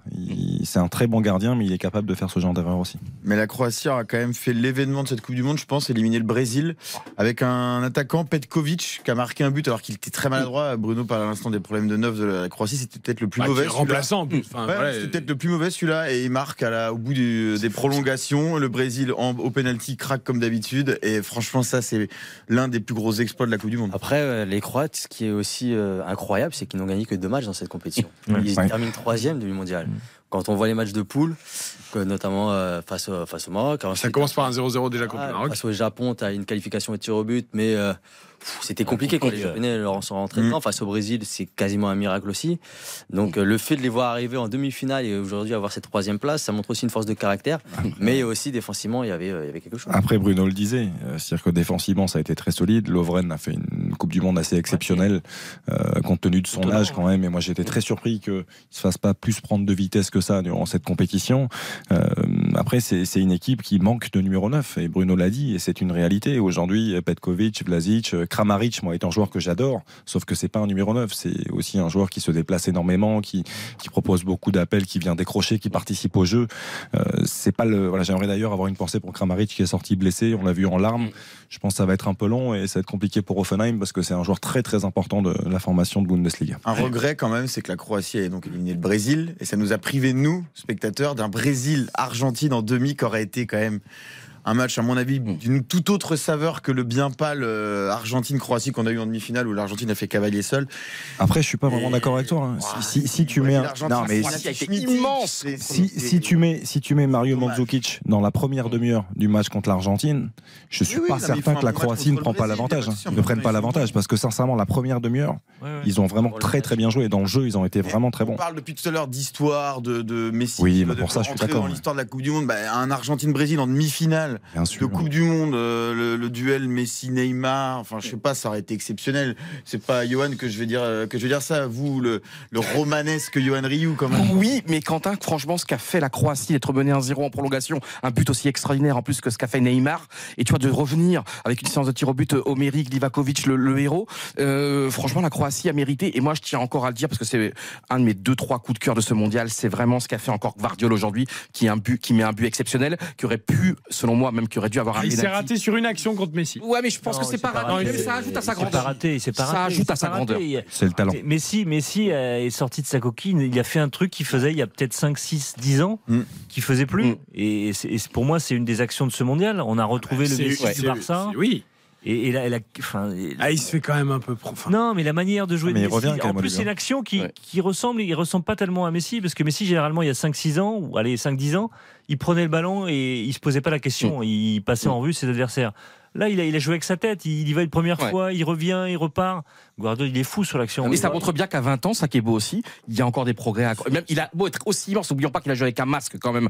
Donc forcément, à un moment donné, ça doit perturber peut-être ton, ton champ de vision et le match qu'il fait, parce qu'offensivement aussi, il est dingue, il est incroyable. Et puis j'adore la progression d'Yamo Zagreb, euh, Leipzig, Euh, Leipzig d'ailleurs qui est qualifié pour les huitièmes de finale de la C1. On rappelle Et- qu'il a prolongé en début de saison jusqu'en 2027. Euh, Leipzig Ce qui va peut-être permettre à Leipzig de le garder, avait là. anticipé ce genre de Au moins jusqu'à la fin de la Il saison. va avoir une très grosse clause libératoire. Ah ouais, oui, mais je, bien je pense que ça va le garder Mais jusqu'à ce qui est incroyable avec la Coupe du Monde, c'est que c'est un joueur qui, avant cette Coupe du Monde, aurait été transféré combien? Autour de 15-20 millions d'euros? peu près. Là, il va être peut-être l'un des 50. défenseurs les, les plus chers de Ah oui. l'histoire. Oh oui. C'est- C'est fou ce que la Coupe du Monde peut apporter. Et ce qui est beau, c'est que. Naï plus- hier avec Saïd Chaban, le président d'Angers, qui était notre invité sur l'antenne. Jackpot. Euh, garçon qui est arrivé. Alors, nous a-t-il dit pour 75 000 euros Nous, on, avait, on pensait que c'était 350, mais peu Mhm. importe. Et qui peut partir là pour. Alors, 45, c'est les chiffres avancés, c'est peut-être un peu beaucoup. Après, après, il faut quand même se méfier des joueurs qui, qui explosent lors des Coupes du Monde des grands tournois. Généralement, ça se confirme pas dans la, dans la durée. Moi, j'ai le souvenir d'Archavin qui avait éclaté de son talent Oui. l'Euro Ah oui, 2008. exact.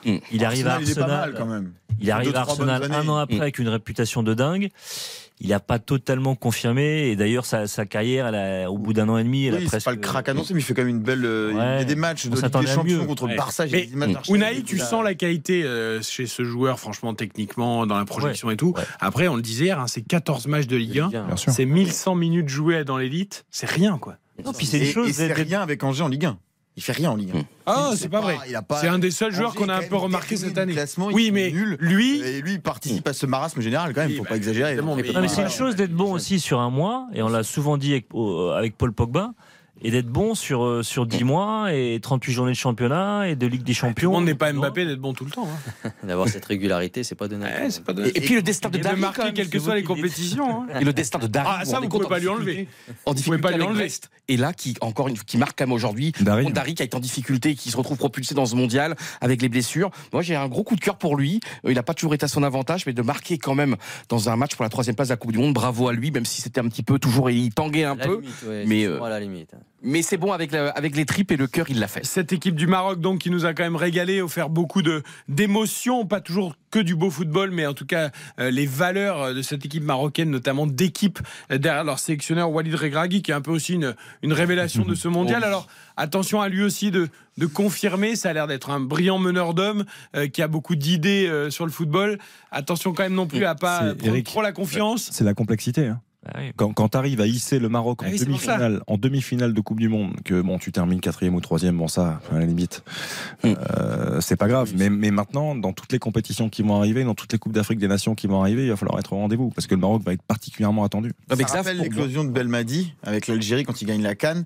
Et derrière, ça a été plus compliqué pour Jamel Belmadi euh, de, confirmer avec l'Algérie. Il n'a pas réussi. Mais la fédération algérienne est beaucoup plus compliquée enfin, à travailler au sein de cette fédération. Au Maroc, c'est quand même un, un- un des pays, une nation africaine Même le public, la, la hein. mieux organisée, les structures, les infrastructures. Hervé Renard nous racontait qu'il y a des, formation, des- des infrastructures extraordinaires. Ouais, hein. Ils ont- ils ont 10 ans d'avance. Larguette, l'ancien euh, coach Ouais. de l'OM, qui a tout fait, qui a fait le Clairefontaine euh, marocain, en gros, et qui a contribué grandement à ce que le Maroc. Sais où il est maintenant Je sais où il est, oui, il est, il est en Arabie Saoudite, si je ne dis pas de Exactement. bêtises, avec son pote Hervé Renard. Maintenant, il est en train de tout faire euh, en Voilà. Arabie Saoudite. Il est en train de faire de très très belles choses, euh, Nasser Larguet. Mais moi, par rapport à Regragui, tu vois, le côté toujours, maintenant il faut confirmer, mais moi, pour moi, il n'a pas besoin de confirmer, c'est-à-dire que ce qu'il a fait en un mois, c'est c'est comme euh, le Skilacci. Il a fait un mois extraordinaire et c'est tellement mythique une Coupe du Monde, il a eu besoin de rien faire après. Ah, mais C'est il a envie de continuer. Oui, mais Regragui, quoi qu'il arrive, même si maintenant, imaginons, il n'a plus un match. Non, mais on Il a fait un truc Non, mais là, tu parles de. Regragui, tu parles pas du Oui, je Maroc. parle de Regragui. Ah oui, d'accord. Et c'est pour moi, Regragui, tu vois, c'est le type de joueur, moi, j'adore ces destins-là. Et même si à partir de maintenant, imaginons, je suis n'importe Oui, quoi, moi, j'ai envie de voir la grosse tête, te- c'est pas grave. Ce qu'il a fait, Ah bah oui. c'est totalement dingue. Il nous a Parce transporté qu'il a fait avec aussi le travail avant de valider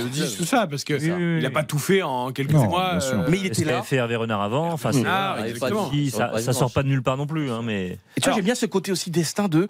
Y a pas, moi, j'ai pas besoin de forcément d'avoir euh, pour tout le monde une suite, être bon pendant 20 ans, pendant 10 ans. Parfois, tu vois, il y a des amours printaniers, des amours. C'est quand même la force. C'est quand même la force d'une grande carrière. C'est c'est quand même de durer à un niveau d'exigence extraordinaire. Et c'est ce que c'est c'est ce que fait Deschamps, c'est ce que Mm, fait Zidane sûr. avec le Real. Enfin, c'est là où les meilleurs sont, quoi. Après, quoi qu'il arrive, il aura marqué à jamais Ah bah oui. euh, l'histoire du, du continent africain. Première nation africaine en demi-finale de Coupe Bah du oui. Monde, rien que ça. Et, une demi-finale, tu te rends compte, t'es en demi-finale, euh, première demi-finale de ton histoire. D'ailleurs, même ils n'étaient jamais, jamais allés en quart. Et t'imagines le match qu'ils font contre la France, c'est quand même admirable. Ils ont tenu jusqu'à 10 minutes de la fin. Il y avait encore l'espoir. Ils ont eu des occasions. Ils nous ont fait vibrer. T'avais le Stoutat qui était marocain. D'autant que tu prends un but d'entrée en plus. Ça. Donc euh, tu peux sombrer et au contraire. Et un penalty encore une fois oublié. Enfin, bon, Il y a eu des conditions aussi qui ça aurait pu basculer. hein. Qui, euh, qui sort assez rapidement Ouais. aussi. Donc. Et ils auraient pu égaliser aujourd'hui hein, en fin de match. hein. C'est terrible, il y a toujours une dernière situation. On le dit toujours. Marocain, ouais, Souvent, il y a des gens qui disent Oui, mais ça c'est un truc de commentateur, il, en restera une. Mais oui, il en restera une. A La tête d'Enaïsri, elle passe juste au-dessus. quoi. Elle est, elle est terrible. Imagine a- derrière, ça va au Il n'y a pas un. Français qui sauve sur la ligne, je crois, mais juste pareil. C'est aussi. Koundé, ouais. Incroyable. Euh, 22h53, il nous a régalé avec ses punchlines, avec ses analyses, avec euh, son langage fleuri et sans langue de bois pendant toute la compétition. Walid Regragui, on entend sa dernière sortie médiatique. Il y en aura d'autres évidemment derrière avec cette équipe euh, du Maroc. Mais après cette défaite donc 2-1 euh, face à la Croatie dans le match pour la troisième place dans la petite finale pour le podium, Walid Regragui est au micro de Hugo Hamelin. Donc après cette petite finale perdue, c'est sa dernière intervention du mondial. Bon, premièrement, félicitations à la Croatie. Sincèrement, c'est une très très belle équipe. Elle mérite la troisième place. On est déçus, mais euh, je pense que demain, quand on se réveillera, on se rendra compte de, de ce qu'on a fait. On a joué que des tops équipes. Pour nous, je pense qu'on va gagner beaucoup d'expérience. Et ça va peut-être aussi euh, mettre de l'émulation en Afrique pour que tout le monde espère faire le même parcours. Et tant mieux pour nous parce que voilà, on est un continent de football. Les Africains aiment le football. Et euh, aujourd'hui, je pense que le Maroc a montré qu'on est capable et qu'on n'est pas loin. Donc je pense que c'est ça qui va, qui va aider le football africain. Le Maroc n'est pas loin, nous dit Walid Regragui. C'était d'ailleurs son message durant toute la Coupe du Monde. À chaque match gagné, à chaque étape passée après l'Espagne, euh, après toutes ces, ces victoires euh, également contre le Portugal, il disait Moi, mon message, c'est surtout de faire rentrer dans l'esprit des joueurs marocains. Et au-delà de ça, son message, on comprenait bien, c'était dans les, euh, toutes les sélections de foot africains. Euh, c'est possible. On a le niveau pour, on a les joueurs pour. Oui, mais Euh, à- à- alors, c'est un peu vrai peut-être pour le Maroc parce que les joueurs euh, jouent dans les grands clubs. Et c'est d'ailleurs ce que disait Hervé Renard de la limite de l'Arabie Saoudite. C'est que il disait Hervé Renard, il était l'invité dont refait la Coupe du Monde avec Claude Leroy le jour, c'était passionnant. Fantastique. Et Hervé, je trouvais, a dit un truc très intéressant. Il nous disait. Pour que l'Arabie Saoudite continue à progresser, l'argent va être investi, les infrastructures vont être mises en place, les joueurs ont des qualités à développer. Il, il a dit il manque deux choses Euh, de l'endurance euh, à très haute intensité dans les grandes compétitions parce qu'ils n'ont pas l'habitude de se frotter à ce genre d'intensité. Et surtout donc le besoin de s'exporter pour aller jouer dans d'autres championnats, des championnats plus relevés. Et autant les Marocains l'ont fait et certains pays le font, autant pour l'instant, par exemple en Arabie Saoudite, Il n'y a aucun Saoudien dans les. c'est extrêmement limité. Est-ce que c'est une étape, euh, Bruno Constant, qui sera indispensable pour grandir dans les échéances internationales Moi, c'est un oui mais son discours en fait. C'est un oui parce que je suis d'accord avec lui, mais, mais sauf que toutes les nations africaines n'ont pas les infrastructures du Maroc. Elles Non, lui 10 ans de disait en. Arabie Saoudite, ça Non, se non, développe mais- et au Maroc, elles y Non, mais sont. pour Hervé Renard, mais pour Regragui, euh, je, je dis un oui mais dans le sens où tous les pays africains, toutes les nations africaines sont pas au niveau du Maroc. Et malheureusement, euh, elles sont, elles ont 10 ans de retard sur le Maroc. Donc je, mais et en même temps, peut-être que le Sénégal avec un Sadio Mané en pleine forme, peut-être qu'il aurait fait exactement le même parcours. Et on aurait dit un discours totalement inverse parce que c'est une nation qui s'est créée avec Aliou Cissé et qui a explosé en deux ans et qui a, ren- et qui a tout- qui a tout renversé. Mais à quel Donc, point parfois le- ça tient, ça tient des fois. Ah, il y a les infrastructures, mais il y a aussi ce côté qu'on évoquait au début, donc de se dire que c'est possible, qu'on peut le faire. Ça, ça, oui, ça je suis d'accord avec toi. Après, par rapport à ce que, ce que disait Hervé Renard, je suis pas complètement d'accord. Parce que l'une des forces justement de l'Arabie Saoudite, euh, ça a été euh, la cohésion et la complémentarité et la complicité entre les joueurs, des- les joueurs de ce groupe. C'est-à-dire qu'on on parlait de. Il y a 11 joueurs dans l'effectif qui euh, jouent à Al Hilal. Donc quand tu joues en club toute la saison, je pense que c'est l'une des forces aussi après de ta sélection parce que tu te connais parfaitement, tu sais exactement là où, tu, où ton coéquipier, coéquipier pardon, va se déplacer et ça a été d'ailleurs l'une des forces de l'Égypte aussi, où l'Égypte a eu beaucoup, beaucoup de joueurs qui évoluaient à Zamalek, qui est l'un des plus gros clubs égyptiens. Et du coup, c'était cette force collective, cette cohésion qui faisait la, la grandeur de, de l'Égypte. Alors évidemment, euh, tout le monde n'a pas la chance d'avoir un, un Salah en pointe. Et voilà, c'est sûr que. Mais le fait de s'exporter, oui, mais je, je trouve que c'est pas, c'est pas forcément une nécessité. Après, je pense que Regragui aussi, quand il dit euh, il veut que tout le monde y croit, il parle aussi peut-être de certains joueurs. Euh, N'oubliez pas Ziyech qui, euh, sous Aliosic, ne faisait pas les efforts, alors que tu joues quand même pour ta sélection. Pourquoi, avec un changement d'entraîneur, là, tu vas mettre les ingrédients pour te mettre au Surtout dans niveau? son club, moi que je serais fou. Parce que quand il va rentrer en club, Bien il va sûr. jamais courir comme il a couru avec le Maroc. Il fait les efforts, c'est la Coupe du Monde. Si tu Non, le fais non, si non, tu non, fais parce que- te qualifies non, parce que euh, t'as la un autre discours, un autre d'un autre Un match au sélectionneur. fin fond de la Zambie, il va pas courir. ça a été dit, expliqué. C'est juste que Ziyech, il a besoin d'être aimé, il Bien a besoin qu'on le cajole. Et que Vaïd, euh, Vaïd, ce qui s'est passé avec le Maroc, ce qui s'est passé avant avec d'autres sélections. Et c'est un peu son défaut. Et il manque parfois d'humanité avec ses joueurs. Même avec le Japon, hein, d'ailleurs. Oui, avec le Japon On s'en souvient. Non, mais c'est dire. Il s'est fait virer avant trois Coupes du Monde. quand même. Non, Ouais, mais- ouais. C'est terrible pour lui. Pas de, voilà. Il y a aussi des, des explications. Mais ça concerne aussi pas mal de sélections africaines où tu as des joueurs qui sont en Europe et qui sont très bons dans leur club, mais quand ils reviennent au pays, parfois, ils vont pas mettre l'investissement nécessaire pour être au niveau et surtout porter leur sélection, alors que normalement, ça devrait être naturel. Ça vient aussi des conditions. Parce que Ça vient des conditions, bien évidemment. Parfois, quand tu reviens jouer en Afrique et tu vois l'état des terrains et tout, il y a des joueurs qui disent Attends, moi, j'ai pas envie de me blesser, j'ai joué avec Liverpool ou, ou avec Arsenal, je vais pas me blesser en- avec ma sélection et, et manquer avec des champions. Ouais, mais après, ça, c'est malheureusement, tu ne le choisis pas, mais c'est part de loin, question- du coup. ouais. Bravo au Maroc, en tout cas, quand même, de nous avoir fait vibrer dans cette Coupe du Monde. Bravo pour cette première demi-finale pour une équipe africaine. Un dernier petit mot sur ce match, c'était un arbitre qatari, Aïl Jal Samim. Euh, il n'a pas brillé par sa compétence, comme son pays lors de cette Coupe du Monde. Ils ont bien organisé la compétition, pas de souci. Mais niveau sportif et sur le terrain, ça a été cata de A à Z. Oh le bon franchement, allez, reprenez votre béret, votre maillot, votre jeu de pétanque. Eh, votre n'oublie pas la baguette baguette, hein. française, N'oublie pas la baguette. Un Avec le penalty sur Guardiola, oh, quand même en fin de match. Un petit saucisson et on va prendre l'apéro à la sortie du studio. C'est qu'ils ont fait en plus à cet Ah, Quentin, on t'aime. Évidemment, il est fantastique. Franchement, une photo à faire, êtes extraordinaire. J'adore Quentin, Baptiste, Bertrand Latour. Tu sais, ils sont du même, du même moule. c'est Ils, sont, toute l'équipe, ils, sont- ils y vont, ils ont pas peur. Messieurs, il me reste une minute pour vous donner rendez-vous demain, évidemment, pour cette immense finale de Coupe du Monde. Peut-être une troisième étoile, on l'espère pour la France, en tout cas. Peut-être une première Coupe du Monde pour Lionel Messi. Certains autour de cette table ne pensent peut-être qu'à ça. Coup d'envoi à 16h de cette rencontre. Je vous, je vous redonne tout le programme de la journée de demain parce que c'est exceptionnel toute la journée sur RTL dès 6h. Matinale spéciale autour de Stéphane Carpentier de 10h à midi.